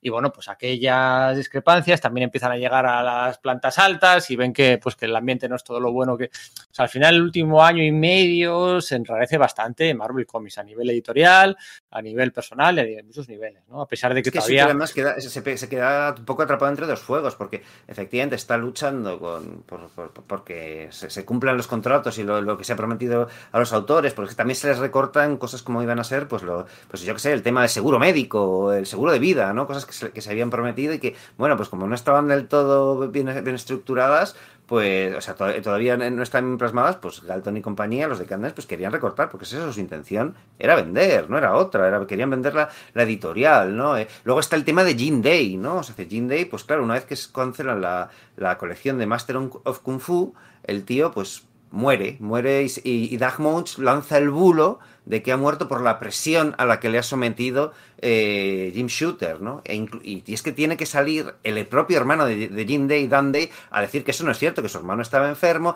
que ese, que ese escenario que pinta Doug Munch de que no, es que le, le, le, dejó ahí acabando unas páginas hasta altas horas de la madrugada en, la, en, las oficinas de Marvel en pleno invierno con la calefacción apagada y tal, que era todo incierto y que, bueno, pues que básicamente, pues, eh, que, que, que, pues que Jim Day, pues eso, pues murió porque tenía una afección, porque le, le, el, el, el, viaje, las inclemencias de ese sí. viaje en sí mismo le fueron mal, pero que a ver, que es que pusieron a Jim Day a hacer las dos, dos licencias enormemente golosas como eran la, las dos de Lucasfilms, de Indiana Jones y de Star Wars, por las que iba a sacar bastante dinero, ¿no? O sea, sí, le había quitado de, de Master of Kung Fu, pero le había puesto en... Claro, no piensas en esa, cuando piensas en colecciones de Marvel y te vas, pues eso, a Los Cuatro Fantásticos, o Thor, perdón, mejor dicho, la Patrulla X, ¿no?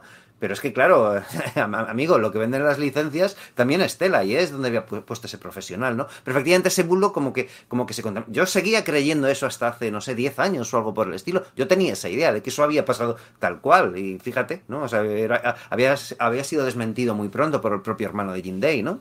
Y todo eso, y sin todo eso que estamos hablando, esta generación del último año, año y medio, sin haber hablado de Secret Wars. No hemos hablado de Secret todo Wars. Todo eso sin hablar de Secret Wars, es verdad. Bueno, Secret sí, Wars, sí, sí, ya sabemos todos el, el, exitazo que fue, pues, claro.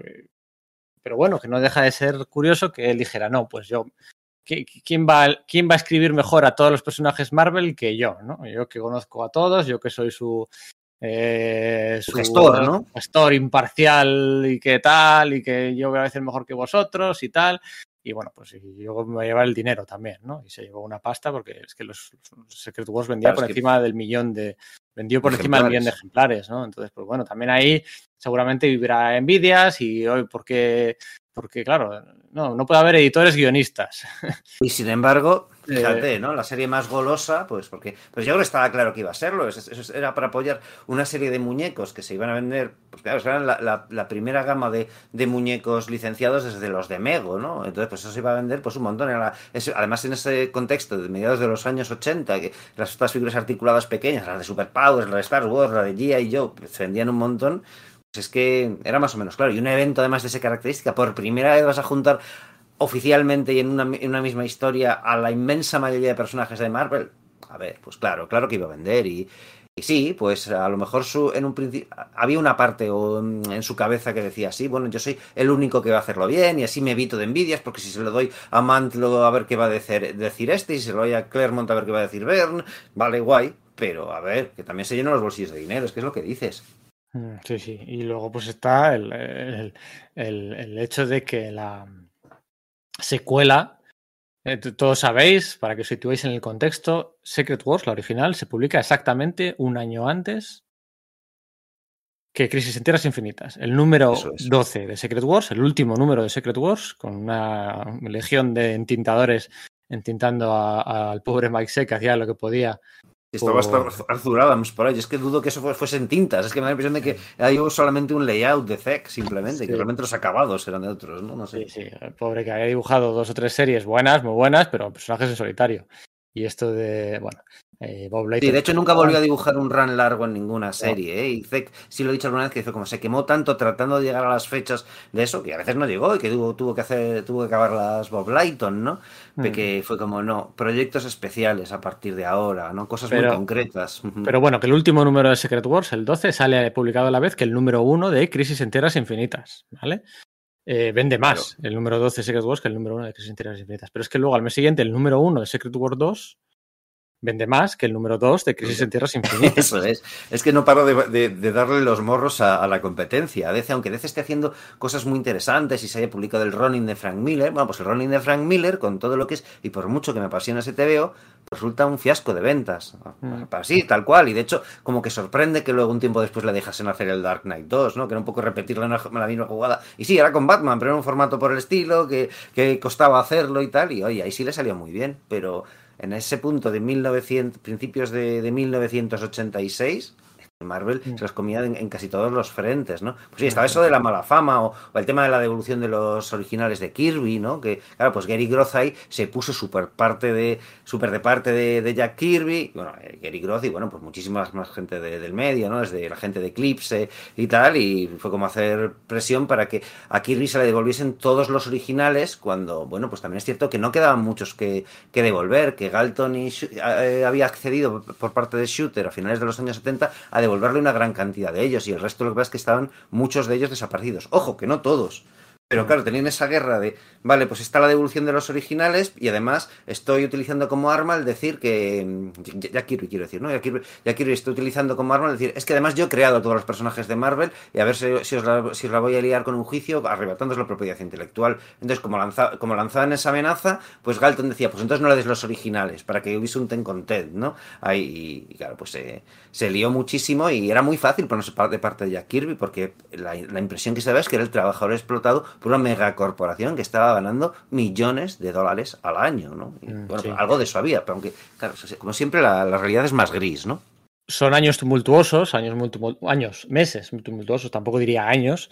Eh, de hecho, Jim Galton lo que hace es, eh, durante un trimestre completo, manda a Tom DeFalco, le manda a, eh, a Inglaterra se lo, se lo, se lo manda ahí a Marvel UK y tal, no sé qué, y bueno, pues Todd del Falco decía, joder, es que me mandaron tres meses allí y yo, es que yo veía que le iban a despedir a él y que me iban a despedir a mí, ¿no? Y no, no, lo que, lo que resulta luego, se sabe, ¿no? Que la estrategia de Jim Galton, eh, ya de, se había tomado la decisión, era que sustituir a James Suter por Tom DeFalco. Y le manda allí, le manda a Inglaterra, pues para protegerle de tenerle a salvo de todos, de la traca final. De todo lo que va a pasar, ¿no? De, claro, la, la traca final de la, el incendio final que se va a provocar con la, el despido de, de, Jim Shooter y, y, Tom DeFalco, pues bueno, está allí un poco, un poco a salvo de decimos que todavía tenían buena relación. ¿eh? Luego la relación se deterioraría muy rápido, porque además Tom DeFalco es el primero que le dice a, a Jim Shooter, oye, es que, que, nos van a despedir, nos van a despedir, nos van a despedir a los dos.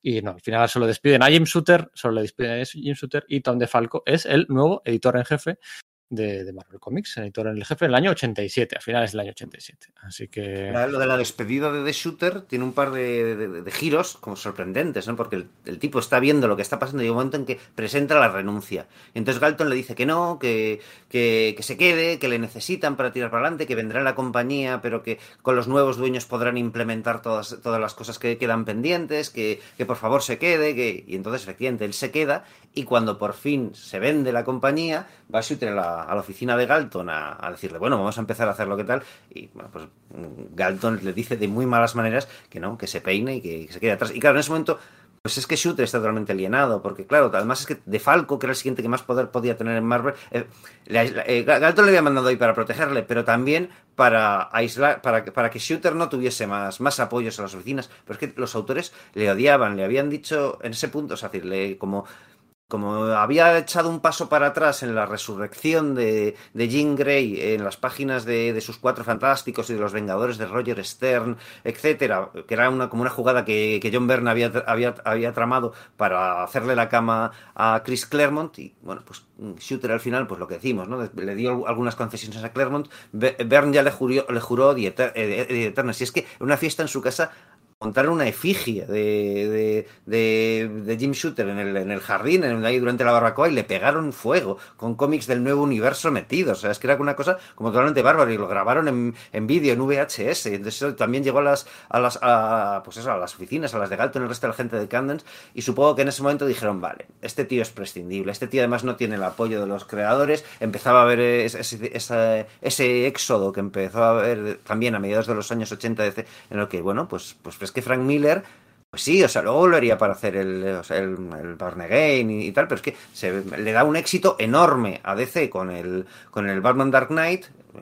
Shooter no puede replicar el tipo de formatos de. pero el, el, el es de antes, ¿eh? Sí, tienes toda la razón. Sí, sí, sí, se va, se va, se va para allá y, lo que, eh, y continúa ahí haciendo el, año uno. Tienes razón. Sí, sí, sí. Nada, se me ha pirado, ¿no? Pero lo que ves es eso, que Frank Miller se va a DC y les da un éxito inconmensurable, porque son capaces de hacer, aunque son capaces de hacer las novelas gráficas, no son capaces de hacer los formatos prestigio, aunque parezca mentira, porque los diseñadores que tienen son gente desde, los años 60 que no saben hacer separaciones de colores y por eso el Marvel Fumetti Book, las fotos salen tan mal, ¿no? Porque no sabían hacer las, cosas, las cosas bien y, y bueno, y, soy yo, y John Byrne se va a ir a a revitalizar al personaje principal de la competencia, a Superman, y a volver a convertirle en un gran éxito, por lo menos durante los primeros meses, y a saber ir en revistas generalistas de, bueno, ocupar portadas de la revista Time y cosas por el estilo, ¿no? Pues en ese momento dicen, vale, es la nuestra, nos lo podemos cargar. Eso es, y se lo cargan y bueno, aquí hay una... Eh, aquí para mucha gente se, acaba, se acabará el morbo, ¿no? El morbo se acaba su etapa en Marvel, se acaba el morbo absoluto y sí que entramos en unos años en los que, Jim Shooter va rebotando de un lado a otro, ¿no? Va rebotando. Eh, intenta, originalmente parece ser como que le van a seguir contratando como guionista, ¿no? Bueno, eh, Roy Thomas, Mark Wolf, Marlon Wayne y Eric Conway siguieron haciendo cosas como guionistas después de dejar, dejar de ser editor en jefe. Pero, pero lo cierto es que a pesar de que sí, luego es que no y ya no le... Claro, porque es que además eso, eh, Shooter, de, cuando le antes, entre que le, antes de que le echen, pero después de que se dé cuenta que Galton no, va a cumplir sus, promesas, lo que hace es llamar a los nuevos dueños de la compañía y le cuenta todos los trapos sucios, ¿no? Todas las. ¿Dónde están enterrados los cadáveres? decía él, ¿no? Las, cosas sucias que se había hecho para hinchar el precio de Marvel de cara al mercado. Y, eso, claro, sentó muy mal entre los ejecutivos, la gente que se iba a quedar de Candence dirigiendo Marvel, ¿no? Entonces fue como, no, no, no, perdona, pero es que. No, o sea, si te has vengado, nosotros nos vamos a vengar también, ¿no? Sí. Y se acaba la trayectoria como editor en jefe y como guionista Jim Shooter. Y aquí la historia ya empieza a ser una historia más de accionistas, más de jefes de alto nivel. Sigue habiendo traiciones, sigue habiendo cómics, sigue habiendo cosas interesantes, pero lo cierto es que, bueno, pues es eh, de cifras corporativas, es una historia más de de absorciones, una historia más de, licencias, es una historia más... Sí, pero todavía hay cosas por ahí, ¿no? Me refiero a nivel autoral, o sea, es que O piensa la reacción de los autores, ¿no? Eh, Mark Evanier lanza un mensaje que es Ding Dong, The Witch is Dead, ¿no? Como lo del mago de Oz. Y Walter Simonson, Chris Claremont y tal, se empieza a preguntar, ¿quién es? Eh, ¿Pero de quién habláis? No, pues de Shooter y tal, reconocen como diciendo, sí, sabemos de quién hablamos con la, con la bruja. A Verne le dan su Starbrand y lo primero que hace como venganza visceral es destruir en, los, en los cómics la ciudad, la, ciudad de Shooter, ¿no? También tienes el rollo, eso es lo que decía, la lealtad de, de Vince Coletta y en principio de Bob sobre todo lo de Vince Que maldice a los editores en una carta pública súper dura, diciendo, este tío os ha hecho ganar muchísima pasta, es, eh, podéis, habéis podido comprarle joyas a, vuestras esposas y a las amantes que, que no saben estas que, vosotros tenéis. O sea, como que un, les, lanza un rapapolvo de narices. Vince Coleta, ¿no? Que parecía un... sí, pero Vince Coleta, intenta, intenta reunir apoyos en la editorial, en el staff editorial, para ir todos juntos a la planta alta a, que realmente, pero solo, solo creo que solo Bob Lighton, eh, ni siquiera John Romita, ¿eh? John Romita Jr. ni siquiera él, vio, él, vio que los tiempos habían cambiado y que convenía, bueno, pues eh, arrimarse a los nuevos jefes y no, no, no cabrearles. Y tan solo Bob Lighton y Vince Coletta y Don Perlin, ¿no? Que luego trabajaría para. hubo, mucha gente, los más cercanos a, hay un Shooter que quedaron baneados de, la Marvel más inmediata, ¿no? Los más leales a Shooter, pues se les puso un poco en la lista negra y hay mucha gente ahí que, le costaba encontrar trabajo, ¿no? Y bueno, pues también por esa fidelidad hacia ellos, luego acabarían muchos de ellos trabajando, trabajando en, en Valiant. Eso es.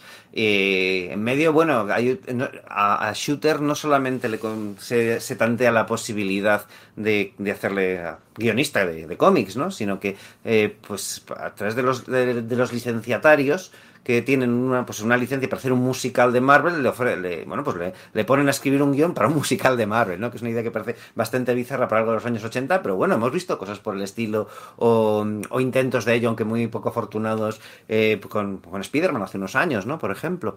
Y él escribe el, el, el guion y va a una reunión con Tom de, con Tom DeFalco y, y, más gente de Marvel y tal, y ahí se da cuenta perfectamente de que DeFalco también le ha dado la espalda. Que él quiera que es su amigo, decía, bueno, está en la editorial, él me ha escrito mil veces para, para decirme esto de, bueno, pero, jo, es que me siento como que estoy ocupando tu sitio, ¿qué puedo hacer? No sé, y el otro diciendo, bueno, pues no, te preocupes. pensaba que tenía un apoyo todavía en DeFalco dentro. Y en esa reunión con DeFalco, DeFalco empieza a tirar para atrás como todo punto por punto, incluso con cosas pues que él, por lo menos como lo cuenta Shooter, ojo, eh, que yo en la versión de Falco lo cierto es que sobre esta reunión la verdad es que no la he leído, ¿no? Decía, no, es, eh, Spider, decía de Falco, Spiderman no puede levantar un autobús, y como, ¿cómo que no puede levantar un autobús de Spiderman?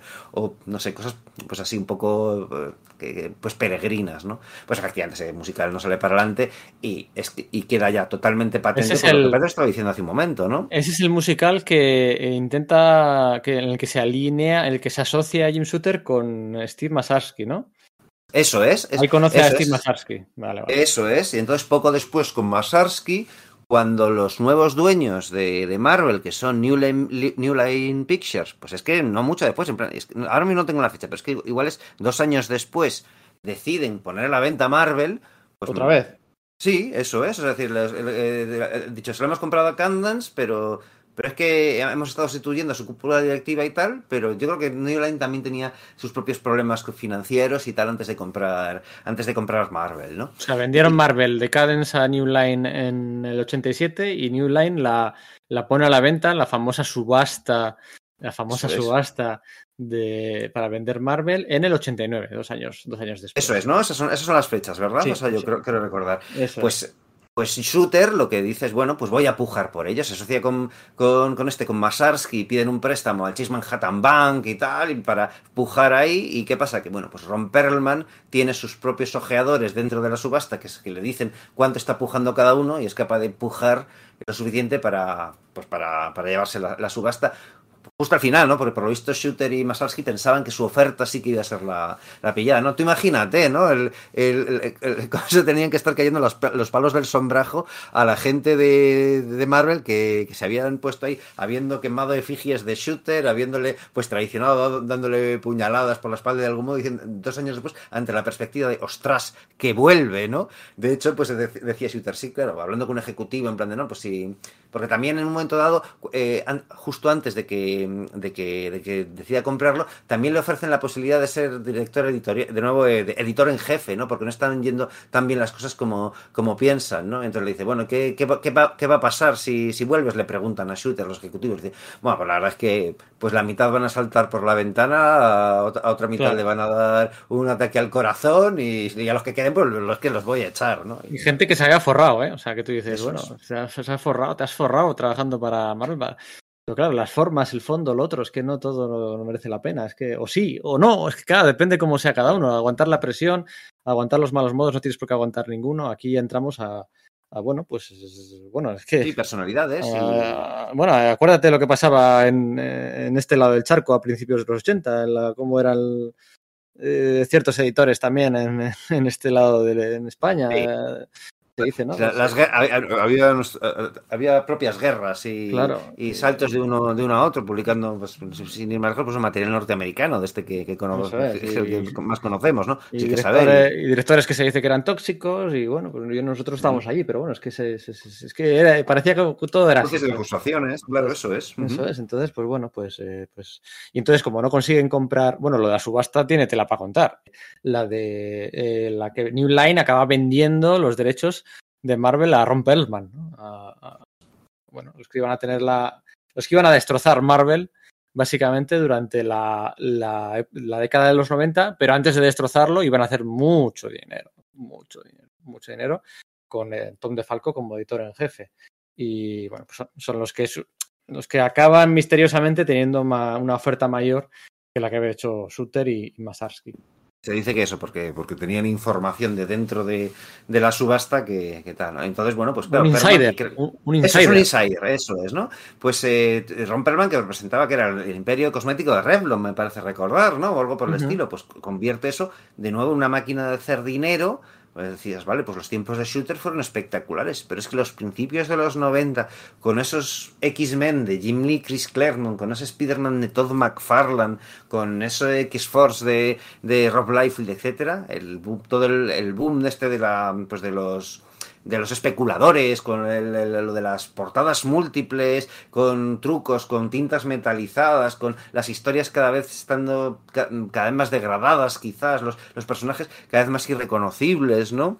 Que ojo, claro, luego dices, bueno, pues es que Jim Shooter planeaba hacer relevos generacionales de personajes, bueno, tiene gracia que, que incluso no estando ahí, pues bueno, pues eh, a Thor se le sustituyó un tiempo por Thunderstrike, a Iron Man estuvo sustituido por, pues eso, por, eh, vamos, Tony Stark estuvo sustituido como Iron Man por, por Jim Rhodes, etcétera, pero eso no era lo peor de, del asunto, ¿no? Es, digamos, la, la pérdida de, de, sensibilidad de, como de TVOs Marvel. Uh -huh. Por cierto, lo de Claremont, cuando ah, la, la, historia, ¿no? Como todo el mundo dice, ah, la injusticia que cometió Bujarras despidiendo a Claremont, tal, no sé qué, el hecho de que le echara eh, cambió bueno, pues el, rumbo de los mutantes para mal, tal, no sé los tres últimos años de Chris Claremont en los, en los X-Men, el, el, fandom pedía que se pirase ya, por favor, este señor. O sea, sí, o sea, sí, es, que, es, que, había perdido ya mucho. ¿eh? Se no solamente olvida... había perdido mucho él, sino que es que además Jim Lee había ganado mucho poder y claro, pues está este rollo de... Bueno, Jim Lee y el resto de dibujantes, o sea, Claremont eran muchas cosas, aunque tenía mucho ego, era bastante dócil, entonces las estrellas emergentes venían pujando muy fuerte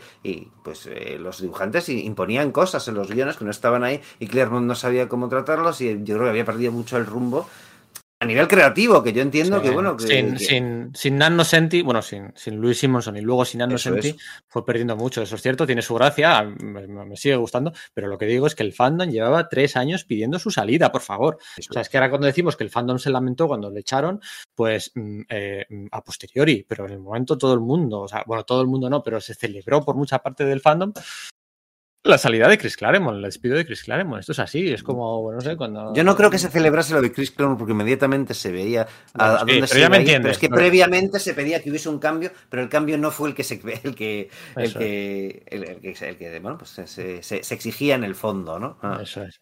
Pero bueno, eso, el caso es que mm, eh, pierden, pierden la puja por los derechos de Marvel en una Tierra 2. Eso habría sido algo digno de ver eh, y Jim Shooter y Steve Masarsky lo que hacen es, pues se asocian con dos o tres personas más para fundar una, una nueva editorial, una editorial, bueno, un número, una editorial, un nuevo conglomerado. Realmente Valiant era parte de, a su vez, de una compañía. Voyager ¿no? Communications se llamaba, ¿no? Aquellos. Eso, uh -huh. de Voyager, ¿no? Y tenía su rama editorial, que era Valiant, ¿no? quedamos con Valiant, pero en realidad lo que montan es Voyager, ¿no? Y aquí todo lo que podamos contar eh, Pues sería... Se va a quedar súper resumido comparado con, bueno, pues el podcast que tenemos al respecto dedicado en concreto a Valiant, ¿no? Es decir, bueno, pues sí, o sea, pues eh, resumiendo a, a grandes rasgos, pues, el podcast eh... es el podcast número, a ver, el podcast número, para que la gente lo que lo quiera escuchar, Valiant, o cómo la historia se repite. El título es bueno. Uh -huh. eh, dura dos horas 35. Dos horas claro, 35. Pues, pues resumiendo muchísimo, Shooter monta una nueva editorial dentro de, de Voyager, consigue la, la, pues eso, reclutar a grandes talentos que ya no están bien vistos en Marvel, como Barry Windsor Smith, como eh, pues eh, Don Perlin, como Bob Lighton, eh, se te, descubre a talentos como David Lapham y tal, pero le hacen la cama a sus propios socios o parte de, o parte de ellos y le echan de la propia editorial que ha, que ha fundado. Sí. ¿no? Esa, es, sí, esa, es, la versión resumida. Así ¿no? en resumen, ¿no?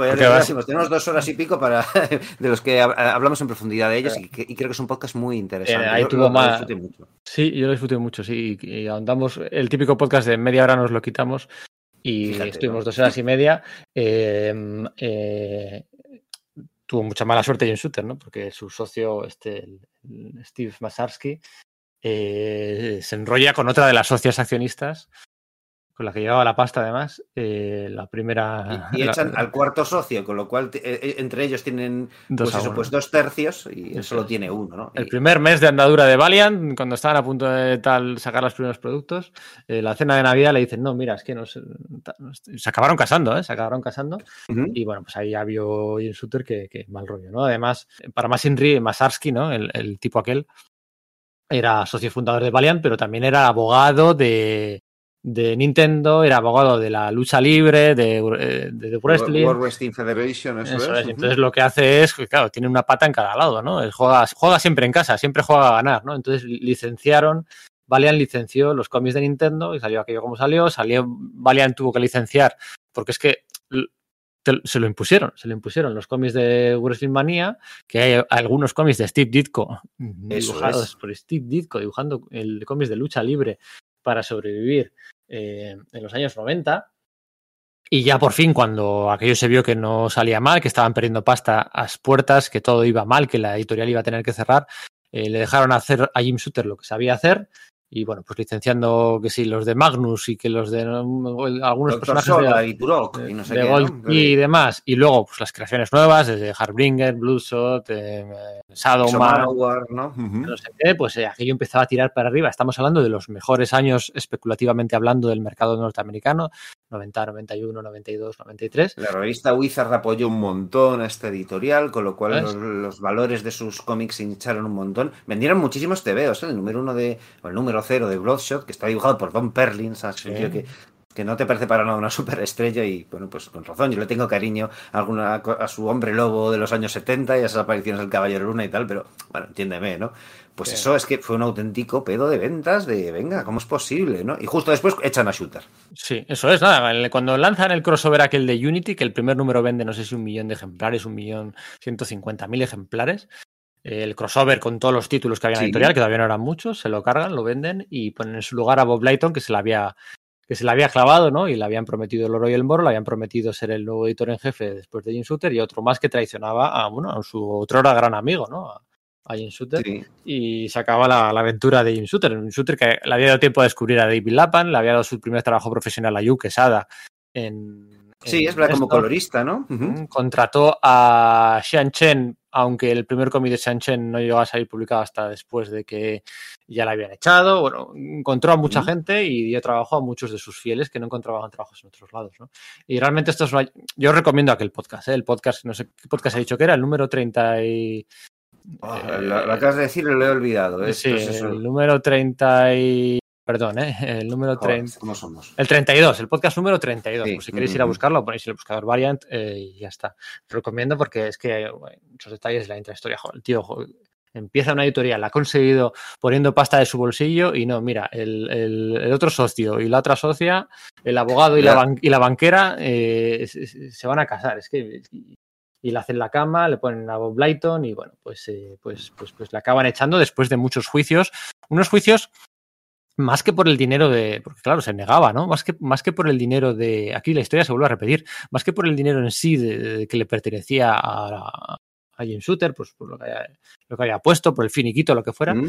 el, los juicios eran simplemente para, para, para mm, para evitar que el otro reconociera que mm, cualquier propiedad intelectual, royalty en torno a los personajes de Valiant, porque sus planes ya pensaban por, por, por una expansión multimedia, acabaron videojuegos, videojuegos eh, películas el videojuego de Shadowman de los 90 es super, fue súper popular y bueno, sigue siendo súper popular. Luego más adelante el que el de Valiant, bueno, cuando ya era McClane, de, hubo uno de X de Exo Manowar con Iron Man. Que con Iron Man. O sea, sí. Eso es. Uh -huh. sí, el Turok, Turok lo petó después. O sea, es que llegaron a vender muchos videojuegos con, con las licencias, que es cierto. Y por ejemplo, Turok no era estrictamente de Valiant, sino que estaba subcontratada a los, los eh, herederos de la editorial Gold Key, pero en ese momento pasaban atrás de Valiant, con lo cual era un título de Valiant, ¿no? O sea, era una licencia que en ese momento estaba moviendo Valiant, ¿no? Pues Magnus, pues Robot Fighter, pues eso, además eso, ese rollo clásico, con lo cual también contentaban a aficionados más añejos que estaban con una,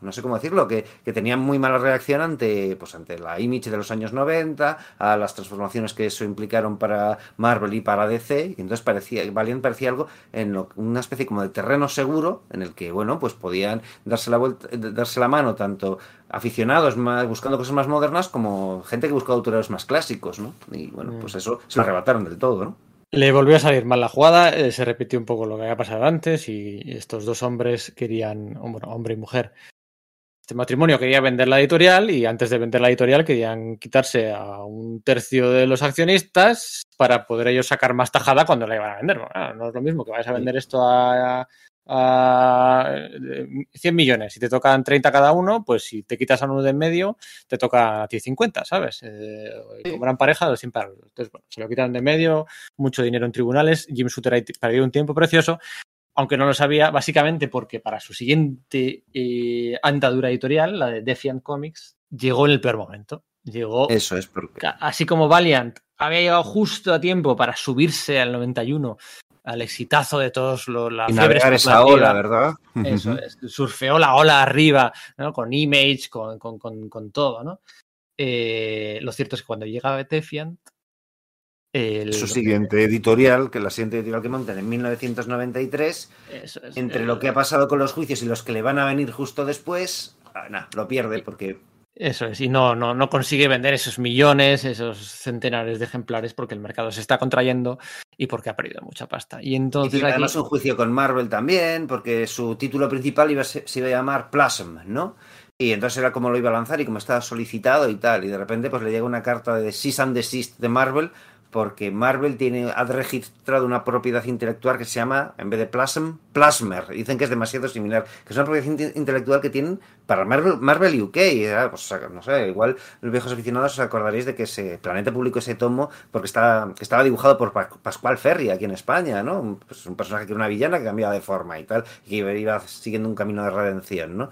Pues por ese cómic, Marvel eh, pues supo hacerle la. O sea, supo presionar a. o pudo presionar a Jim Shooter. Jim Shooter tuvo que cambiar ligeramente el título de, la, del, de, su cómic y de, llamar, de llamarse Plasm, llamarse Warriors of Plasm, pero el juicio siguió tirando para adelante. Entonces, entre la pasta que, que, que, perdi, que perdió en el, en el pues, en abogados mientras esto se hizo, los retrasos que se ocasionó, el hecho de que Mattel, que iba a licenciar sus, los juguetes de estos Warriors of Plasm, se echase para atrás porque es como, espera, ¿qué está pasando? Y tenemos que cambiar el, el, el nombre de la propiedad. ¿Cómo, ¿Cómo esto exactamente? Pues para cuando se solucione el asunto, que es a su favor, el sí. juicio se dictamina a su favor, pero ya eh, para, ese, para, ese, momento el mercado es cuando hace plop en 1996, ¿no? Correcto. Ninguna serie llega a los 10 números de todas las que se publican.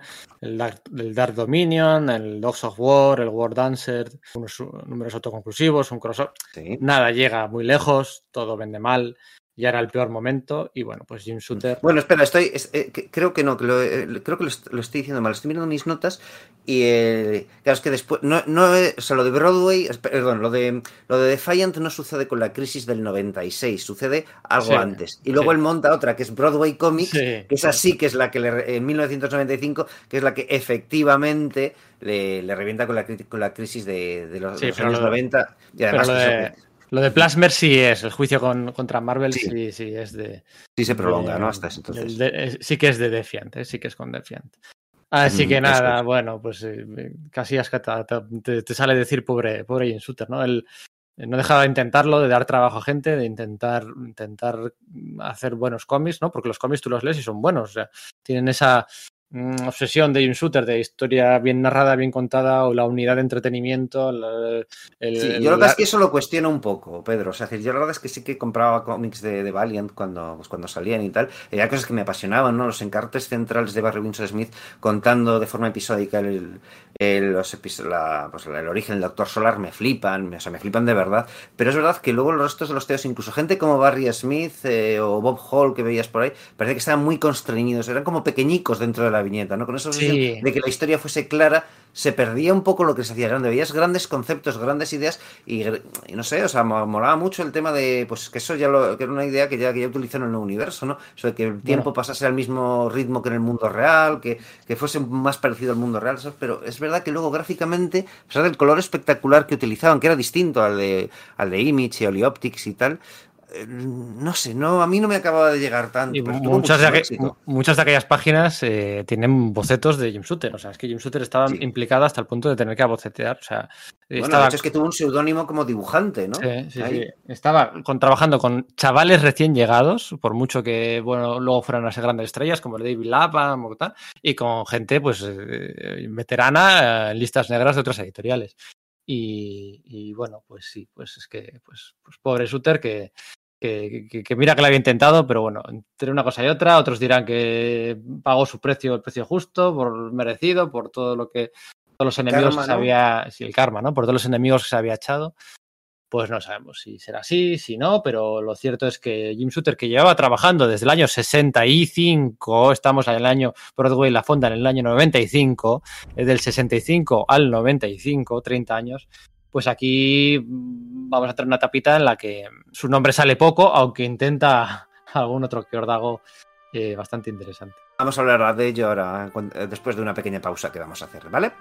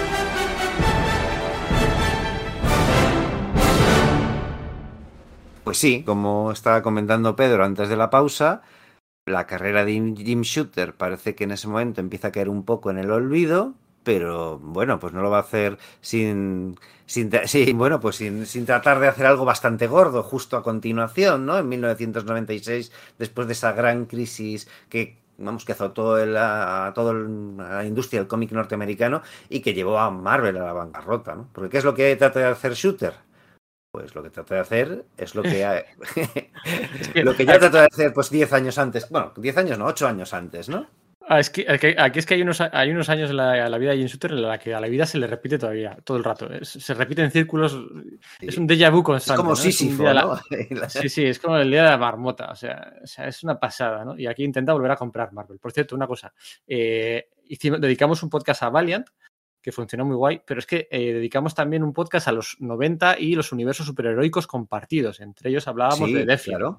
Es un podcast que me consta que gustó mucho en su día. Y bueno, pues si queréis conocer más cositas de Defiant, hablamos de ella allí en el podcast, es el podcast número 66.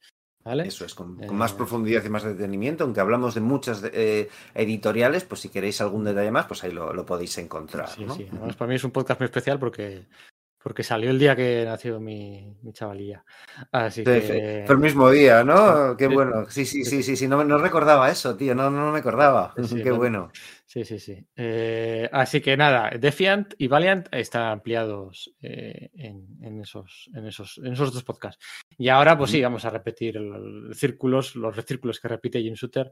En ningún momento ya, o sea, ya no, ya no es un ícaro que toca el cielo. O sea, ya no va a ningún, no va a haber nada que sea en el que entre en el top 50 de anécdotas de Jim Shooter o en el top 50 de mejores. O sea, eso lo reconocemos desde ya. Hay algún pollo curioso, alguna cosa puntual, pero nada es top 50 Morbo, top 50 Billis, top 50 Salseo, ¿vale? Bueno, no. igual sí, sí, sí, podría haberlo sido si se hubiesen cumplido algunas de las posibilidades que se dan, pero como no, no llega a fructificar prácticamente nada, pues es como, pues fíjate, pasó esto, ¿no? Pues, pues eso, pues trata, con la crisis de 1996 trata de comprar Marvel de nuevo, ¿no? Pero bueno, pues, pues no le sale, no, no lo consigue, no, no consigue apoyos, no, no tiene ya el respaldo financiero que tenía antes sin gente como Mussorgsky y tal, a su, otro socio, el anterior, Lord Michaels, lo ha quemado ya en Broadway Comics, porque bueno, pues lo que quería fue que se quitó de en medio a Broadway Comics vendiendo su parte y, otras propiedades que tenía pues a una empresa, Golden Books, que quebró después, ¿no? Con lo cual no tiene esos apoyos, ¿no? Así que trata de entrar en DC.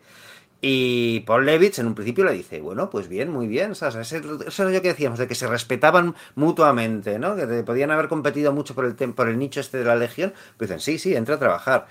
Pero claro, en, el momento en que, en que se comenta eso, dos editores como son Denny O'Neill y Mike Carlin, que no lo hemos comentado, pero tiene unos pollos de narices con, con, con Jim Shooter en Marvel y que son de los pocos a los que, a los que Jim Shooter echó, ¿no? O sea, Mike Carlin o sea, decir, eh, que eh, Shooter cuenta que lo que pasa es que Mike Carlin no hacía su trabajo en los Cuatro Fantásticos y que las páginas, si él no la super, si no la supervisaba el propio Shooter, salían pues en, desorden o, los bocadillos no coincidía quién lo decía con, quién y que en un momento dado se lo, echó en cara por enésima vez diciendo, pero ¿qué estás haciendo? Y que Carlin le, pues básicamente le, pues le reaccionó mal, le gritó, le mandó la mierda y fue como, venga, vamos de Galton y te echo.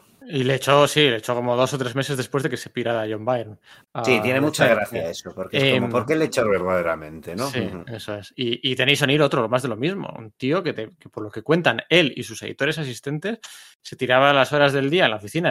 Mira que a mí Denis O'Neill me cae bien y tal, no sé qué. Pues se debía tirar las horas en la oficina eh, escribiendo sus guiones y pasando sus labores editoriales. Y las labores editoriales las hacían los, los, jovencísimos editores asistentes que tenían a su cargo, que tenían que hacer labores de, supervisión, de tener que decir que no a autores, o sea, marrones que no se estaba comiendo Denis O'Neill. Y los dos salieron. Cobrando por ellos, claro, pues era supuesto. Claro, eso es, eso es. bueno, pues Shooter pues, eh, se lo largó de nuevo. Tenemos también un podcast dedicado a Denis O'Neill, a su figura, algo después de, su muerte. Yo creo que, bueno, pues hará ahora quizás un año que, lo grabamos, o sí, un poco más o menos, ¿verdad? Pues, bueno, pues ahí también abundamos en, él. Y claro, pues de tanto Denny O'Neill, que en ese momento, porque por mucho que dijese Shooter que fuese un, un, un, editor incompetente, lo cierto es que luego cuando, después de irse de, de, Marvel, se va a DC y resulta ser todo lo contrario, ¿no? O sea, porque es el que convierte la franquicia de Batman, que sí, que aprovecha la, ola de la Batmanía de 1989, etcétera, pero se que convierte la línea de la, la franquicia de Batman en la más sólida de DC ya para los restos, ¿no? Hasta día de hoy y, lo que le queda, ¿no?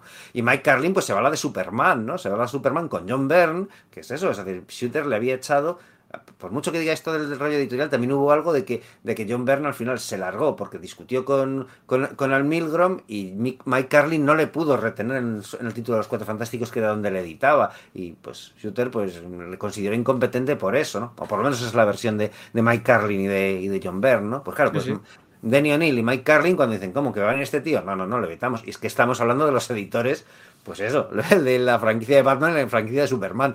Pocas hay más poderosas. Un, un millón de dólares al año en mitad de los años 80 ganaba John Byrne. Un millón de dólares al año. Eh, fíjate, ¿eh? Que tú dices, bueno, cuando, cuando, hay gente que dice que no, que los futbolistas dentro de su sueldo pues eh, está a tener que chupar banquillo a veces o que de vez en cuando alguno te insulte. Bueno, pues sí, no, habrá gente que dirá que sí, gente dirá que no, pero bueno, entre el millón de, euros, de dólares que ganaba John Byrne, igual sí que entraba que un editor te dijera que no puedes hacer un cómic apaisado porque te sale.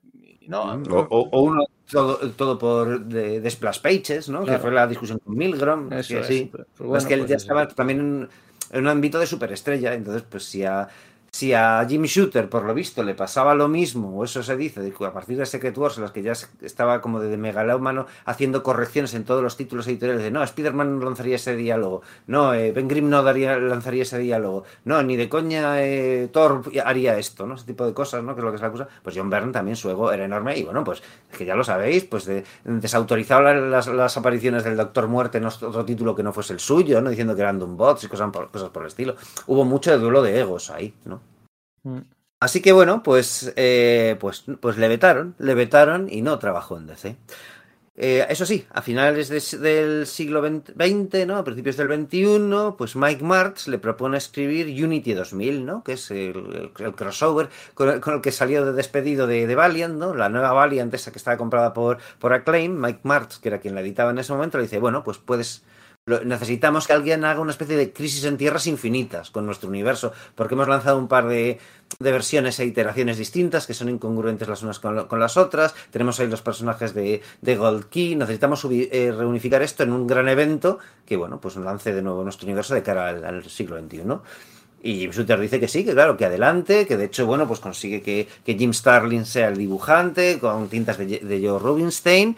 Y claro, el asunto pinta muy bien. Pero Acclaim pincha a mitad de la publicación y de seis episodios solo se publican tres. Con lo cual, lo que pues, quizás hubiese sido una, forma de Jim Shooter de volver al, pues, al candelero del, cómic norteamericano, ¿no? Quizás a través de esa, de esa nueva Valiant y quizás lo hubiese convertido en una fuerza que tener en cuenta, ¿no? Ahí a finales del siglo XX, a principios del XXI, pues, ¿qué es eso? No, se queda en, se queda en nada. Se queda en nada. Tenías esos cómics, ¿no? Tú, ¿no? Yo tengo, yo tenía solo dos, ¿no? Y, el, y me pasaron las, eh, también las, o sea, eh, pues los escaneos de algunos de los, porque es que se, se, se, se hicieron los plots y de, de todos se dibujaron los, eh, lo diré, pues, eh, yo creo que uno y se hicieron hasta los layouts de, dos de ellos o algo por el estilo. Entonces sí, sí, yo tengo dos de ellos. El, tercero no lo pillé y bueno, pues y claro, y los, y los, otros tres que quedaban ni de coña, ¿no? Sí, sí. Y bueno, entiéndeme, Starling, soy yo. Sí. De todas formas, aunque se, había, se había repetido la historia y había vuelto a Valiant y con esta cancelación, la historia volvería a repetirse otra vez años más tarde volviendo a Valiant.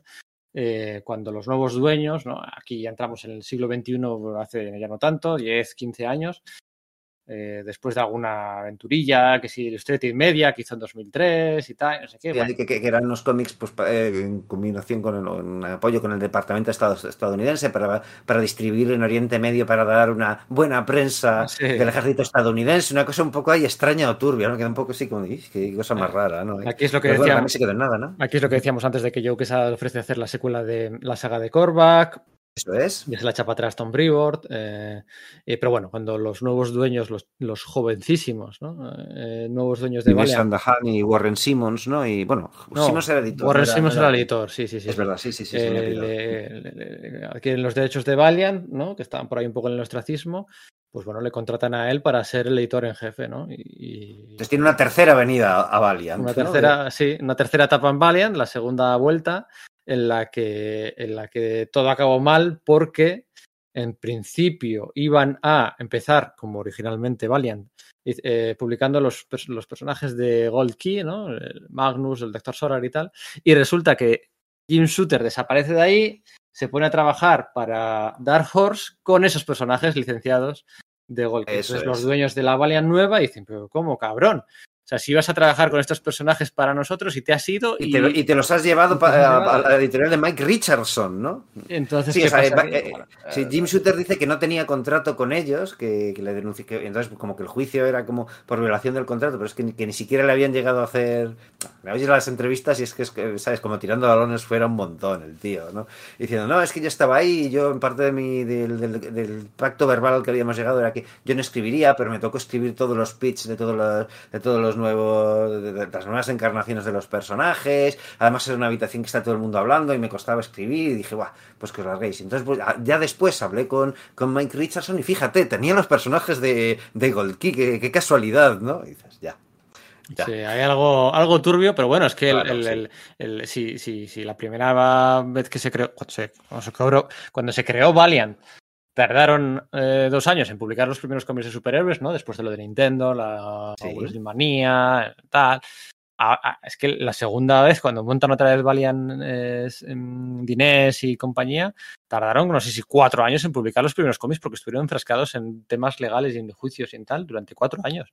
Y luego ya finalmente Pero sacaron el X. creativos y todas eso, sí, sí, tardaron. Y luego sacaron, luego ya sacaron el X o Manowar, a ver si lo digo bien. Robert Benditti, Cary North, el es. Bloodshot de Dwayne Swasirski, Swasirski sí, lo dibujaba, no y... recuerdo ya. No lo recuerdo. Lo, lo recuerdo que, que eso, por Harbinger lo, lo, guionizaba Joshua Dissart, ¿verdad? Sí, Joshua Dissart. Pero no sí, recuerdo sí, los sí. nombres de los, de los dibujantes de ese, de, ese primer, de ese primer tramo. Recuerdo, pues eso, a, a Karinor de Nexo Manowar, por la relación esta que, claro, para Exo Manowar siempre se le proyectó un poco, o sea, le hizo la publicidad en los años 90 de, y si Conan tuviese la armadura de Iron Man, entonces tenía gracia ver a, a Kerry Nord, ¿no? Que había dibujado esa etapa de Kurt Busiek con Conan, pues dibujando precisamente esto, ¿no? Con lo que he sido yo con Valiant ya ahora ni me acuerdo. Bueno, sí, es verdad, yo estoy igual, me cago en la leche, me da, me da menuda, de pena porque mira que me menuda, menuda, menuda, decepción, de nuevo por lo mismo, porque los dueños no lo vendieron, se lo medio quitaron, los de la corporación esta SMG, tal, no sé qué, bueno, al final. Un pollo. Eh, a lo que hemos venido a hablar es de Jim Shooter y eh, después de su etapa en Valiant ya no queda mucho más que contar, salvo su regreso a DC. Eso es. Me parece mentira, DC porque eh, eh, vamos a calcular los años. Vamos a calcular los años. Esto fue un par de años antes de los nuevos 52. Eh, no, antes, antes, antes. Eso fue, eso fue. Eso fue sí, en 2000... digo, sí, el 2000, eh, nuevos 52 fue hace 10 años, en, Eso es, en no, 2011. Esto, esto, fue en 2007, es... en 2007, porque antes de los nuevos 52 había, había sido el intento de Jeff Jones y luego de Paul Levitch. Esto fue antes de Jeff Jones, para cerrar el segundo, la segunda la segunda encarnación de la Legión. El, que, por cierto, también ¿Mm? tenemos un podcast de la Legión. Eh, esto fue para cerrar. Ver, eh. Eh, sí, sí, sí. Claro. Eso también me lo pasé muy bien. Me lo paso bien en todos. Parece que lo digo siempre, pero coño. Sí, pero joder. es que la verdad estuvo guay. Eh, el de la Legión de Superiores, él lo que hace es cerrar el volumen 5. El volumen 5 que en teoría es de la segunda, bueno, en teoría no, en realidad es de la segunda encarnación de la Legión, antes de que Jeff Jones eh, Sí, debuté eh, con la Legión de los Tres, bueno, la de los Tres Mundos, bueno, sí. no, con su, con su Superman y la JSA y todo esto, ¿no? Eso, eso es. Eh, uh -huh. Entonces, estos cómics, que es la primera vez que él escribe como tal la Legión de Superhéroes, porque él había escrito Action Comics, había escrito Adventure Comics, había escrito Superboy, había escrito Superboy, eh, Superhéroes, eso es. Todo, ¿no? Pero nunca había escrito la colección de la, como tal con el título. Es que se llamase tal cual la Legión de Superhéroes. Eso uh -huh. es. Entonces está él un año del número 37 al número 50, que el número 50 sale con seudónimo, con la Legión de Superhéroes dibujada por Francis Manapul un jovencísimo Francis Panapul en el primer gran, en el primer trabajo. Bueno, jovencísimo quiere decir en este caso verde. verde. Estaba verde, no es el Francis Manapul que todos sí, conocemos de, de, de, aquellos campos de trigo de Kansas, de, de Smallville o, o, de su Flash o de. No, no, no. No es ese Francis Manapul. Ya tenía más, su toque manga, pero no es esto, ¿no? Y son cómics que, no que están bien. Eso es. Uh -huh. Son cómics que pero... están bien, que a mí me gustaron mucho. Mucha información por cómics, eh, claro, en cómics de otra época, ¿no? También. Unos... Claro, es que al final Shooter eh, seguía anclado en su forma de escribir, pues de los años que los años 60 era idónea, que los 70 era perfecta, pero que los 80 ya empezaba a estar un poco fuera de, de, de onda, de pues que, que, poco después le, le relevaría y que, y bueno, pues aquí era pues eso, con su de información y toda la que se le, de, le dejaban fuera, pues los editores y, y según él también el dibujante, ¿no? Eso es, él decía en las entrevistas, yo me acuerdo perfectamente y lo digo siempre, yo recuerdo leer todas las entrevistas de Jim Shooter cuando sale el primer número. Bueno, pues es que Francis Manipool está verde, decía, ¿no? está verde y uf, se nota, tiene muchos defectos. No se ha cortado un pelo, bueno, nunca se ha cortado un pelo, nunca se ha cortado un pelo. Está verde, Francis Manapul, bueno, pero ah, yo creo que yo creo que podrá, podrá llegar a ser una gran estrella si perfecciona estas 20 cosas. Al mes siguiente. Si me hace caso, ¿no? Si me hace caso. me hace caso. Al mes siguiente otra entrevista. No, Francis Manapul, pues es que si me hace caso, ya no decía 20, si mejora estas 20 cosas, decía si mejora estas 15 cosas. Podrá ser una gran estrella ¿no? al, mes siguiente, a los dos meses. No, no, está, está menos verde, está menos verde, pero bueno, sí, sí, yo le veo posibilidades. Yo, si mejora estas 10 cosas, se veía como cada mes, eh, lo veíamos nosotros y lo veía en Suter, lo veía Mike Martz, eh, lo veía todo el mundo, como Francis Manapul eh, mejoraba pasos agigantados, ¿no?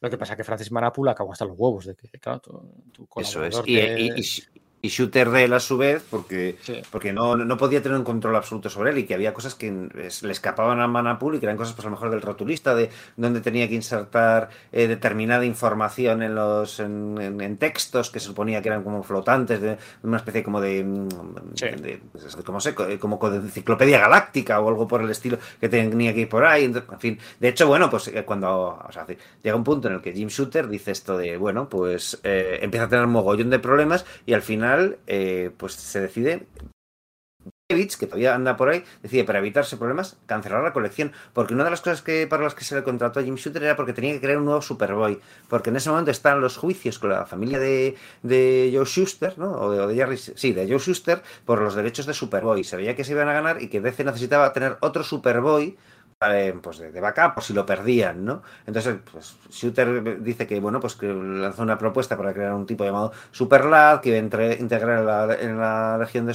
de, superhéroes, pero eso al final se tira para atrás, el ambiente empieza a ser muy malo con todas estas fricciones que se no paran de hacerse públicas con Francis Manapool, y Paul Levitt dice, mira, pues se acabó y cancela la colección. Y, además eso le dicen que en el último número donde va a cerrar las, las, tramas Shooter, que va a tener doble extensión, ¿no? Eso, ahí su editor es Mike Martz.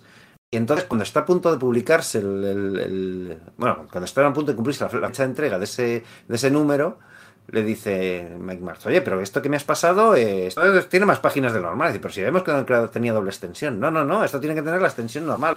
Entonces, bueno, pues como que Shooter dice, mira, estoy harto. Me largo y, es bueno, creo que lo reescribe una noche entera o eso dice él y cuando lo manda Mike Martz resulta que el día siguiente se ha ido de vacaciones y las correcciones las ha hecho su secretaria y entonces dice que retiren su nombre de, ese, de, ese cómic que por eso parece como que el, quien lo ha guionizado se llama Just in Time, ¿no? Como justo a tiempo, ¿no? O algo por el estilo. En fin, pues...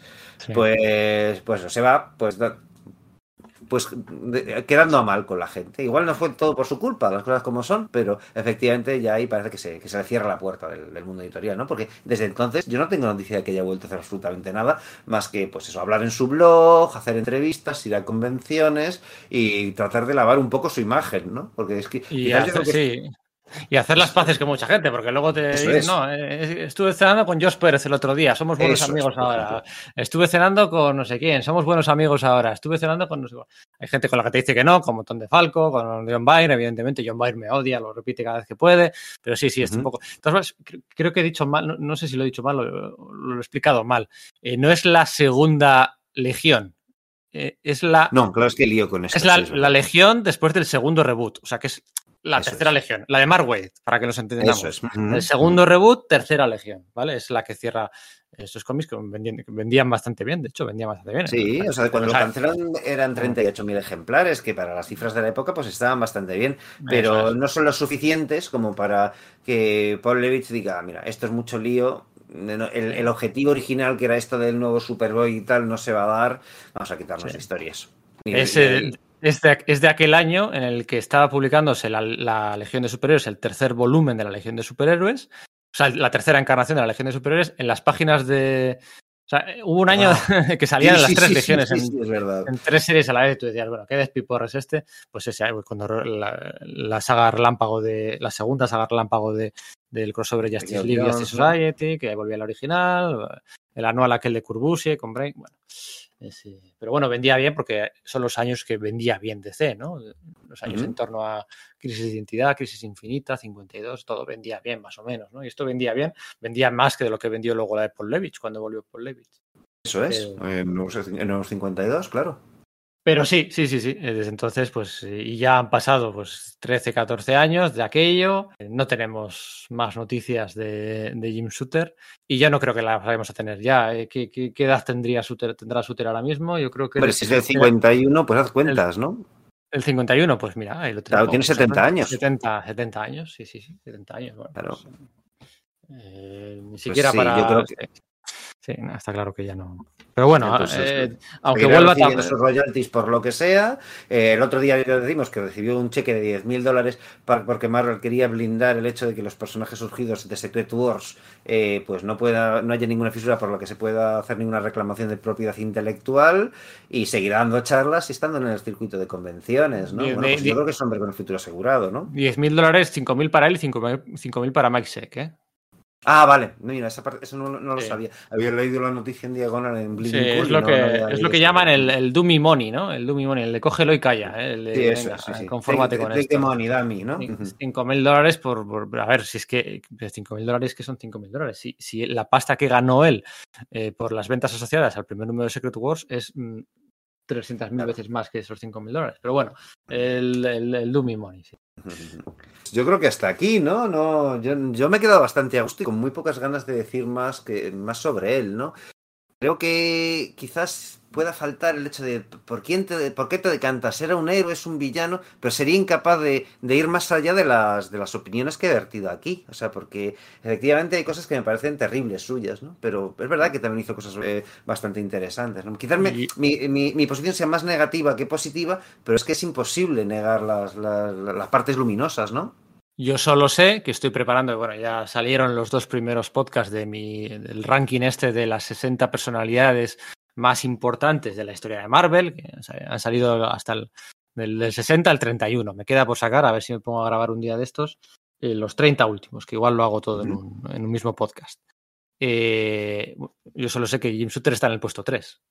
O sea, ya, ya, ya decía los podcasts, no son podcasts de morbo, no son podcasts de, ah, este, No, está este. No, no, no. Lo- no yo, yo lo digo, si queréis lo digo. Stan Lee el número uno, Jack Kirby el número dos y Jim Shooter el número tres. No tengo ningún problema en avanzarlo. O sea, no, los podcasts no van de morbo, los, pod- los podcasts van de curiosidades. Esto no es de- como en el de DC, en el que, Sí, en el que no. quizás había po- podido haber más juego y bolas curvas y tal. Es que en Marvel No, no, no. están Es- bastante eh, claras como las cosas, ¿no? Eso es. Es un podcast para contar anécdotas y cosas y tal, no sé qué, y ordenar un poquito.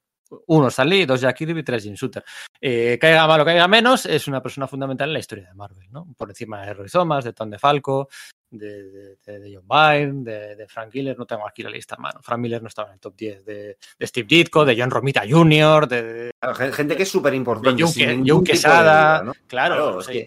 Gente, eh, claro, cualquiera niega su importancia, pero es que es que la de Jim Shooter es eso, la estructura editorial de Marvel, a pesar de, sido, de haber sido vendida varias veces, de haber pasado a distintas compañías, sigue siendo la misma que instauró él a finales de los años 70. Pues algo te dice, ¿no? Las imágenes más canónicas que, que la inmensa mayoría de los aficionados tienen de los personajes son las de la administración de, de Jim Shooter, ¿no? Pues algo te dice también eso, ¿no? Sus, aciertos a costa de lo que fuese, ¿no? De, de que, pues habría que ver si te toca estar en el puesto perdedor, ¿no? Pero Sí. sin duda sus aciertos han perdurado, ¿no? No, y que luego, eh, ¿cómo es el dicho? Otros vendrán, que bueno estarán, ¿no? Que bueno te harán, Sí. ¿no? Eh, Sí, sí, sí, justo. Luego, luego Bill Yemas, pues se, se- se ha llevado todo el, eh, toda la cuota de, de dictador y de y de, de- de mala gente tóxico. Bueno, bueno, eh, Bill Yemas, eh, a su lado Jim Shooter es una hermanita de la caridad, ¿no? O sea, que al final ha habido de todo siempre. Lo que es cierto es que mm, eh, Joe Quesada sí que le quitó el puesto, el puesto, le quitó el récord de eh, más tiempo como editor en jefe. Jim Shooter estuvo 10 años y Joe Quesada al final estuvo 11, ¿no? Llegó hasta 11.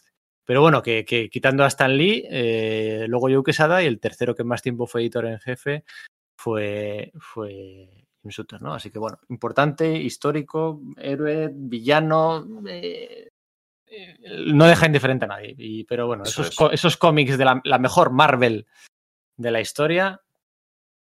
eh, sí, la mejor Mar venga, sí, la mejor Marvel de la historia, la Marvel que nos marcó y Jim Shooter estaba ahí al frente, ¿no? Y bueno, pues eh, No, me estoy un poco decepcionado, estoy como alargando un poco porque no hemos llegado a las 5 horas. Estoy como. Mm, estoy aquí alargando a ver qué digo, pero bueno, yo creo que. que estábamos eso en el, grupo de WhatsApp diciendo 5 horas. Y yo diciendo, pues verás, nos quedaremos cortos conociendo este rollo que, tengo más. Si en 17 minutos nos hemos quitado algo y luego hacemos por de dos horas, pues verás con, con Jim Shooter. Y, y fíjate, sí, ¿no? yo creo que sí que hemos dado cuenta de todo. No tenemos por qué prolongar más, más esto. Mucha de la información quizás es redundante con la de otros podcasts que hemos hecho, como hemos indicado. Eh, eso no significa que, por supuesto, haya que, subrayar las cosas porque cada, podcast debería ser una unidad de entretenimiento, ¿no? Como decía el propio Shooter y tener capacidad de, que sea disfrutada por sí mismo. Pero yo creo que no, yo no le echaría más reflexiones a esto. Yo creo que pues, se pueden contar más, eh, más, anécdotas que nos hayamos dejado en el tintero. Pues sí, tienes un montón. Pues que si lo de Bill Mantlo y Barry Winston Smith, que lo de Hulk, eh, que termina, ha, terminado siendo el monstruo que se publicaba ahora, que si Pink. Vale, que sí. Pero esencial, sí, yo creo que, ha funcionado muy bien este repaso. Y yo, vamos, no sé, yo, yo he disfrutado mucho y espero que, bueno, que Pedro, tú también lo hayas hecho tanto como yo, que me consta que sí. Y sobre todo también espero que aquellos que nos estáis oyendo en, en vuestras casas, pues también lo hayáis disfrutado, por lo menos una parte de lo que estamos haciendo nosotros, porque creemos que es un, tema apasionante, una excusa maravillosa para hacer un repaso también a varias décadas de la industria del cómic norteamericano mainstream, ¿no? Superheroico, las majors, como quieras llamarlo, pero también varias de las independientes. y bueno, pues hasta aquí hemos llegado, ¿verdad? Eso es, yo me lo he pasado muy bien, lo, confirmo. Y nada, ha sido, no diré que un año de preparación, pero bueno, desde que tuvimos la idea hasta, hoy. me lo he quitado encima y me lo he pasado muy bien preparándolo, porque este sí que lo he preparado, lo he preparado con ciencia y me lo he pasado muy bien grabando y bueno, pues espero que a vosotros os guste lo que decía Sergio, que le deis likes, fabs o como se diga eh, y todo, todo, todo, todo, esto porque de verdad que, que, es un personaje polémico y que del que se va a hablar siempre, ¿eh? el que en el futuro, en el futuro cuando hagamos mil podcasts nos remitiremos a este podcast de Jim Shooter en más de una ocasión porque es que son, son caminos cruzados, claro, es que está justo ahí en el Ecuador, entre el 78 y el 93 está en el Ecuador de todo. Entonces, hagas el podcast por delante por detrás, siempre coincide esa época, siempre pisas esa época. Y, nos referiremos a este podcast durante mucho tiempo. Así que mira, merece la pena. Eso es.